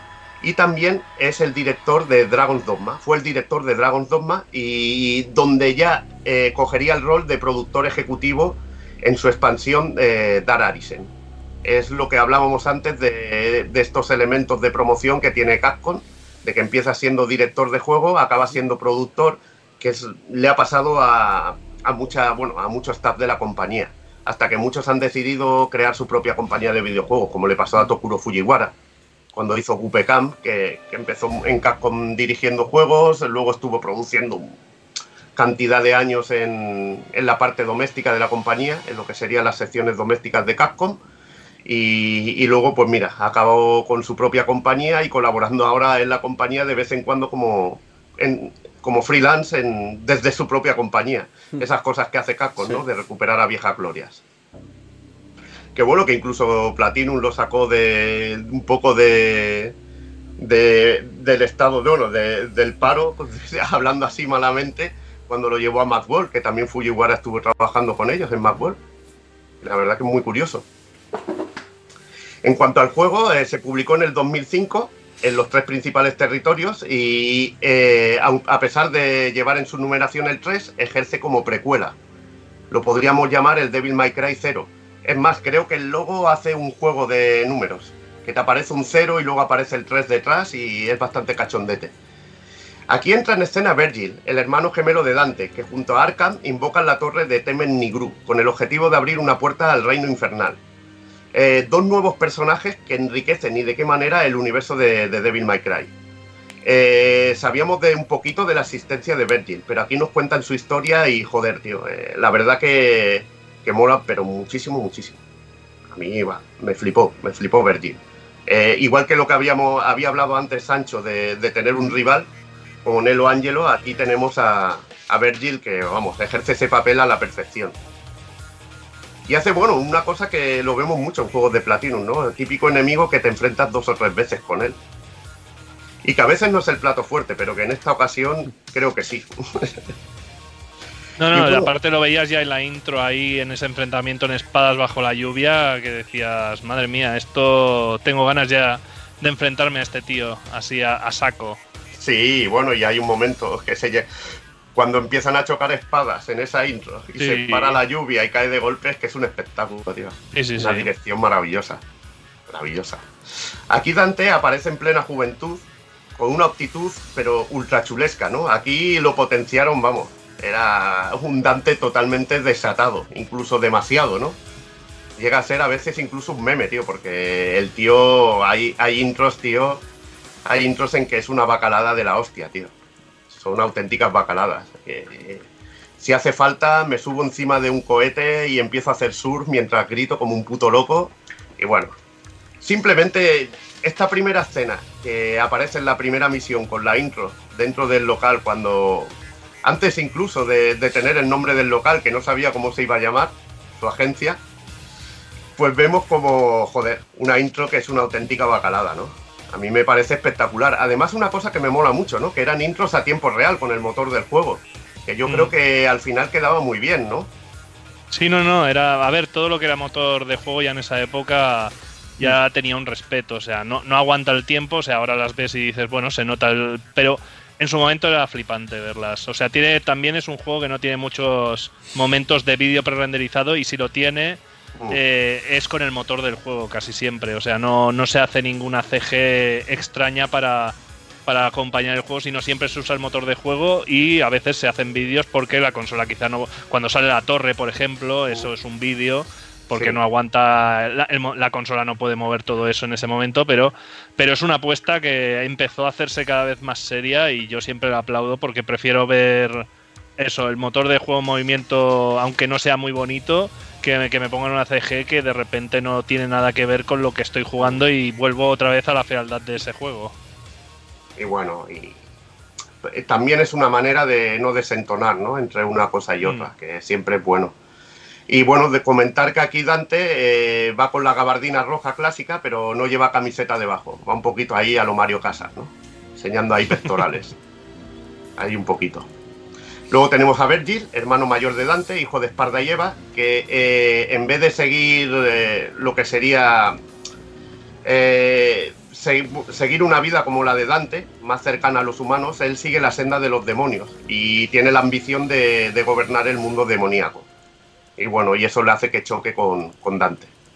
Luce, luce una gabardina azul y porta la poderosa espada Yamato. Y en este caso tú hacías una analogía, pero genial, sobre el Sentai, ¿no? Del personaje rojo que es el prota, y luego hablaríamos de su rival, que va normalmente en color azul, ¿no? Sí. El famoso Red versus Blue, ¿no? Mm. Este Correcto, sí, sí, es, es, una convención del género y bueno, Camilla ya lo mete siempre que puede en, sus juegos y bueno, aquí la nueva dirección decidió respetarlo y jugar también esta moneda. De hecho, entra un tercer personaje especial que es Blanco, que el Blanco es siempre un personaje especial dentro del universo Sentai también. O sea, oh. en el caso de Power Ranger, recordemos, el Power Ranger verde pasaba a Blanco cuando entraba en una especie de transformación especial. Entonces, digamos de que también el código de colores del Sentai, del Tokusatsu, se respeta bastante en esta nueva entrega. Porque después de todos, todos han crecido con esa fricada y son japoneses, ya está. Y luego teníamos a Arkham, que es un siniestro personaje que ha invocado junto a Virgil eh, lo que es la torre esta maldita para abrir el mundo de los demonios y que bueno, eh, está, bueno, ya lo veremos, hay, hay buenos giros con este, con este personaje y llega llegando al límite de que por su ambición llega a sacrificar a su esposa, o sea que es algo brutal. Y luego tenemos a Lady, que es un personaje que busca a cierto, a cierto elemento por la muerte de, de su madre. Y nada, busca venganza, se ve metida en todo el fregado de los demonios y es un diseño chulísimo, ¿no? traje de que nos dejaban jugar solo en un nivel con ella, ¿no? O sea, había un nivel con ella, pero no nos dejaban jugar el resto del juego, que a mí siempre me pareció bastante cruel. El hecho de decir tienes un personaje adicional, pues déjame jugar con él un poco no más. no, no llegas a jugar con ella en lo que es el modo, en lo que es la historia. Sí, era como trepando con su gancho y tal. Te enfrentas a ella, más que nada. Te enfrentas ¿Sí? a ella. ¿No llegaba a haber una fase en que no, jugabas? Vale, pues me, Sí, tenías porque, porque tienes en la memoria quizá el Devil May Cry 4, que ahí sí que Special Edition, sí, ahí me acuerdo que puedes llevar a Trish y a Lady, sí. Ahí está, ahí está. Pero no, no, no, no, no llegas porque me, lo, bueno, me lo he pasado hoy mismo y no. Vale, pues. Te la llegas a enfrentar. Eso ya no tiene duda, entonces. y luego tenemos a Jester, que es una especie de bufón que nos encontramos en la torre y que parece conocer todos los secretos de la misma personaje chulísimo también, una auténtica locura. Sobre todo Oye, José, por ahí Optimus te hace una pregunta que dice que te va a tocar los cojones. Eh, ¿Devil May Cry o Ninja Gaiden? Devil May Cry o Ninja Gaiden. Vale, eh, a ver, eh, yo me tengo que quedar. Ninja Gaiden 2 es que es de mis favoritos de todos los tiempos, por la jugabilidad. Devil May Cry, pues es increíble, es, es la puta polla, tío. Entonces, a ver, me, haces escoger, es una cabronada. Me quedaría con Ninja Gaiden 2, tío. Por lo, por lo que supuso para mí. Pero claro, al final, como puedo tenerlo todo, pues lo tengo todo. Y ya, está. y a tomar por culo. Me haréis la pregunta, me mojaré, pero lo tengo los dos y los disfruto como vamos, como vamos, como, se tiene que hacer. En cuanto a la jugabilidad, la tercera entrega de, la saga, eh, para mí es que es eh, la hormonada, ¿no? Es la que sienta las bases, una vez más, eh, refine, refine lo que es el combate. Este sí que mejora al primero, en este aspecto. Eh, en el apartado técnico, en cuanto al arte, creo que no. Pero en lo que es la batalla, es la puta hostia. Esto ya es la leche, tío. Porque te da un abanico de posibilidades muchísimo mayor. Luego iremos comentando también alguna, alguna cosita, sobre todo de las versiones, que incluso amplía, amplían esta sensación en algunas de las versiones que, que se han hecho HD del juego recientemente. Sí, sobre todo eh, lo bueno es eso, volvemos a, tener un montón de armas, a, ser un juego rejugable y con el tema de los estilos, con este botón adicional que puedes escoger hacer cosas y, y que, bueno, rejugarlo es un gustazo porque en una sola pasada volvemos a igual que el primero. No vas a poder sacarle provecho a todas las armas ni vas a saber cómo llevar las cosas al 100%. Entonces es fantástico porque volvemos a tener un juego muy muy rejugable solo porque ya es divertido de por sí, no por los extras. Ahí está. Eh, otra cosa que tenía que me gustaba mucho, aunque no era el control total, es que nos permitía llevar dos armas de fuego y dos armas cuerpo a cuerpo eh, equipadas. Y podíamos cambiar al aire con, con los botones L2 y R2 y eso le daba más dinamismo y más variedad, porque podíamos llevar dos armas cuerpo a cuerpo con diferentes sets de movimientos, cambiarla al vuelo y así eh, a la hora de, usar el estilo de juego que teníamos el, la, la barra clásica de la saga de estilo de conveo, que aquí se potencia muchísimo más, porque se añade el doble S y el triple S, que no estaban en el 2, pues joder, es un lujazo, tío. Es un lujazo, la verdad. Lo, del cambio de armas con gatillos, o sea, de estilos, creo que el 2 ya también lo incorporó, ¿no? Creo, ahora me no, en el 2, en el 2 solo puedes cambiar el arma de fuego. Vale. El arma, el arma de espada es la misma. Vale, vale, no, vale. No merece la pena. Solo puedes cambiar el arma de fuego. Pero aquí te permitía un arma de cuerpo a cuerpo y un arma de fuego.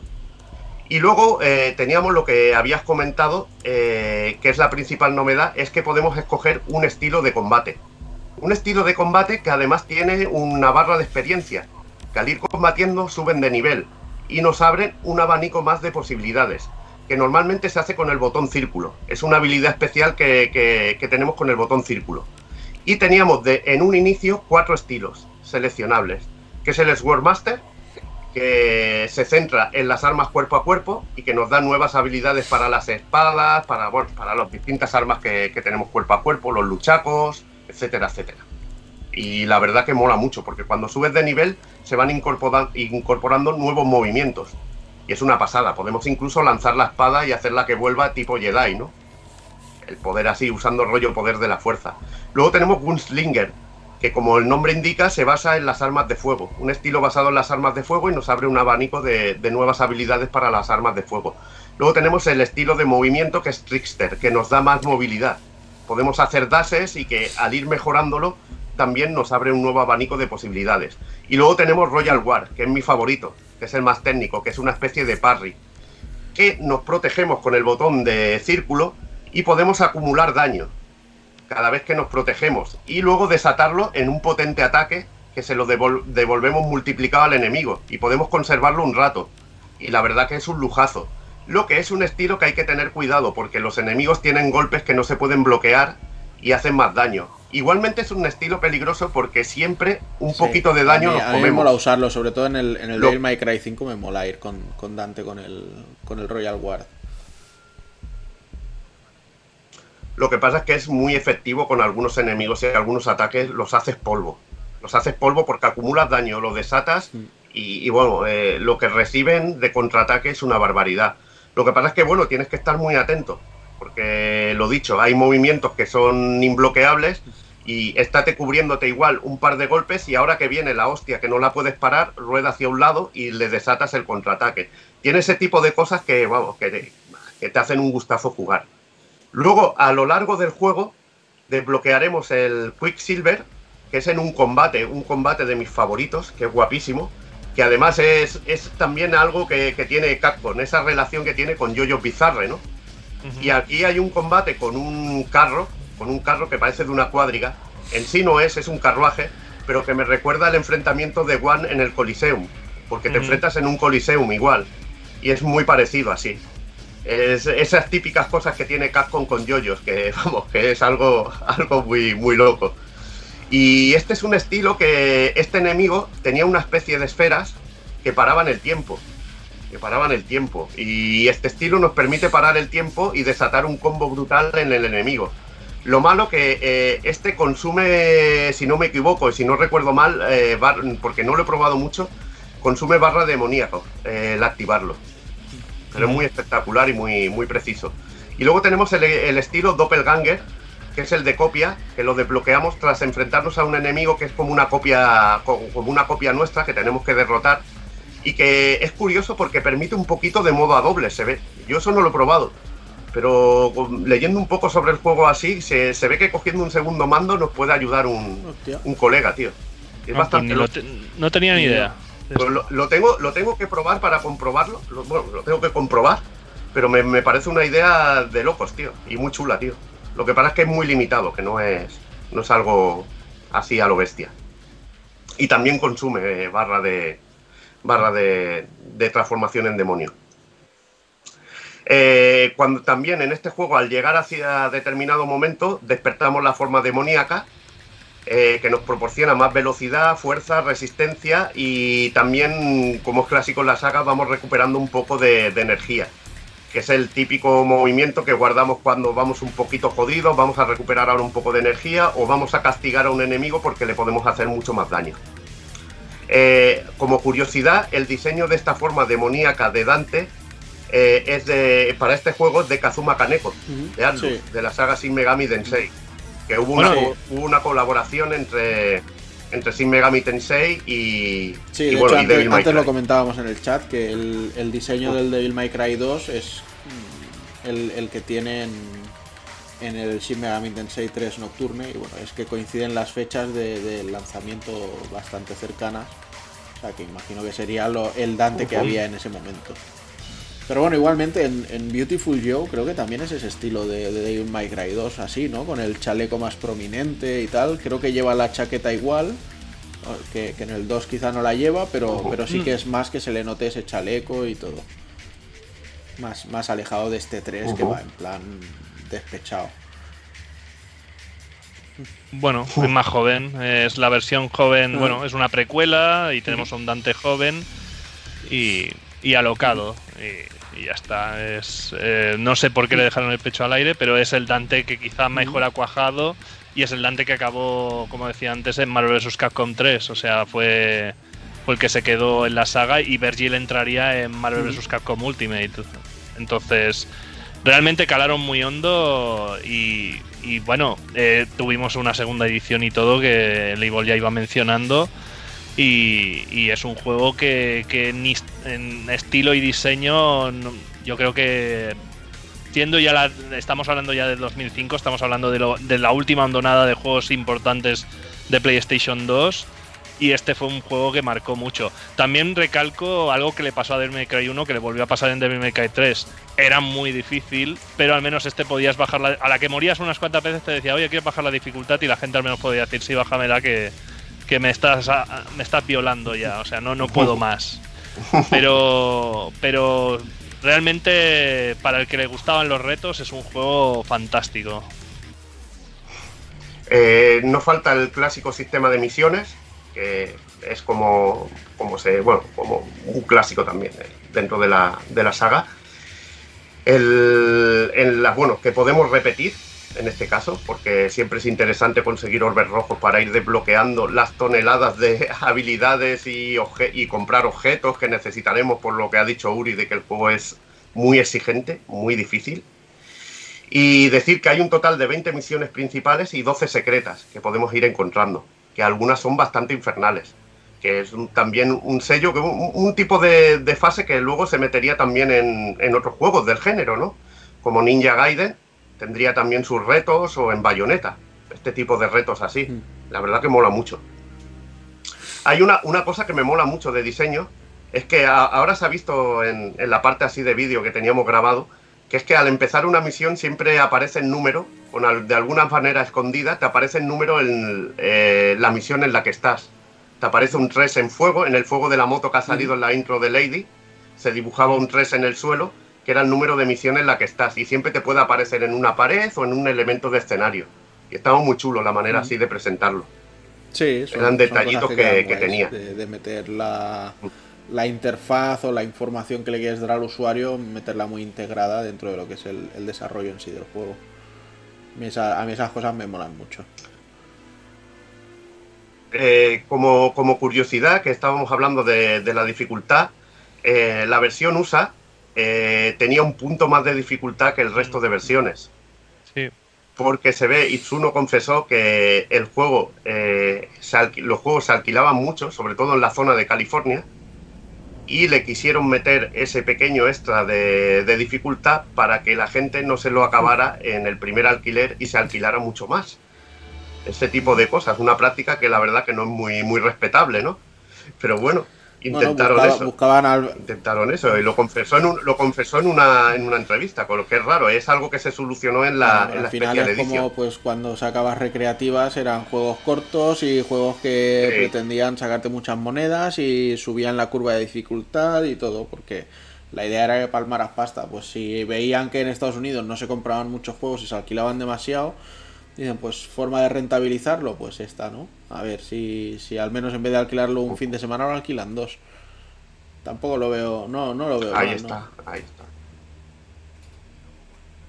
Y luego, bueno, eh, nos falta pues toneladas de, elementos desbloqueables en cuanto a dificultad y todo eso. Aquí no hay palacio sangriento porque es algo que se añadiría en la, en la especial. En la especial. Y que ahora os comentaré un poquito.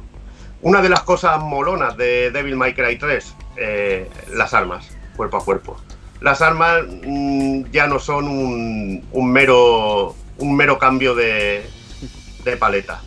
Aquí, al derrotar a determinados demonios, conseguimos que ese demonio se materialice en forma de arma y en la leche. Había alguna, había alguna muy El arma este principal, ¿eh? sí.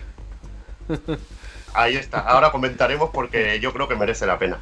Tenemos Rebellion, la espada de Dante, que, se presentaba en, Devil May Cry, en la saga, en Devil May Cry 2, y es su arma principal, que le potencia su poder como medio demonio de una manera brutal y que en sí es el poder de Esparda, ¿no? Eh, tenía dividido en dos espadas, eh, lo que sería Rebellion y la Yamato de y la de Verdi. La verdad que es una puta pasada. Aquí está de maravilla, tío. Además muy característica porque tiene media espada es como una forma humana y la otra media tiene forma de demonio tipo Oni está bastante, bastante cachondo. Luego tenemos Cerberus, que son unos poderosos luchacos que van en tres cadenas. No es el típico luchaco de dos, sino que van tres, tiene tres cuerpos. Y es una puta locura.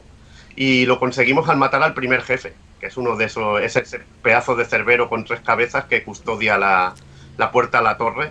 Y que es una de puta hecho eso, que este ya lo, recuperan en el 5 tanto, tanto a Cerberus en sí, entre comillas, como, como el arma. Aquí, aquí hay otra cosa que quiero destacar. Eh, el 2 era una bajonada, los jefes eran insulsos a más no poder. Aquí ya, ya en, eh, el en la segunda misión ya te sale un subjefe, que es una especie de muerte, que lleva una pedazo de guillotina, que ya tiene mecánicas chulísimas. Que se esconde, te aparece con un Sorryuken de repente por debajo, o te viene o te viene desde la otra parte de la pantalla con un ataque así que se tira pegándote una segada, que es una puta pasada. Pero ya llegas a Cerberus y dices, joder, qué diseñazo, tío. se congelan las cabezas, les tienes que pegar disparos para quitarles el hielo. Eh, tiene, cada cabeza te hace un tipo de ataque distinto, es muy estratégico, que además tiene un apuntado muy bueno que, que apretando el, uno de los analógicos vas cambiando de objetivo y puedes montarte la estrategia para cargarte la cabeza, primero la cabeza que es más problemática, porque hay un momento en que el jefe se vuelve más cabrón, que se pone en rojo y no deja de spamearte ataques y te conviene cargarte la cabeza menos más problemática la primera.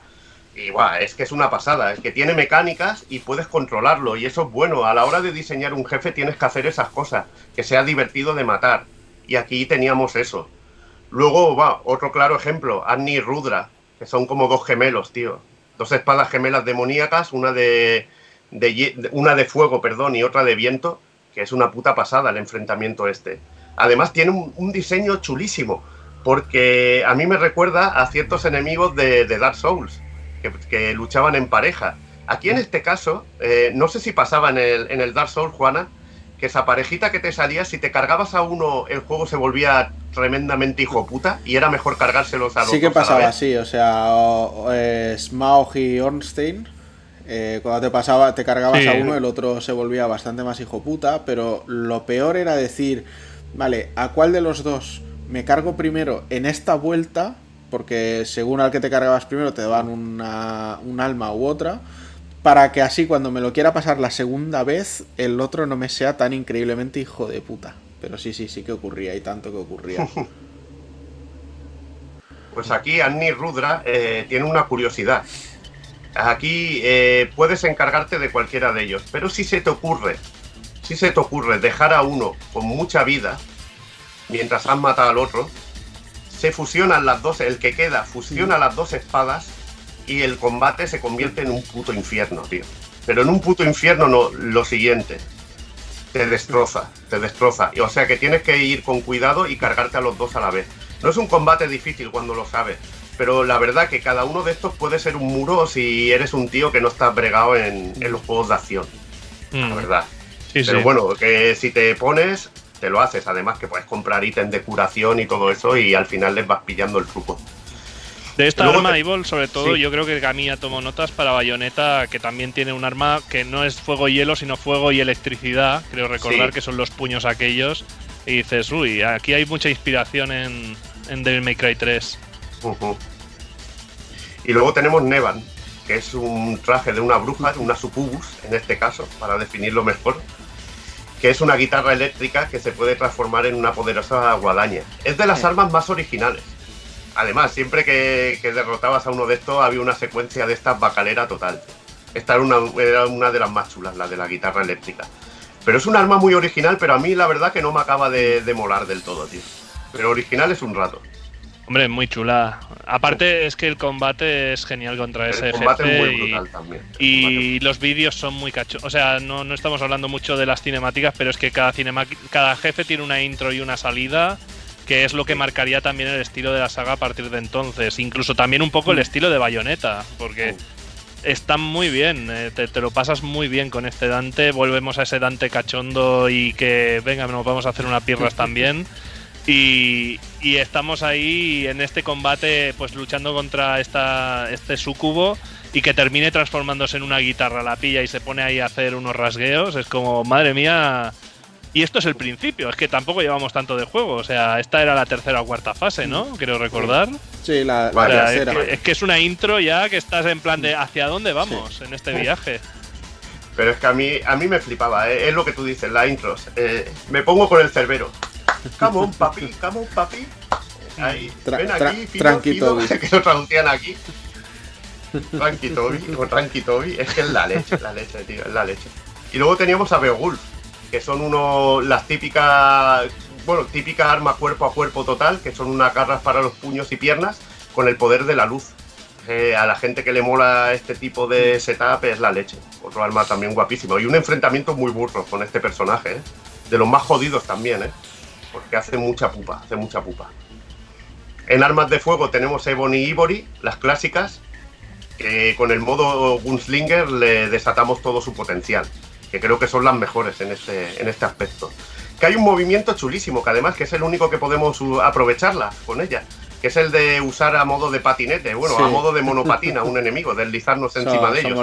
Ah, hostia, y dando vueltas pegando tiros, ¿no? Sí, sí, sí, mientras va girando dando tiros, tío. Es una de las bacaladas más chulas que tiene, que tiene el de eh, este Devil May Cry 3. Tenemos la clásica recortada, tenemos Artemis, que es un, arma creada por un demonio, que la conseguimos si superamos tres pruebas que hay en una cierta parte del juego Podemos hacer dos y seguir la historia, pero si completamos esas tres pruebas desbloqueamos este arma. Que es un arma tipo láser que podemos hacer que se pegue, bueno, que localice enemigos. Y luego tenemos Kalina que es un lanzamisiles, el lanzamisiles de, cierto personaje, que acompaña a cierto personaje. Y que, bueno, tiene habilidades de cuerpo a cuerpo y, bueno, mucha potencia de fuego. La verdad que mucha variedad y nada que ver con, con Devil May Cry 2, tío. La verdad que mejoradísimo el combate. Y lo dicho, sobre todo a nivel de diseño de, combates con los jefes, me parece una putísima burrada. Hay una parte al final, hay una parte al final, eh, que te aparece un tablero entero de fichas de ajedrez, tío. Es una puta locura, tío. Cada ficha tiene un patrón distinto. El peón te ataca como un peón. Los caballos te atacan de otra manera. La reina es la más peligrosa, jodidísima. Te hace los ataques más cabrones de todo. Y si te cargas al rey, imaginaos qué pasa. O sea que es la leche, tío. esas ideas de diseño a mí me, me volvieron completamente loco. De decir, joder, qué cuidado está esto, tío. Qué cuidado está esto. Es que es un pedazo de juego. Además de los enfrentamientos con, con algunos jefes que yo os invito a descubrir, porque hay muchísimo más de lo que, de lo que es esto. Además, diseño de enemigos normales muy, muy bueno, tío. Muy bueno. A nivel técnico, una puta pasada. Intros a tiempo real, mezcladas con secuencias de vídeo, bacaleo total, total, sin ningún tipo de filtro. Y bueno, eh, la única pega un poco que podemos tener, que todo se desarrolla en una torre, ¿no? Que no hay escenarios mm. ultra variados. Hay partes muy chulas, pero no llegamos a ese nivel de bueno, de virguería que considero que es el Devil May Cry 1, que es mucho más bonito. Lo que pasa es que lo suple con creces con el combate. E igualmente también cómo se mueve todo, diseño de jefes y eso lo hace, lo hace tremendo y superior a la primera entrega en, muchísimas facetas. O sea que para mí increíble.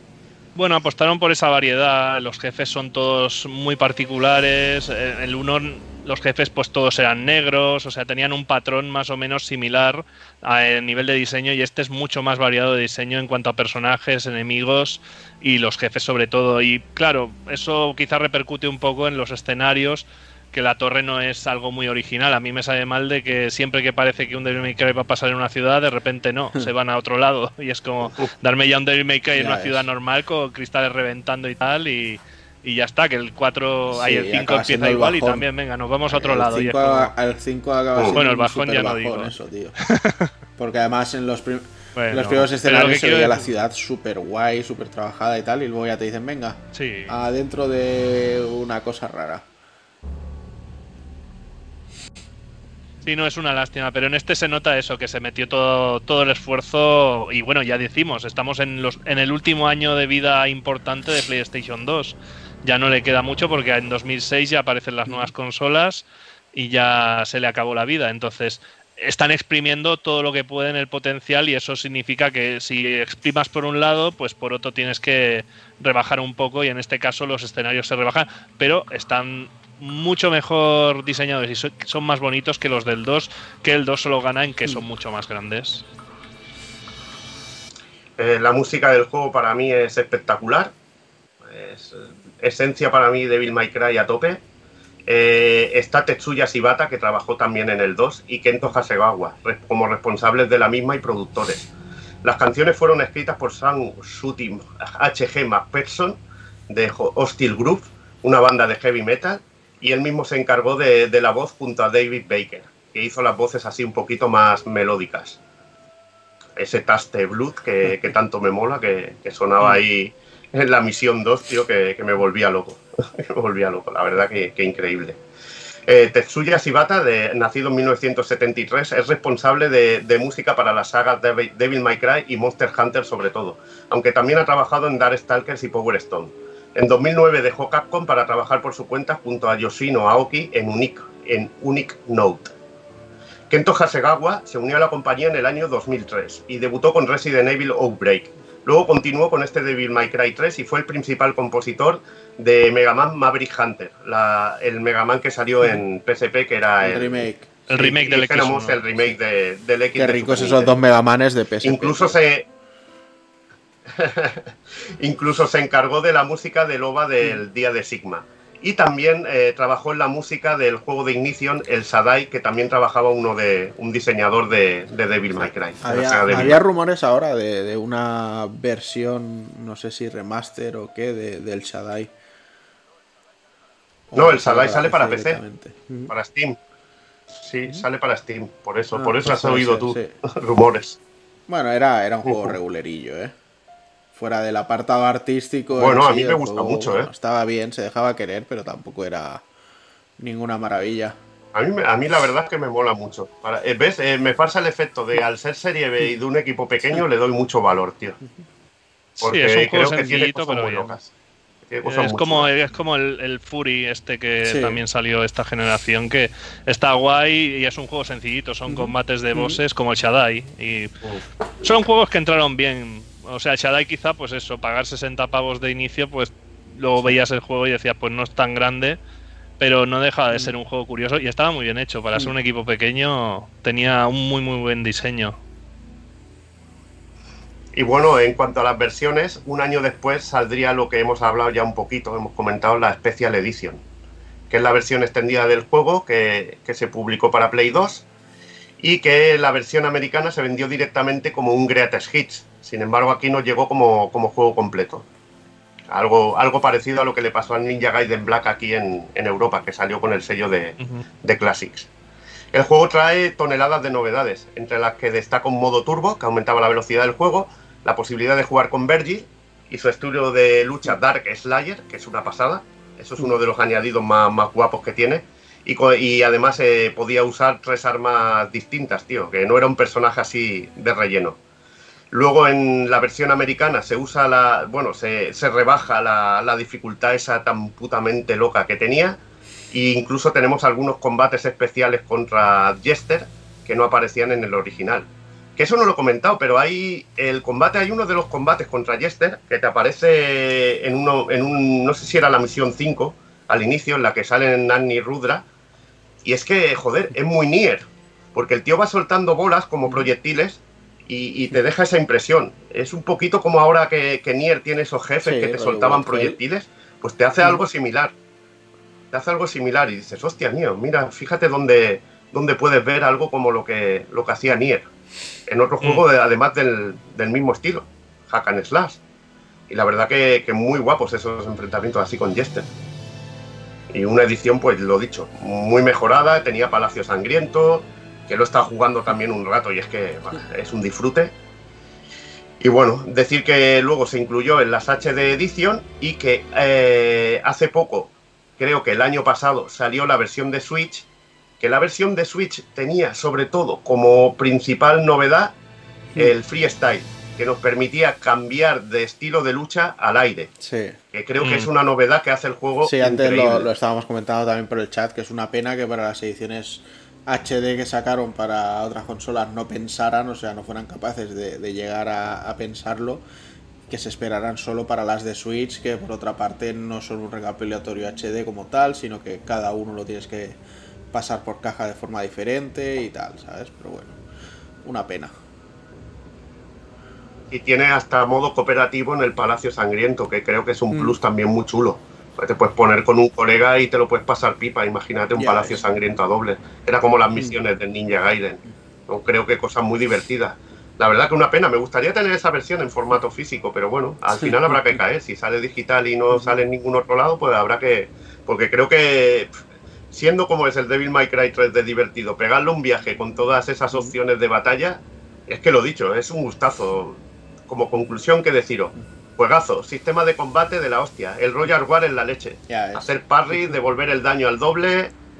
disfrute total. Y si no te gusta el Royal War, pues te pones el World, el World Master ahí y, y, lías la de Dios, o el Gunslinger o el Trickster. Ya te digo que puedes hacer cosas muy burras y que es un juegarro. Y bueno, no, ya no hemos hecho, mira, ya lo dijiste tú. Como hagamos esto, nos vamos a tirar tres o cuatro horas y ya estamos al borde de las cuatro horas. Si hubiéramos hecho el 4 y el 5, madre mía, nos tiramos hasta las 5 de la mañana. Nada, mejor, mejor ya, ya, ya dar por cerrado. Esta tercera parte es la guinda del pastel en Play 2. Es un digno competidor para ese Ninja Gaiden que estaba, que estaba en la Xbox. Y la verdad que, que juegarlo. Y que, y que Capcom volvía a la senda de, del éxito que, que, para mí era Devil May Cry 1 con esta tercera entrega. Sobre todo no a nivel de, diseño de escenario, sino diseño de juego en sí, de combate. Creo que enfatizaron mucho el, combate en esta tercera entrega, el combate y sobre todo los jefes finales. Y joder, eh, es que lo goza jugar. Jugar a este juego es gozar. Es así de pues simple. supongo que X1 teniendo, teniendo ese, ese background de haber hecho juegos de lucha, pues influyó mucho, porque es que mejoró muchísimo todo. Y bueno, las armas, ya digo, son súper originales la mayor. O sea, es que hasta el Nunchaku de hielo triple ya es tiene su propia originalidad en la forma de usarlo y demás. Es realmente un juego que, que, empujó. Y ya digo, a mí en parte, pues en aquel momento empezaba a petarlo God of War y God of War yo lo jugaba y es que lo veía sosísimo. Porque claro, jugabas de repente a Devil May Cry 1, Devil May Cry 3 Y era como, ¡guau! Qué, brutalidad de, combate, de estilo. Y a Kratos yo lo siento en aquellas primeras entregas. era, pues era, muy, era muy No me acabo de entrar nunca porque con los Kratos. era espectacular en. Era espectacular en puesta en escena, en algunos bosses que te planteaba y tal, pero el combate, o sea, si tenías uno o dos combos como aquel que dice, y de ahí no sacaras a Kratos. Ni variedad de armas, ni, ni cosas así.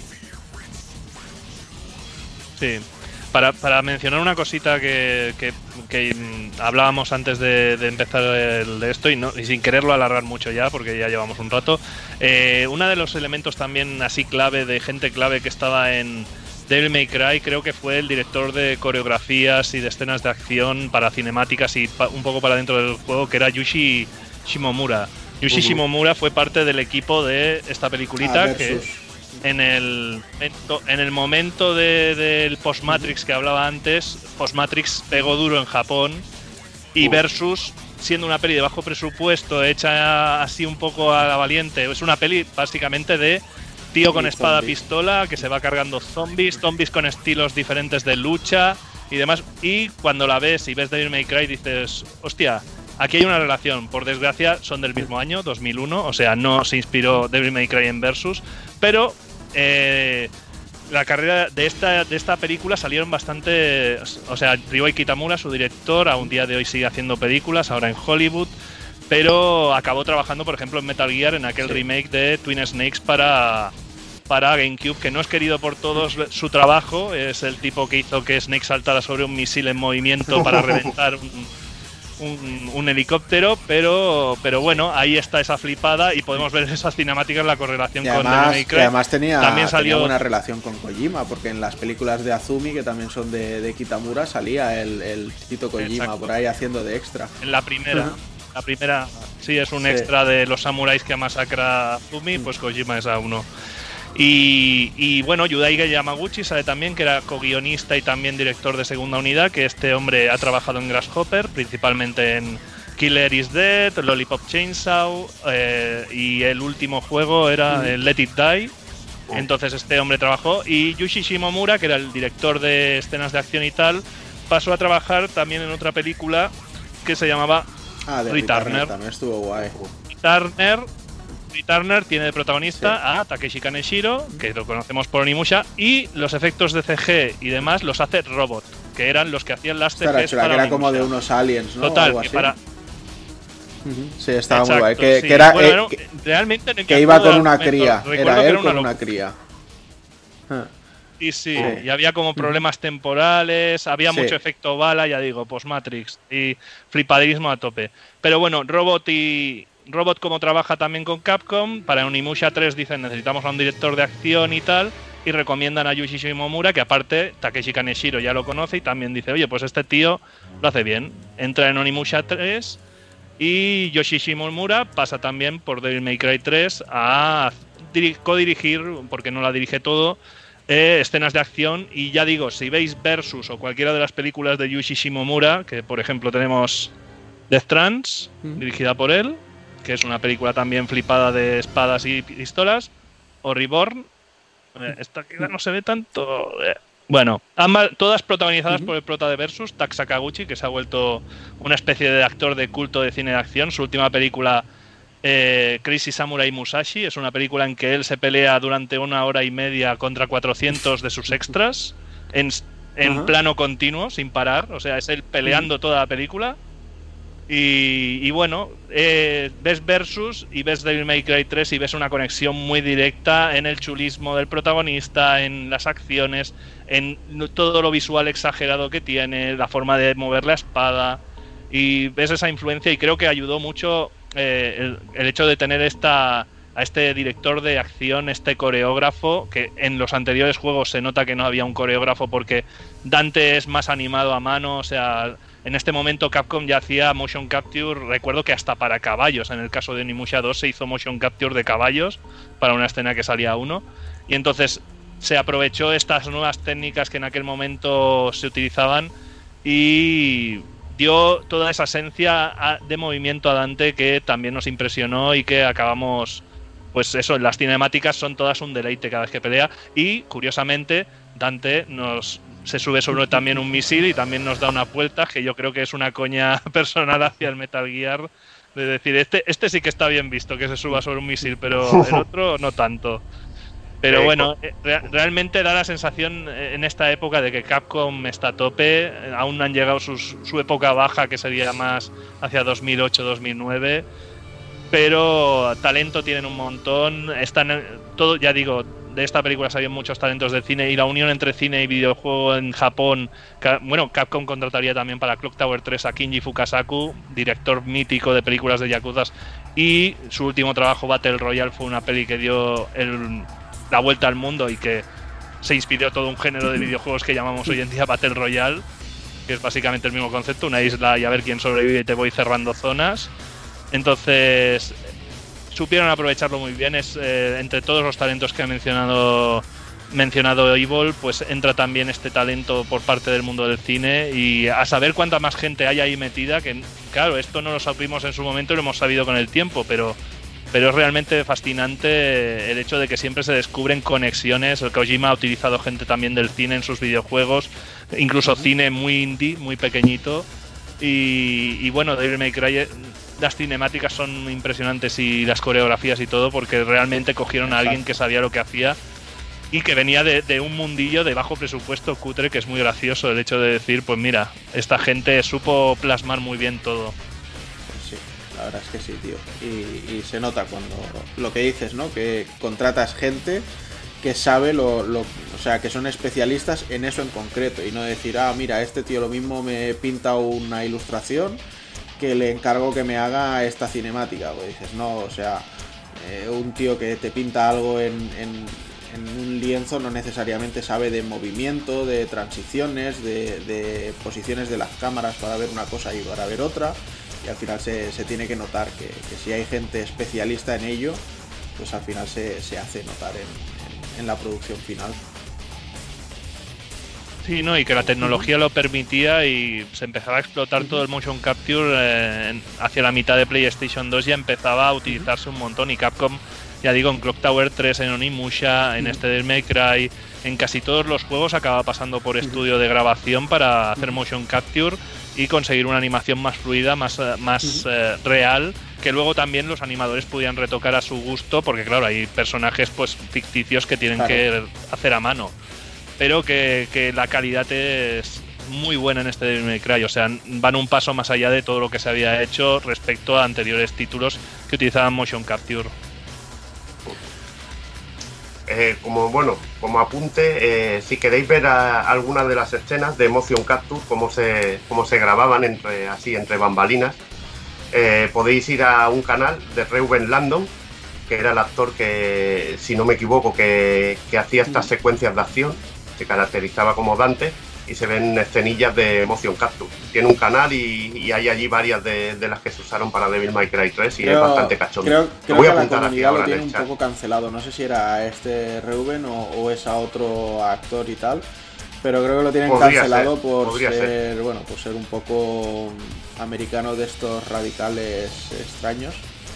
Pero no, no sé, no sé. Puede ser, puede ser tranquilamente, pero, pero bueno, a mí ya te digo que que, bueno, lo que me mola es el rollo de verlo de Devil May Cry 3. Pero bueno. Pues nada, yo creo que se ha quedado ya un buen repaso a la saga, ¿no? Que eh, hubiera hecho, por hacer el chiste, hubiera comentado el 4 y el 5 así en 30 segundos, solo para que Alexis no pueda decir que no, hemos tocado toda la saga, ¿eh? Pero no, porque así los dejaremos por si algún día queremos, queremos meternos con ellos y, cerrar el ciclo, pues tenemos ahí ese, ese cartucho en la recámara. Así que nada, chavales, eh, no sé si queréis añadir algo más para cerrar Devil May Cry o me paso a despedirme ya de vosotros.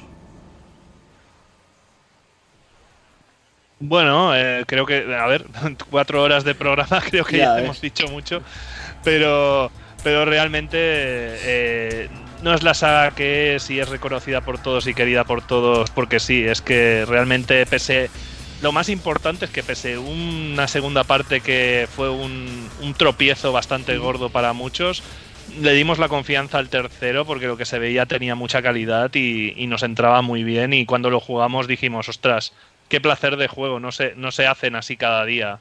Y es una saga que a partir de entonces siempre ha intentado innovar a su manera.